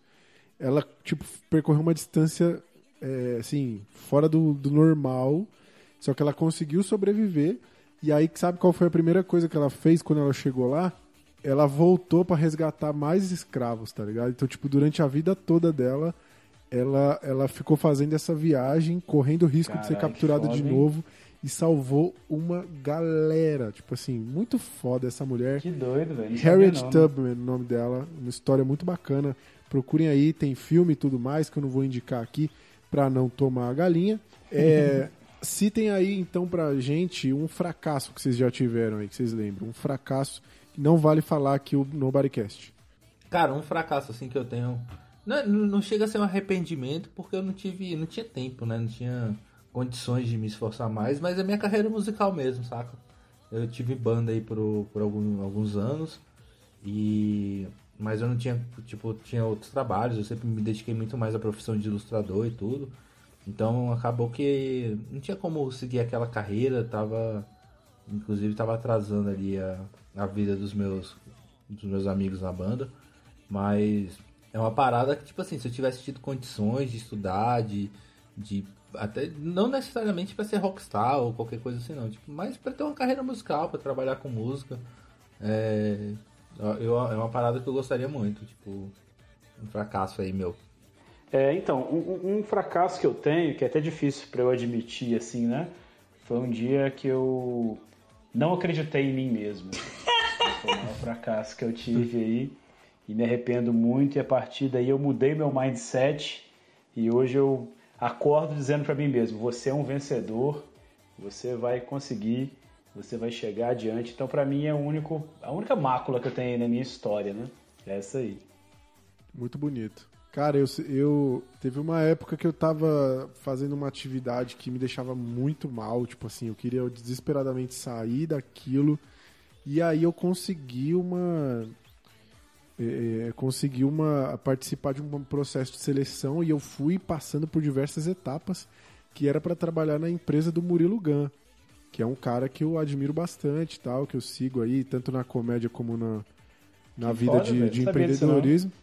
E eu cheguei a ficar entre os finalistas ali. Eu tava, tipo, Que doido, bicho. quase que pra entrar, tá ligado? Mas Caralho. eu não passei justamente pelo meu vínculo de emprego atual, porque acharam que o feedback que eu recebia é o que eu, de que eu não me entregaria é, Uhum. o suficiente. Com, tipo, Porque que você não ia sair, né, do, do, do- trampo pra poder se dedicar. Exato, né, é, tal. tipo, até, eu até Que mencionei, não, talvez eu veja se eu consigo tirar uma licença, alguma coisa assim. Mas eu tava bem cotado, tipo assim, eu fui bem pra caramba e eu considero isso. Não, não vou dizer que foi um, foi um fracasso, mas que abriu outras portas na minha vida depois, assim. Ela poderia estar bem diferente hoje, mas foi um fracasso aí que, que marcou. Caralho, mano. Doido. Caralho, hein? Eu, eu não considero isso aí nenhum fracasso, não, velho. É uma vitória que você chegou, tipo, chegou lá, né? Pô, Você tava, tinha uma outra opção que te, impossibilitou de segurar as duas, mas eu nem É. queria um fracasso. Eu entendo que você tenha colocado como um fracasso, mas puta vitória, tá louco, velho. Cara, é, eu, eu sinceramente eu acho fracasso uma palavra muito forte, saca? Porque eu acho que o fracasso parte do princípio que você não consegue fazer isso mais. Mas se eu eu penso que se você tá vivo, você ainda tem a condição de correr atrás desse- dessa, dessa condição. O cara pegou o meu personagem, tá vendo? Cara. Pegou o meu personagem. O cara te fudeu agora, hein, Igor. Tá tentando puxar seu Cara, tapete. é, é que- é que eu não sei, velho. Tipo, eu não sinto que eu tenho um fracasso, não, mano. Então o Jonathan é o único aqui que nunca fracassou na vida, o senhor Nunca fracassou na perfeito. vida. O senhor Não, mas não perfeitão. sei. Não, não é perfeito. Nem como podcaster, você nunca fracassou. Cara, é porque eu acho que eu parto do princípio que o fracasso é quando não é como, como você mexer com isso, saca? Tu acha que, vamos supor, você acha que você tem a oportunidade de você acha que aposentadoria. Você acha que nunca mais você volta pro. Você nunca mais vai ter essa chance aí, ô, ô Rory, de fazer esse processo seletivo de novo. Você acha que nunca mais vai existir a chance? Eu acho que vai, pô. Então, o Caio, você acha, você acha que nunca mais vai ter chance de, de montar uma banda ou de tocar uma parada? Não, não. No, no caso da música aí, eu posso realmente voltar Saca? a trabalhar, estudar música e tudo, beleza. Ah, eu não tenho condição nenhuma de, por exemplo, talvez ser um jogador de basquete profissional, um esportista, alguma coisa assim, porque aí minha idade já não deixa. Mas você me fez pensar uma parada muito interessante, que vai ser o lema da minha vida agora, que é... Eu não, não, não tem como você fracassar se você não tentar. O ideal é nunca É, mas no tentar. seu caso você tentou, então você fracassou sim. Não, justamente, é isso que eu tô falando. A partir de agora eu não tento mais nada. Eu não Você tenho não como tenta. fracassar. Você não tenta que você não fracassa. Muito bom. Ah, mano, sei lá, sei lá, vou jogar uma aí então. Se pá, sei lá, meu maior fracasso foi não ser um ilustrador. Não, que, que... Não, na verdade, o seu Pesado, maior fracasso, então, foi ter que depender do Caio. É isso que você quis dizer. Pesado isso aí, hein? Vocês querem ter um tempo aí pra vocês conversarem? Não, o Caio aqui. tá ligado essa minha frustração. O Caio já sabe dessa frustração aí. É, Jonathan, quero que você comece respondendo a próxima pergunta, que é uma realização. Uma parada que você fez na sua vida que você fala, caraca, mano, esse bagulho foi massa. Ah, mano, é. Eu não vou falar ser pai porque pai tá além disso tudo. Eu acho que ser pai tá além dessas paradas que nós estamos discutindo aqui. Dentro disso, eu acho que a maior, maior realização é a construção da minha casa. Massa. Muito bonito, muito bonito. bom, velho. Cara, pra mim, assim, a minha maior realização é estar aqui, né? Fazendo essa entrevista hoje. tá diante de vocês. Ô, eu botava cara uma eu- galinha em qual- todas as respostas do Igor, velho. Isso aí é sair pela esse cara que eu tangente, admiro caralho. tanto. Essa pessoa que eu admiro Você tanto. tá igual a Manu assim, Gavassi, você tá igual a Manu Gavassi no Big Brother. E eu tô igual o Priol, Tá. tô puto contigo. O Igor, o Igor tá metendo a Manu Gavassi aí. Mas é isso, cara. Tá aqui hoje, tá vivendo essa oportunidade, tá nesse momento único que nós estamos tendo aqui. Pra mim é isso, cara. Essa oportunidade da minha vida e é minha, minha maior realização. E independente do que aconteça, eu- obviamente eu acredito que eu vá ser selecionado, né, pro emprego. Mas independente disso. Caralho, tá mano, eu entendo muito o tá aqui. ficar puto, velho. Eu entendo muito agora, velho. Fala aí, Caio. Cara, é... vou tomar galinha, foda-se. Eu tenho duas grandes realizações aí. É, eu tenho muita vontade de um dia dirigir a, dirigir a arte de um filme animado ou uma série animada. Mas, Mas é já sonho, fiz- caralho, não é realização. Não, deixa eu terminar de falar ou. ou você vai. Você quer falar por mim? Não, se você quiser falar, eu paro aqui e você fala.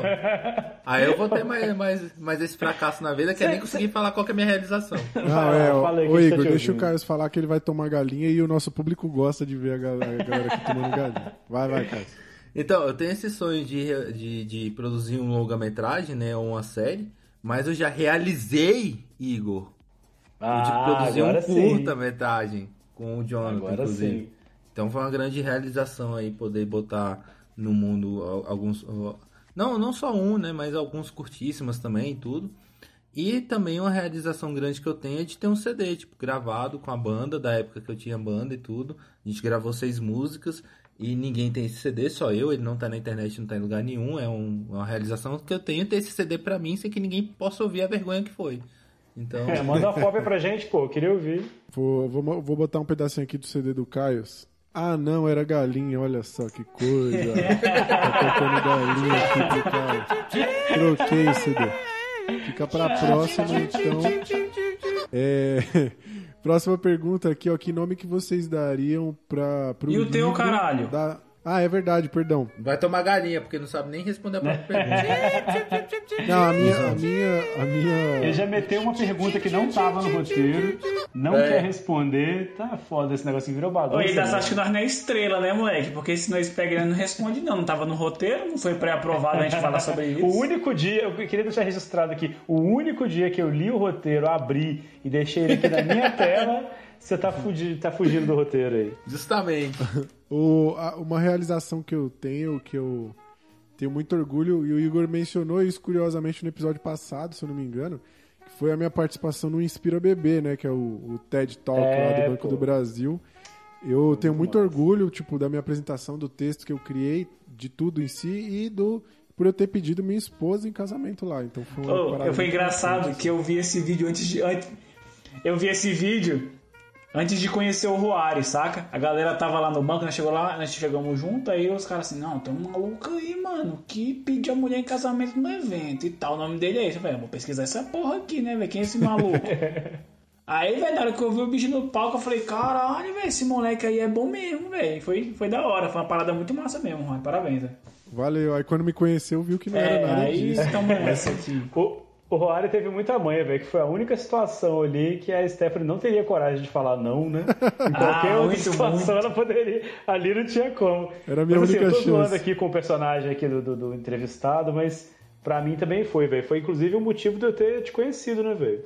Ah, não, É mentira. Eu te conheci no, no, no trampo lá que a gente fez de vídeo, né? Foi antes. Sim, mas, mas É. você me influenciou a participar do Inspira, então você tem, a- você tem uma ligação nessa minha realização olha que bonito. Pô, velho, pra mim foi uma grande realização também, foi do caralho. Foi uma das paradas mais fodas que eu já fiz na minha vida, assim, dificilmente vai ser batido. Mas eu vou manter aqui o que eu falei antes, que eu quero ser o Paulo Cu que vai zoar essa parada aí.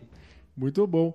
Fala pra mim, então eu quero que vocês falem aí como seria o nome do livro sobre a vida de vocês. Eu vou começar falando o meu aqui, que ele seria o mínimo que você precisa saber para ser um idiota.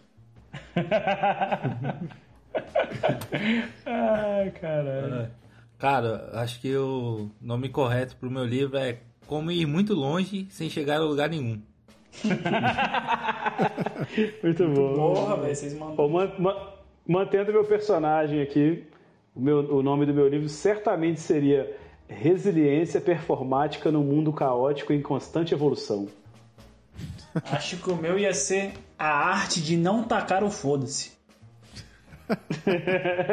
que vontade dá, todo dia. Uma pergunta importante para você, para você selecionar um candidato é saber que animal ele seria, além de ser um ser humano, que também é um animal. Mas que animal vocês seriam aí?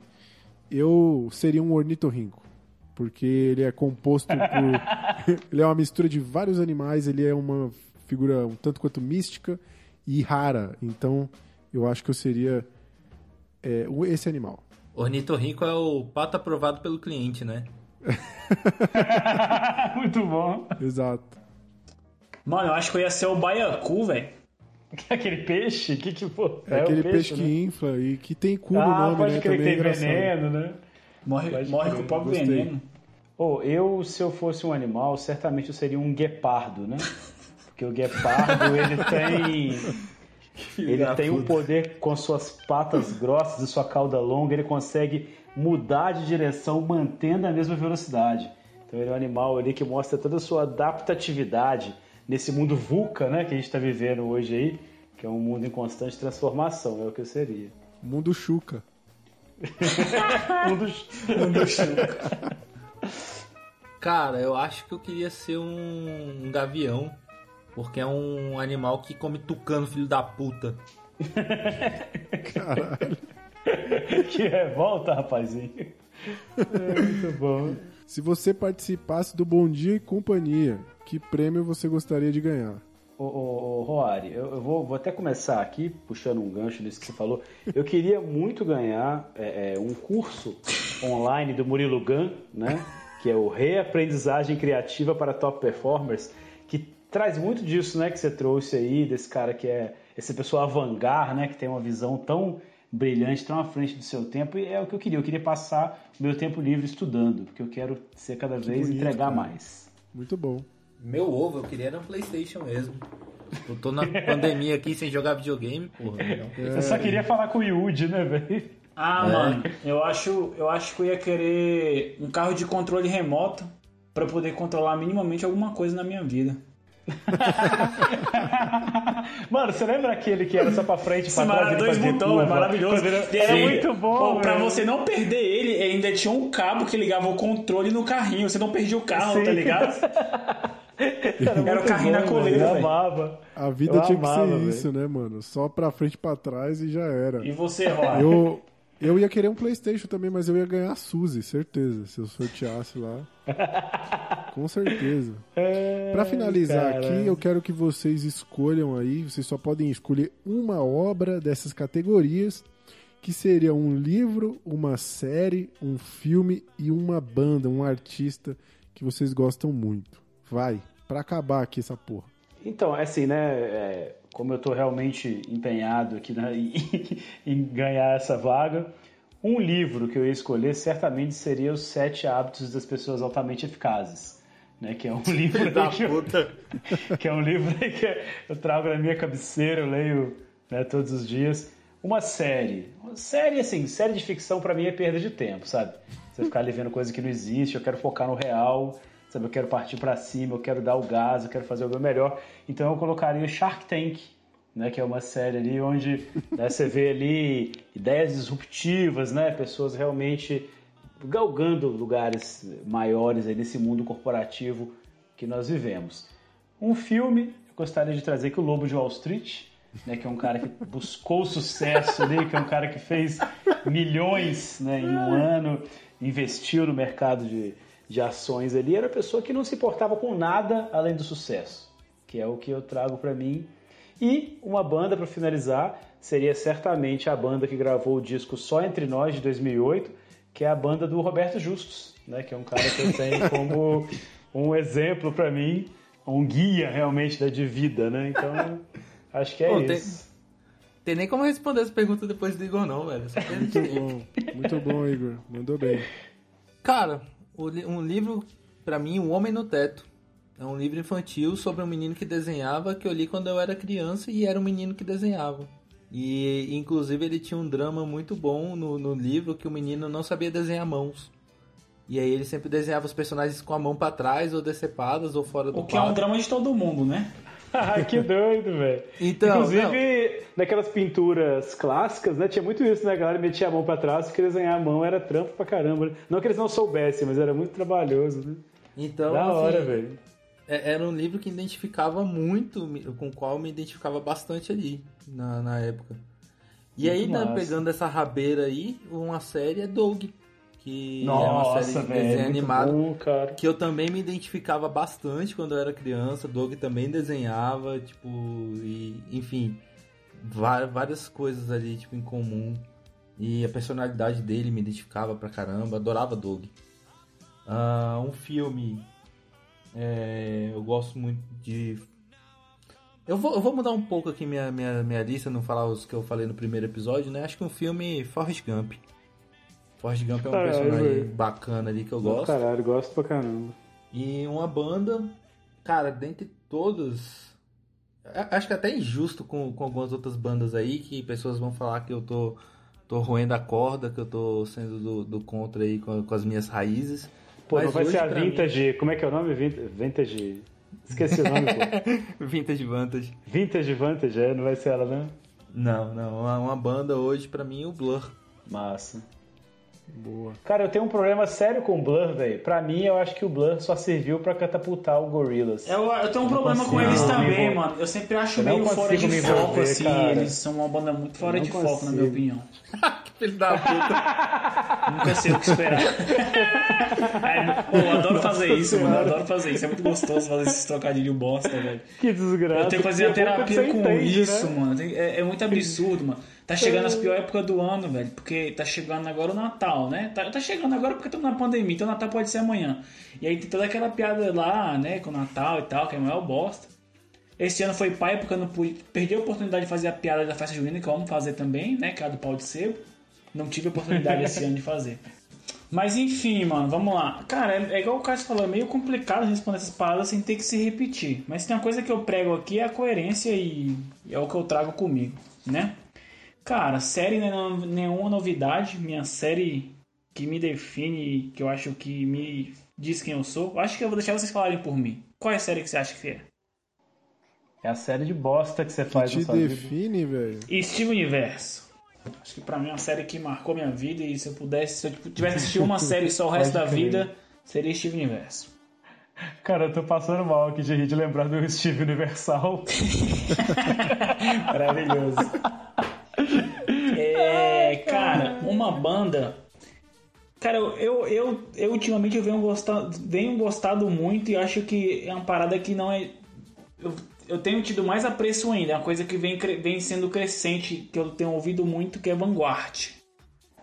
Eu Pode gosto crer, muito, muito bom, saca? Eu velho. gosto muito. Eles têm uma, eles têm uma pegada meio indie ali, saca? Eu acho que, que é massa demais, assim, do, do- as letras são muito boas, saca? Acho que diz, conversa muito comigo.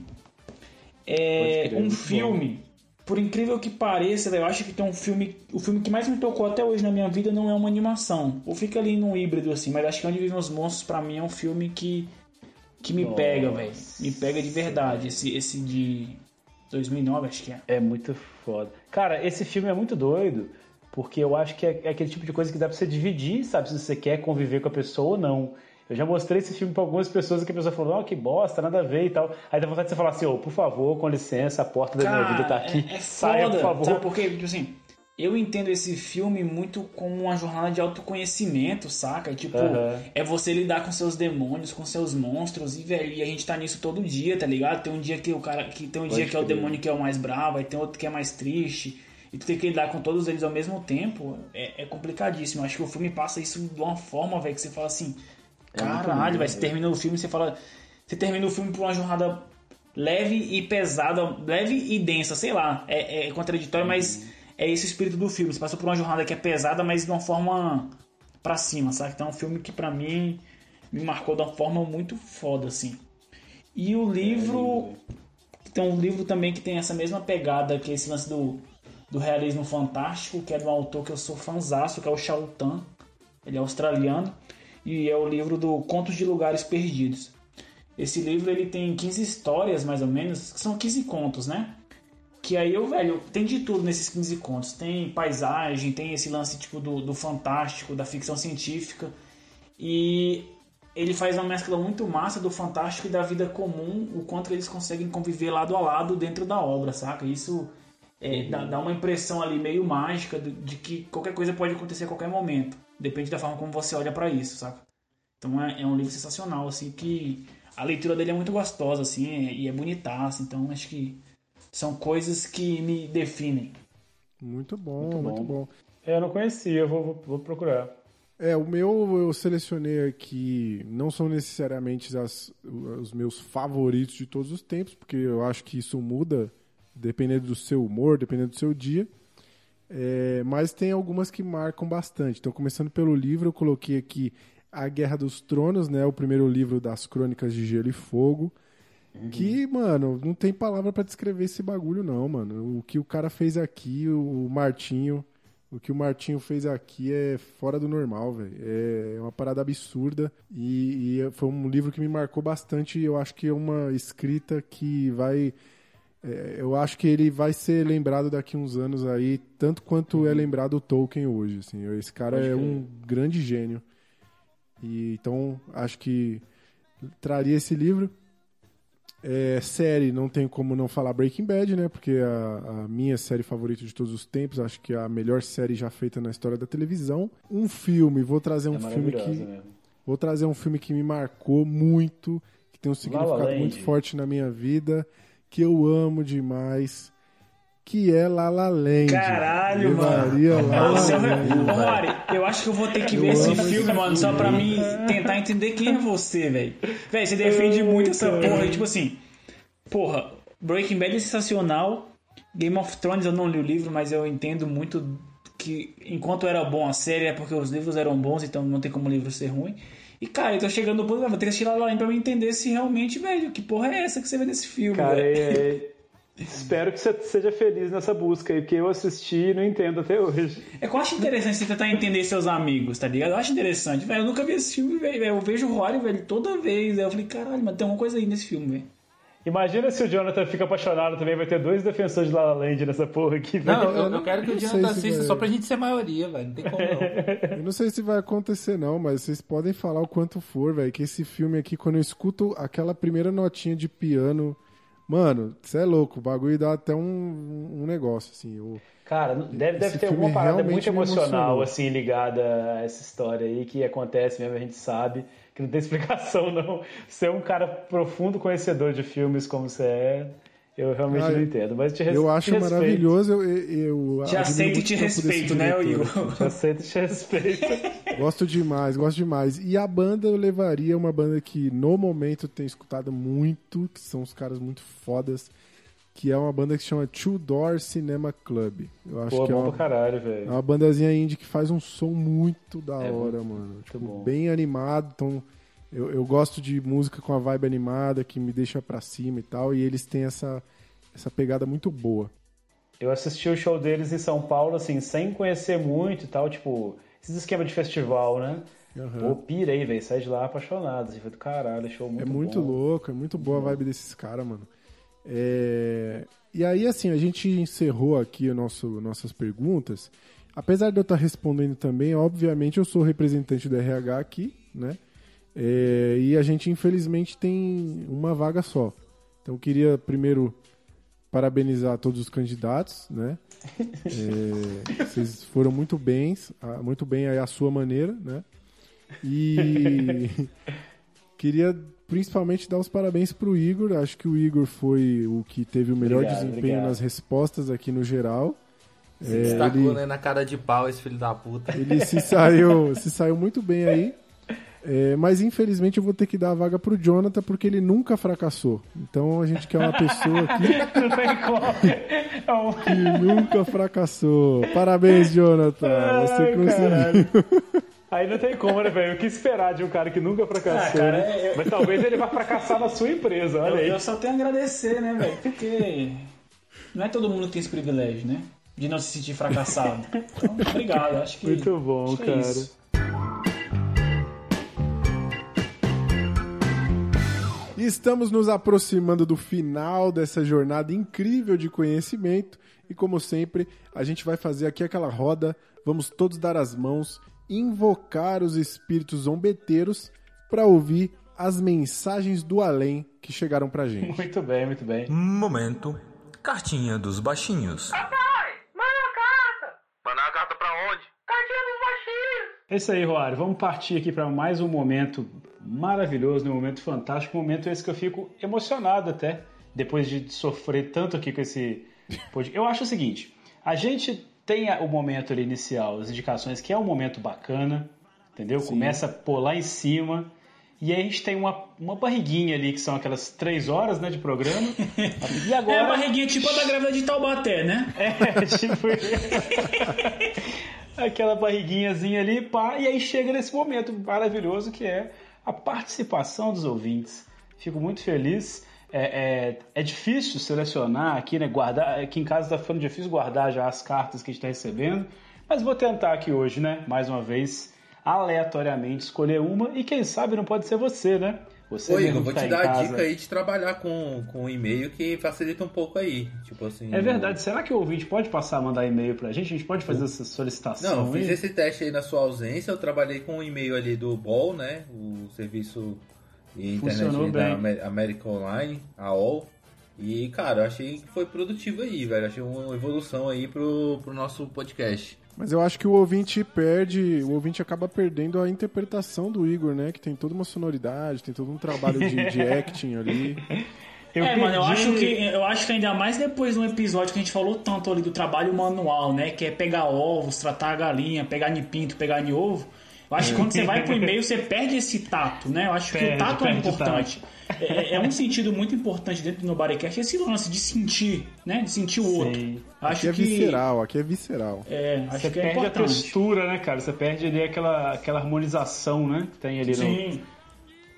Mas, mas enfim, vamos, vamos lá então. Vou, talvez a última vez, quem sabe, né? Se na próxima semana as pessoas mandarem e-mail, eu vou tentar recuperar aqui a minha senha do bol, que era igãosurfistão.bol.com.br. Mas se eu conseguir pegar de volta, eu, eu, eu anuncio pra vocês. Por hora, vamos de cartinha mesmo. Joguei pra cima aqui. É isso que o povo brasileiro quer. Tem muita. Peguei uma aqui. Olha só quem apareceu, senhoras e senhores. Ele tava sumido. Tava sumido, tava- nossa. Faz tava uma semana sumido. que ele não aparece aqui, né? Não, do ponto de vista do Igor que não leu a última, a- as últimas cartinhas, realmente, né? É verdade, tem muito tempo que eu não vejo.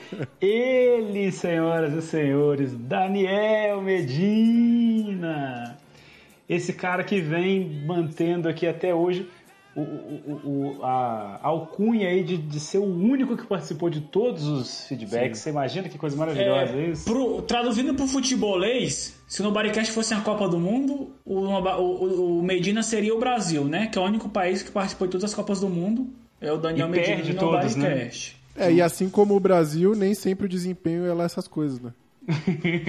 Então, se, se a vida é a Copa do Mundo, o Daniel é o Brasil, o Nobodycast é aquele 7x1, então seria isso que o. Exatamente. Provavelmente. na, vida, na vida do Daniel. Mas vamos lá, eu queria só fazer aqui, antes de começar a ler a cartinha dele, eu queria comentar aqui uma coisa que ele comentou comigo, que foi o seguinte, ele falou que normalmente ele ouve o episódio, né? E aí ele es- escuta lá e tal, não sei o que, blá, blá.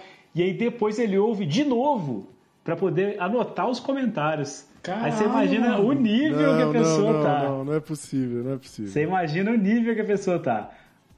Aí, como eu sou muito amigo dele, eu falei, não, cara, faz o seguinte, você vai ouvindo e já vai mandando, entendeu? Que depois eu separo aqui, não tem...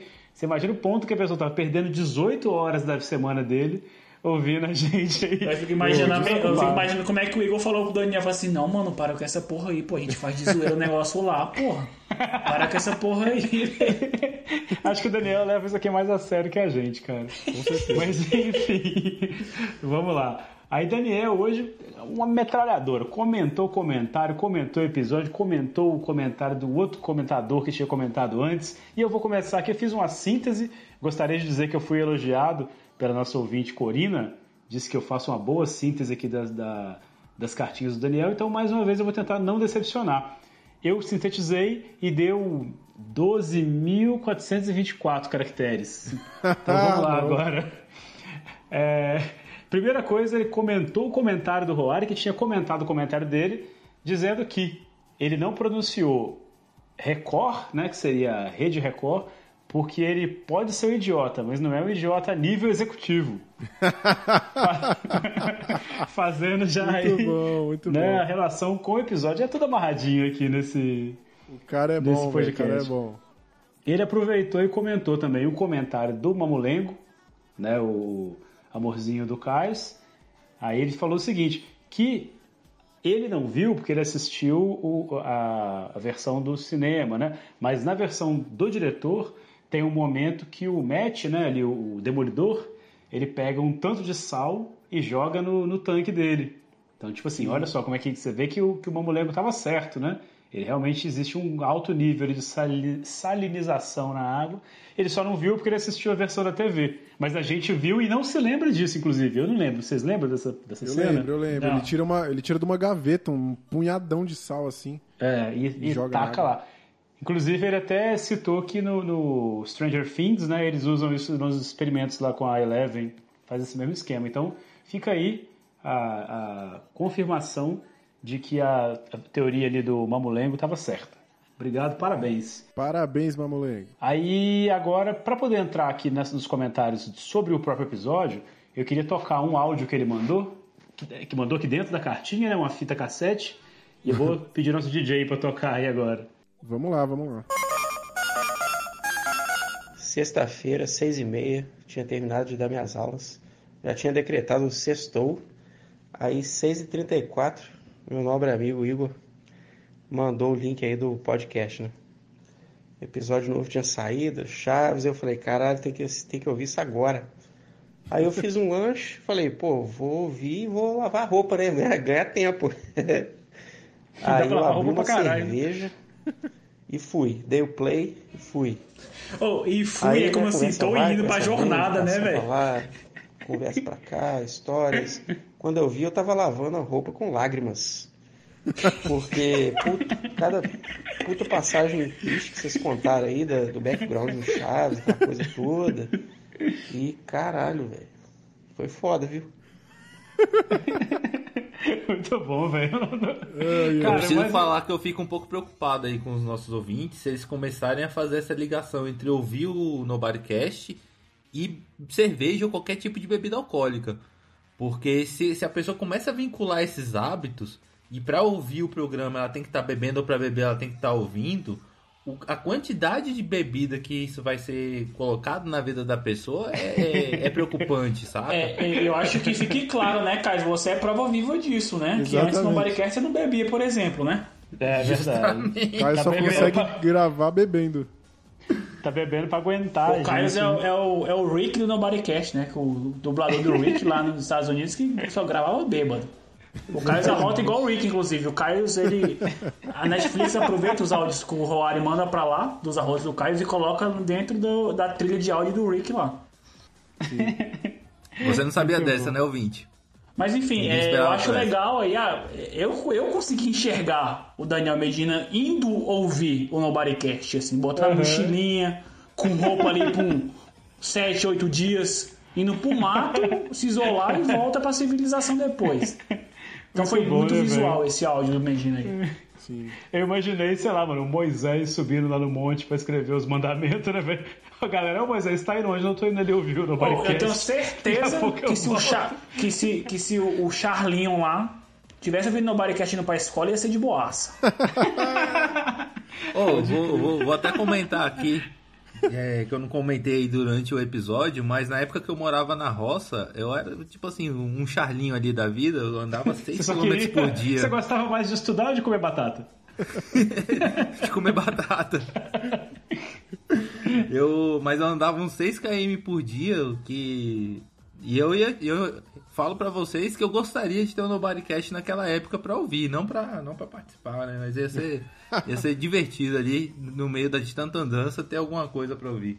Olha aí. Então, talvez o Charlinho seja o nosso público e a gente não sabe. Aí, ó. É verdade, já temos um público-alvo aí.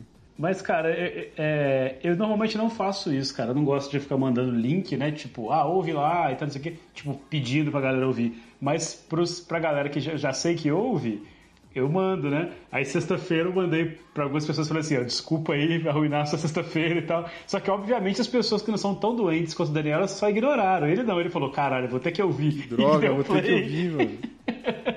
Esse sentido do enfim. dever, né, velho? É. Só pra comentar o que ele falou do episódio aqui, ele citou aquela musiquinha, né, que eu pedi pra colocar como tema, ele falou que realmente essa música é muito triste, mas que a cena mais triste pra ele do Chaves foi uma que eles estavam tentando fazer lá o desjejum do Chaves, né, tentando fazer um café e dava errado, não sei se vocês lembram. Aí um taca raquete no ovo, o troço dá tudo errado, né, velho? Aí chega uma hora que o, que o seu Madruga tá arrumando alguma coisa, daí o Chaves tá putaço. Pô, vamos logo, vamos com isso aí, vamos com isso aí e tal. Aí o seu Madruga passa o sermão dele lá e fala, ô, você tem que aprender a esperar, você não tem paciência, que não sei o quê. Aí para, né, velho, aquela cena que para dele, ele fala assim, é porque eu já estou há muitos anos esperando. Não, velho, Caralho, você é louco, mano. velho. Você é louco. Vontade de chorar, velho. Caralho. Daniel lembrou aqui, essa cena é muito cabulosa mesmo. Aí ele aproveitou aqui para dizer que assim como a série Seinfeld, né, incorporou muitas expressões na língua inglesa, e é ele que está dizendo, eu vou confiar apenas, que é como eu faço aqui com os dados, é, o Chaves também, né, cunhou aí vários termos na, na- na nossa língua. Ele citou aqui, por exemplo, tipo, quando alguém acorda, ele fala, ah, fulano me acordou às 10 da madrugada, né? Eu mesmo falo isso direto, velho. É tipo, ah, que burro, dá zero pra ele, né? Você não vai com a minha cara. Já Essas chegou o paradas- disco voador. já chegou o disco voador, né, velho? Esses dias mesmo no trampo lá rolou alguma parada, alguém falou isso. O que eu citei lá, só sei com laranjas. Vocês têm alguma dessas expressões aí Quem, que vocês quem usam? Eu aqui um nunca tanto. ficou, ficou sentado assim, aí quando o amigo sentou do lado, você deu aquela levantadinha, tá ligado? Tipo, igual quando, quando o nhonho senta. Todo mundo já fez isso. pô. Aquele caso clássico, né, velho? Quando você tá falando aí, que, tipo, o som para do nada e só sai sua voz, todo mundo fala, né, velho? Ah, tinha que ser culpa do, do professor linguiça. tipo assim. Exatamente. Mas é Exatamente. muito legal, velho. Muito bem colocado isso aí. Eu acho massa mesmo, que realmente mostra como que ele faz parte, né? da nossa vida, muito mais do que da nossa infância, da vida mesmo. Aí ele aproveitou aqui para dizer que eu tinha razão, que sim, tem um episódio do Homem Invisível no Chapolin. E aí, obrigado, Daniel, por me dar razão, até quando eu não mereço. Valeu demais.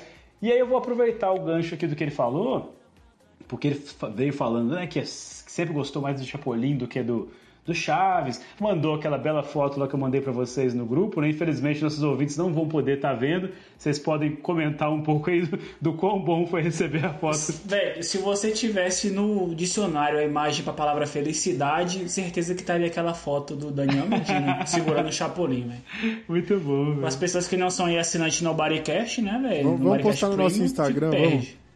É, vamos, Pô, vamos botar. É, a gente quer... Não, acho que vale a pena. Acho que vale, vale a pena dar esse gostinho pro público, né? Que nem assinante ainda, viu que a gente recebe. É, a gente pede autorização pro Daniel, eu tenho certeza que ele vai autorizar, a gente posta lá. Vamos, Muito massa. E aí, ele já veio falando de Chapolin, Chapolin, Chapolin, e aí eu estou desconfiado que ele já tá cavando uma, uma participação aí, porque a gente falou que ia ter o programa do Chapolin. Não sei não, hein? É, Tô não achando que ele já não, tá... Daniel. Você enganou achando... a gente uma vez já, e aí vai Tô enganar de novo, ele... com certeza. Tô achando que ele tá querendo pagar de especialista aí. E se vocês não perceberam, ele tá com a camisa do Super-Homem, que é também Sim. um assunto que ele vive dizendo aqui, que é especialista e tal. Tá cavando oportunidade aí, tô sentindo esse, esse cheirinho. E a gente, como é idiota, provavelmente vai cair, né? Mas vamos Sim, lá. O Daniel não dá ponto sem nó, não, irmão. Tudo que ele faz ali é cheio de easter egg, velho. o, o, cara, já, o cara prepara o terreno, ele tá só amaciando aí, ó. muito bom. Mas, ó, massa demais, cara. Valeu aí, Daniel, pela participação. Fico muito feliz, velho, de ver a sua sua carinha aqui. De verdade, Daniel, que é meu amigo aí desde os 6, 7 anos de idade. Muito bom. Então vamos partir para a próxima cartinha aqui. É, bastante aleatoriamente mesmo. Vamos pegar. Joguei para cima aqui. Tá voando carta para todo lado. Peguei um aqui. Ele, senhoras e senhores, que foi inclusive comentado pelo próprio Daniel Medina. Olha só como é que o negócio aqui é um Inception com, com tudo junto, que não estava participando e depois nós percebemos que a cartinha dele ficou no fundo do saco, né? O Caio aí balançou o saco, pegou a cartinha e aí a gente pôde ler ele. Só posso estar falando de Hugo Dourado, meus Muito senhores. Muito bom. Olha ele aí. Toca aí o DJ a fitinha cassete que o Hugo mandou pra gente. Porra, tomar no cu, viu? Fico até sem palavras. Não, mentira, eu tenho muitas palavras. É, mas eu fico muito emocionado de ver os ouvintes reclamando a minha presença. Muito obrigado. Apesar de que eu continuo mandando coisa, é os caras que estão me gafando aí. Mas o, o Caio acertou direitinho. Realmente, eu me isolei aqui no meu tanque de imersão, ouvindo em loop o episódio das Tartarugas Ninja, para estar tá sempre revivendo esse que foi um grande, maior momento de realização de toda a minha vida. foi quando eu participei de um episódio do Nobodycast. E esse isolamento, assim, quem sabe no intuito de uma construção de uma narrativa de um grande retorno. Oh. Uma fênix em chamas queimando badalhoca.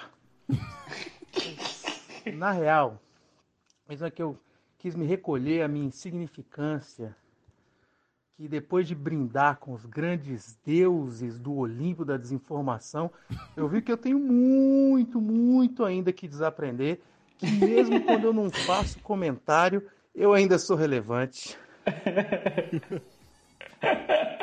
muito bom, cara. O, o Hugo aprendeu aí nesse momento que a coisa mais sábia que você pode fazer é ficar calado, né? Que aqui quando a gente abre a boca, a gente fala merda. Ele ficou calado, ele foi notado pelos nossos fãs, a ausência dele. Eu então, acho que vale, vale reforçar que a participação do Hugo aqui, para a história do Nobodycast, também foi um dos pontos altos. Né? Então, muito grato, Hugo, por você estar sempre presente aqui e tornando esse ambiente um ambiente muito mais culto, né? muito mais inteligente e também um pouco mais vulgar. É, cara, e você vê que tá tudo fazendo sentido, né, velho? O Hugo comentou do tanque de imersão que o Mamulengo tinha falado, que o Daniel corrigiu, corrigindo que o. A gente tá, tá tudo amarradinho aqui nesse Tá tudo amarradinho porque, ó, em primeira mão, vamos anunciar aqui agora que pros primeiros 100 assinantes agora, corre lá, assina o plano Nobodycast Premium Golden Shower, vocês vão receber em casa o seu próprio tanque de imersão, a prova de som pra você não ouvir o podcast. Olha que bacana. Mas corre, hein? Muito bom. Ai, caralho. Então aqui, galera, é o seguinte. Mantendo aqui a pegada do Jaiminho, quero evitar a fadiga. Por favor, alguém pode continuar lendo as cartinhas aí que tá muito pesado aqui. Pra que que eu mando? Manda pra mim, manda pra mim. Vou mandar aqui, Caio, segura aí que tá pesado. Ah, não, pera aí que eu vou, vou, vou digitalizar e vou te mandar por e-mail, né? Porque você é um cara mais moderno. Mas toma aí, ó. Joguei. Ah, peguei aqui as cartinhas, né? Não vou, não vou ler todas, não. Vou separar apenas um aqui. Da nossa querida Corina Nicolau, uma outra ouvinte no Bodycaster Premium. Aí, que inclusive aguardando na, na fila aí a oportunidade dela de participar aqui do grande Olimpo da desinformação, como diz o Hugo, né? Então, por favor, Ari,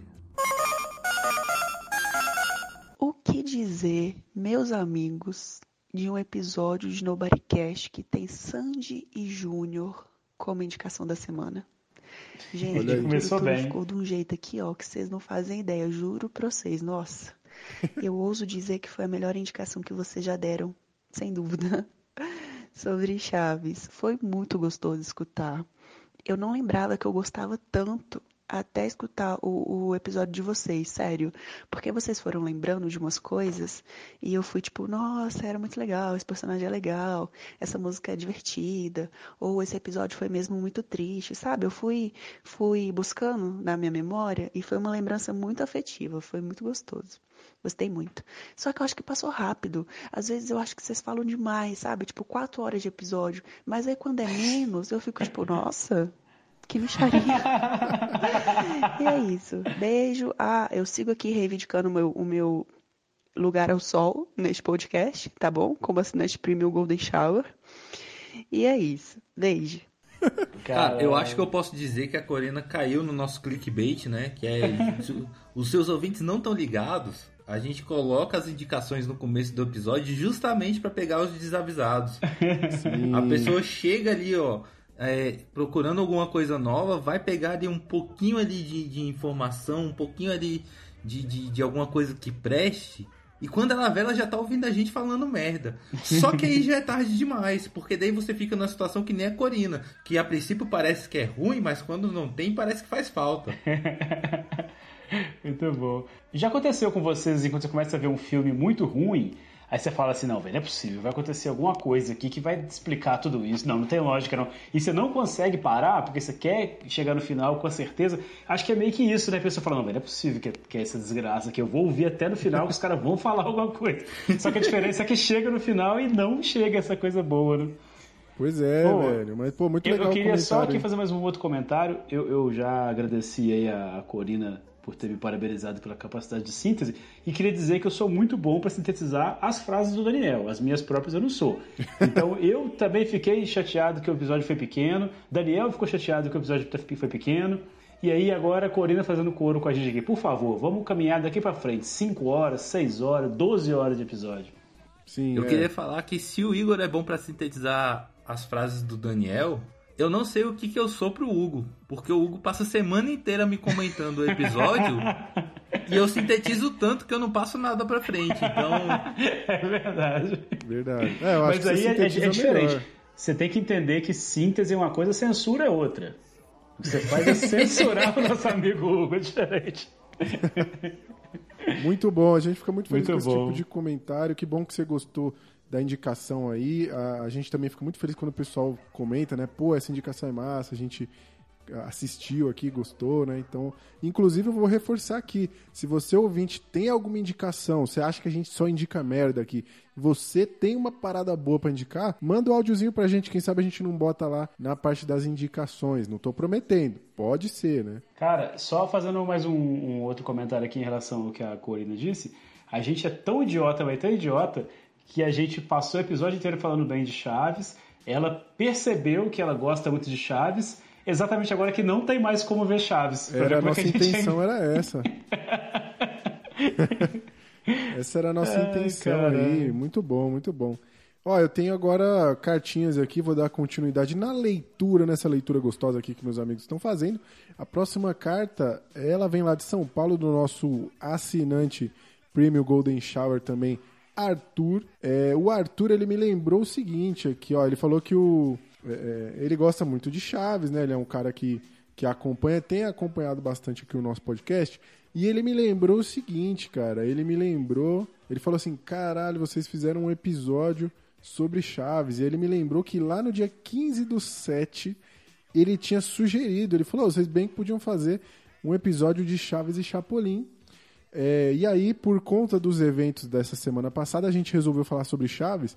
E eu não lembrei que ele já tinha dito, não dei os méritos para ele.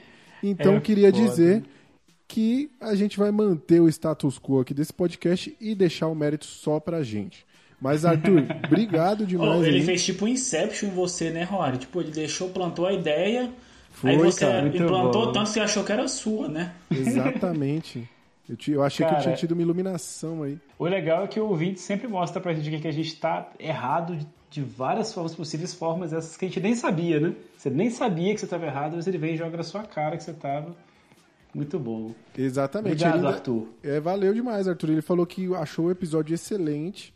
É, ele já disse, já tinha dito pra mim, a gente comentou do filme do Justiceiro lá, ele disse que ele gosta muito, tem, tem uma cena que ele, que ele é muito fã, talvez se a gente um dia falar de Justiceiro, o Arthur tem uma vaga aí, e ele também vai querer Bora. ver aí o, o, o episódio do Chapolin, então tem uma galera que tá na expectativa já aí, hein? A gente, a gente pode fazer tipo um programa ídolos, tá ligado? A pessoa entra, fala alguma coisa e a gente vira ou não a cadeira, entendeu? tipo assim. Muito bom. Acho que é uma boa, uma boa.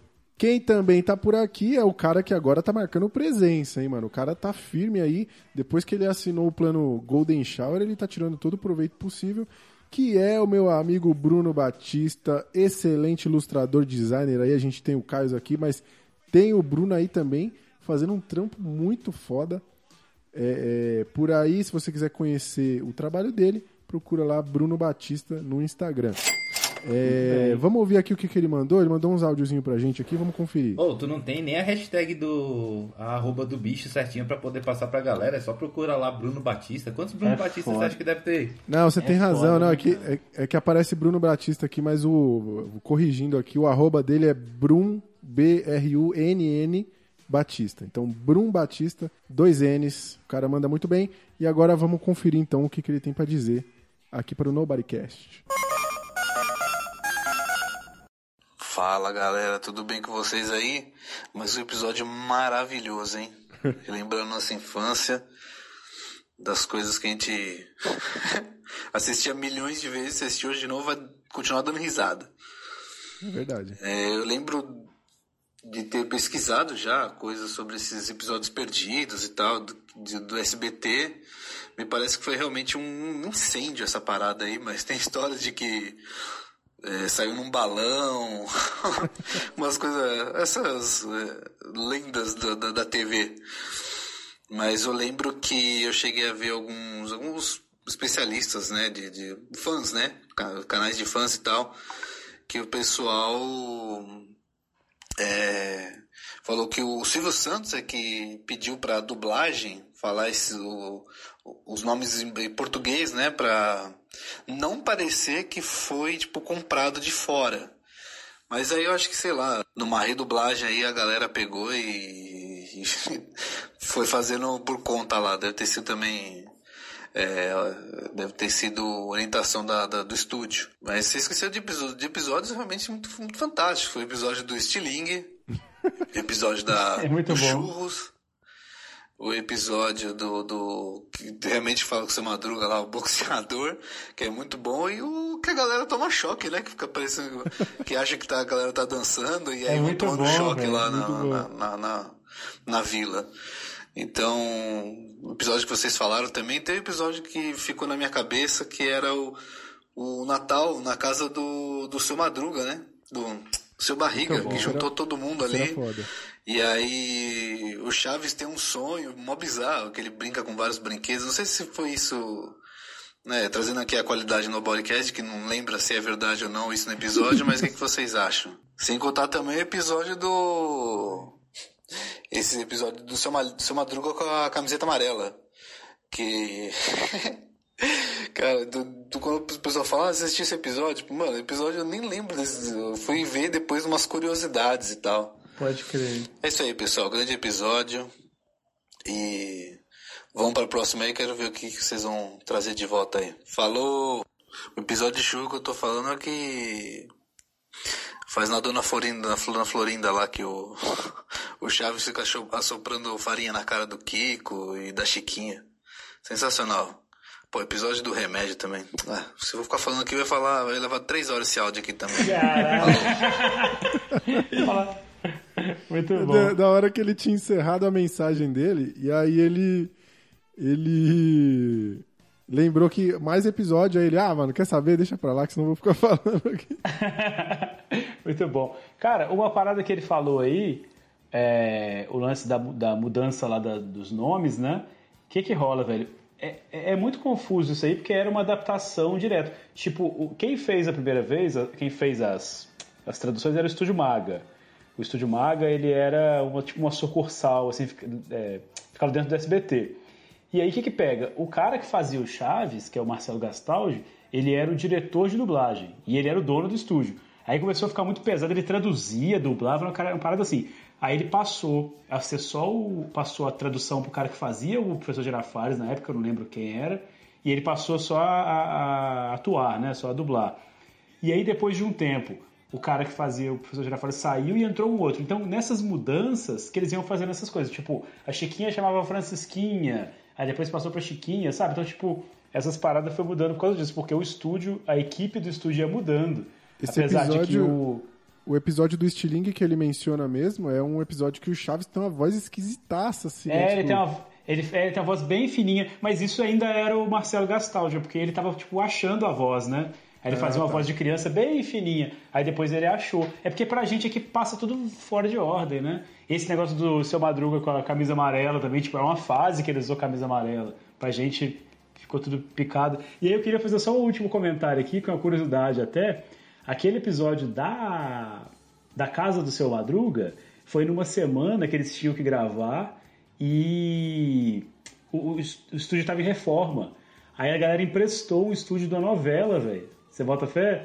Tipo assim, falou com o Chespirito, com, com o Bolanhos, ó, velho, a gente tem esse estúdio aqui, que era gravado uma novela, sei lá, Usurpadora, sei lá que porra de novela que era na época.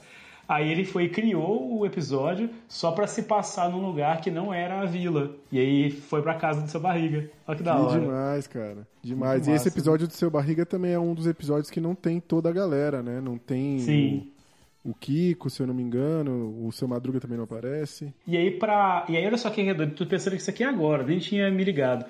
Como tem a dificuldade de fazer lá na, na casa, eles não, não tem o Nhonho. Eles falam que o Nhonho foi pra não sei onde lá, e aí eles chamam, por isso que eles chamam o Chaves, tá ligado isso? Sim.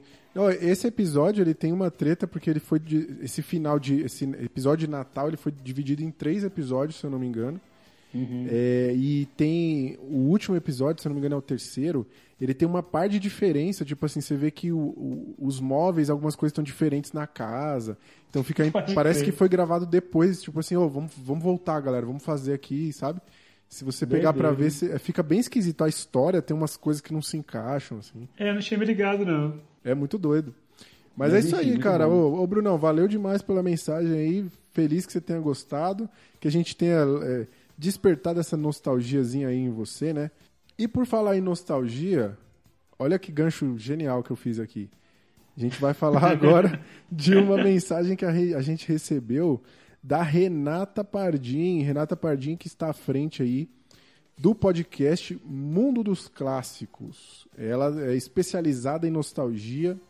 Então ela tem tem tem currículo aí, né? Tem experiência para falar sobre isso. Se você quiser conhecer o trabalho dessa galera aí, Mundo dos Clássicos, você pode procurar o podcast ou a página no Instagram. É muito legal, eles falam sobre assuntos que vão aquecer seu coraçãozinho. É, e por incrível que pareça, ela que tem toda essa experiência aí, gostou do nosso episódio, cara. Ela falou o seguinte, ó, ela falou: "Amei o episódio. Vocês citaram muitos momentos icônicos, curiosidades que eu nunca tinha ouvido falar. Ficou muito legal a parte da importância social e da identificação. Chaves vai deixar saudades. Parabéns, meninos. Episódio completíssimo e divertido. Ó. Pô, muito bom. Caralho, cara. hein? uma autoridade no assunto aí falando isso. Acho que eu vou mostrar pra minha esposa essa mensagem aí pra ela, pra ela achar que eu não fico só à toa aqui, velho. Acho que é uma boa, hein? Muito, bom, obrigadão, Pô, Renata. imprime pra valeu. mim, manda aí, Rora, e depois me manda o print, cara.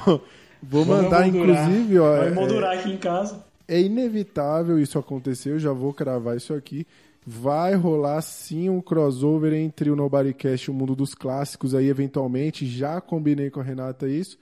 É, até porque a gente quer aproveitar todo o sucesso e a audiência deles, né, também. Claro. Então, tá feito convite aí, Renata. Eu ouvi o episódio que eles fizeram sobre o mundo da lua, velho. É, eu sou apaixonado, cara. O mundo da lua. Ah, é mano. muito legal. Eles fizeram um do Nossa. Castelo Ratimbum também, que pra mim é a maior produção infantil do Brasil, assim, da história. e... Eu vi o da TV Cultura, achei bem da hora também. Muito, muito, bom, muito bom. Eles têm um ritmo bem legal, assim. Acho que trazem informações totalmente relevantes, diferentemente da gente. Acho Ao que esse contrário. crossover aí é meio que eles vão pegar a gente e carregar nas costas durante quatro horas, né? Então acho que eles têm que Sim. estar bem preparados pra isso. A gente fica só fazendo piadinha, né? Eles vão falando e a gente só, ah, não sei o que, tá ligado? Só fazendo piadinha. A pessoa fala assim, tipo, ah, levou, não sei o que, você, ah, levou, tá ligado? Mas- Bem assim, né? igual, igual a gente falando do ovo nesse episódio aqui. O- ela disse também, ó, esqueci de mencionar aqui que ela falou pra gente que ela tá esperando a parte 2 já, que ela quer que a gente fale de Chapolin, olha aí. Aí, ó, tudo amarradinho. Tudo amarradinho. Ela falou que os personagens é, é, e os bordões de Chapolin renderam muitos memes e ela amava aquele episódio especial que eles revisitavam estúdios de filmes iam contando as histórias, cantando na chuva, Branca de Neve, ela achava genial demais. Porra, era muito bom, cara. É, então, mais um pedido aí, hein? Chapolin vai ter que acontecer, cara. É inevitável. Cara, eu, eu só queria dizer que eu recebi no, no, no meu ponto eletrônico aqui, a produção, o, o nosso comercial, já entrou em contato com a equipe lá do, do podcast do Daniel e já tá autorizada a postagem da foto, tá? Pode, pode dizer aí que Ah, muito vamos bom. postar no Instagram. Nosso jurídico, né, já autorizou. É, eles já acertaram lá, porque, pô, vai contrato, né, assinatura digital e tal, já, já tá autorizado. Vamos postar, vamos postar. Obrigado aí, gente. Obrigado aí pela tempestividade no atendimento. Muito bom, muito bom. Hoje a gente recebeu bastante carta aí, o pessoal tava bastante animado aí com esse episódio do Chaves, né? Mas a gente recebeu uma cartinha aí que foi uma crítica de um ouvinte. O ouvinte Danilo das Freitas está sempre acompanhando aí nosso podcast também. Ele apontou um equívoco aqui da nossa equipe. Ele falou que no episódio do Demolidor, o Caio fez um comentário que pode soar estranho, pode ser mal interpretado, então eu queria dar a voz a Caio César aqui pra se defender. Vai lá, Caio, manda ver. Não, não tem nem o que defender, não. É só pedir desculpa mesmo. É um, é um erro, né? Tipo, querer fazer piada ali com, com, com a questão ali do Demolidor beijar a Jennifer Garner porque ela é bonita, né? O Demolidor não, o Colin, Colin Farrell, Farrell. né? É o Colin Farrell na cena do mercenário ali que ele tá. que ele vai matar a Electra e fala alguma coisa enquanto ela tá agonizando e ele fala com a boca na boca da mulher. E eu pressupus ali, fiz uma, uma piada de péssimo gosto. Definitivamente ali, a gente tava gravando e conversando e tudo, eu não tava muito atento a essas, essas coisas. uma- E aí achei que poderia ser engraçado ali dentro do contexto dizer que o Colin Farrell aproveitou a oportunidade que teve para poder sim beijar a Jennifer Garner e que quem não faria diferente, né? Mas a verdade é que espero eu que Colin Farrell tenha combinado isso com ela, que tenha sido de acordo com de acordo ali de todos da produção e tudo e não uma, uma tentativa dele porque aí sim realmente é assédio. Pessoas não beijem ninguém que não queira ser beijado por favor. Sim. É muito bom e eu agradeço o Danilo aí pelo feedback porque a gente tem que ficar de olho mesmo nas coisas que a gente faz para não passar esse tipo de comportamento para frente e não apoiar esse tipo de conduta. Então Muito bom, muito aí. bom. E é foda porque, tipo, a gente faz é, sem querer mesmo, né? No afã ali de brincar, de fazer piada e tal. E aí, volta e meia. Mas assim, é, é, inclusive, é por isso que essas coisas têm que ser faladas, né? Porque tá tão já, tipo, normatizado, normalizado que às vezes a gente brinca faz piada. Claro que eu sei que não é um comportamento seu, você não faria isso e nem aprovaria isso, mas na brincadeira, às vezes a gente fala assim, tipo, sem, sem pensar. Então é legal discutir esse tipo de coisa, né? Pra, você, pra gente até pensar antes de brincar. Tem coisa que nem tudo é passível de ser feito piada e tal, muito legal. Então, cara, ficam minhas desculpas aí. A gente vai se policiar, eu, eu vou me policiar mais ainda, mas continue nos policiando, inclusive, porque a gente Sim. precisa desses feedbacks para poder melhorar. Exato, muito bom, cara. Grande muito abraço boa. aí, Danilo. Valeu, Danilo. Ó, pra encerrar aqui esse- essas cartinhas que a gente hoje recebeu muito, a gente mandou lá no, no nosso Instagram perguntando pra galera aí, ó, fala pra gente que cena de Chaves, que momento de Chaves, que personagem de Chaves vocês mais gostavam. A gente recebeu muita coisa aqui. É, todo mundo ama Chaves, com exceção do próprio Danilo, que ele falou que o momento favorito dele de Chaves é quando pararem de falar nessa bosta. Porque tá todo mundo falando sobre isso. Começou assim. Talvez ele goste de Chaves, ele não gosta de ficar ouvindo a gente falar, né? Pode ser também, aí- pode ser. Agora o cara, o cara não gostar de Chaves e gostar do Nobodycast é complicado. Cara, eu juro pra vocês que eu fico preocupado, porque o Danilo, é, assim, acabou que a gente teve pouco contato, né, a gente já conversou e tal, mas eu julgo ele um cara inteligente. Né? Ele tipo é, assim, é. diferente das outras pessoas que estão aqui que tem um grau de lamentabilidade maior, eu fico tentando entender. Será que ele fica ouvido só pra achar defeito e jogar na nossa cara Eu depois? acho que sim, provavelmente.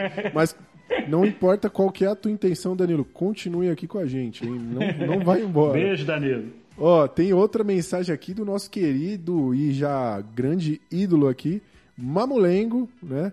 Ele mandou, o Instagram dele é o man underline on O-H-N. Ele falou que ele ama o seu Madruga, o personagem favorito dele, e que ele gosta muito do seu Madruga dando aula, né? Que a gente comentou. Ele falou que até hoje ele lê Prerigo e não bebe nada que tenha uma caveira no rótulo. Muito bom, Mamulengo. Seguindo aqui, temos a Renata Pardim, que comentou agora há pouco. Ela também falou aqui que ela adora o episódio que o seu Madruga acha que vai morrer. É muito maneiro esse episódio. Muito bom. Que ele cara. olha no espelho é e vê a Chaves que caveira. lê, né? Tipo, lê tudo errado, aí ele acha que é muito bom, velho. É, ele, ele olha. É porque a galera tá combinando uma festa, um bolo, alguma coisa assim. Ele acha que a galera tá combinando meio que tipo o enterro dele, saca? É muito bom, cara. Ele olha no espelho e vê uma caveira. É muito bom. Esse episódio é muito bom. Tem mais Muito aqui, bom. ó. A D Underline Ati falou o episódio dos refrescos, né? Esse aqui também é clássico, episódio maravilhoso. João Paulo Nogueira 33 falou da poesia do cão arrependido, que a gente comentou aqui também. Igor o Nascimento, excelente comediante. Sigam lá, Igor o Nascimento, que o cara é bom. Vocês vão ver ele fazendo sucesso logo, hein? Ele comentou aqui, ó, Festival da Boa Vizinhança e o seu Madruga Professor também, ó. Bombando aí. Seu Madruga. Ó, a Catrine Lins comentou um aqui maravilhoso, hein? Que é o julgamento do Chaves, mano. Esse é foda. Não, velho. Ladrão, ladrão. É muito Não, bom, pô. velho. O julgamento do Chaves é o gato ou o Kiko? Do ladrão, o do ladrão é o. É o que a galera acusa ele de roubar. O do julgamento é que eles atropelam o gato do Kiko. Ah, Aí- pô, foi mal, verdade, verdade. Rola todo um desculpa. julgamento, tipo, tem a defesa do Chaves, que é a Chiquinha e o seu Madruga. Aí tem os depois. É, é muito bom, mano. Até que no final do desenrolar do episódio, o Chaves fala por que que ele, aproveit... ele atropelou o gato, que ele teve que desviar de um cara que tava parado no meio da rua olhando uma moça bonita, né? Aí Ele pergunta pro professor, que era o juiz: Você quer que eu fale quem que era esse cara? Aí o professor: Não, não, não, o Chaves é inocente e tal. é muito bom. Muito bom, cara. Tinha esquecido disso, velho. Essas foram as cartinhas dos baixinhos de hoje. Muito obrigado demais por participarem, pelas mensagens. A gente ama todos vocês, mesmo aqueles que colocaram a foto de perfil do Neymar lá. Até vocês, a gente ama aqui. E se vocês tiverem alguma dúvida sobre ovos, pintos e afins, entre em contato com a gente, cara. Manda sua mensagem e pergunta aí tudo o que você quiser saber que a gente responde.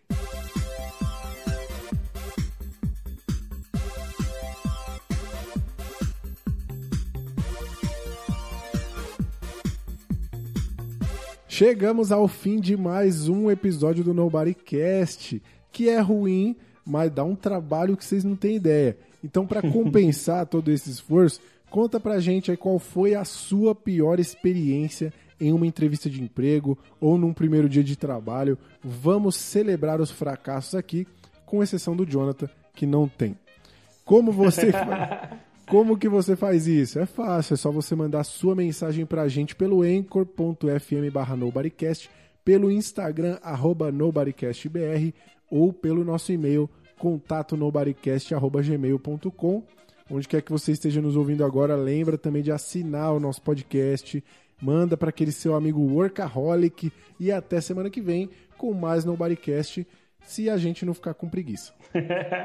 Valeu, galera. Obrigado e desculpa aí mais uma vez. Valeu! Desculpa desperdiçar o seu tempo mais uma vez, mas com fé em Deus aí a gente conquista essa vaga no seu coração e volta semana que vem.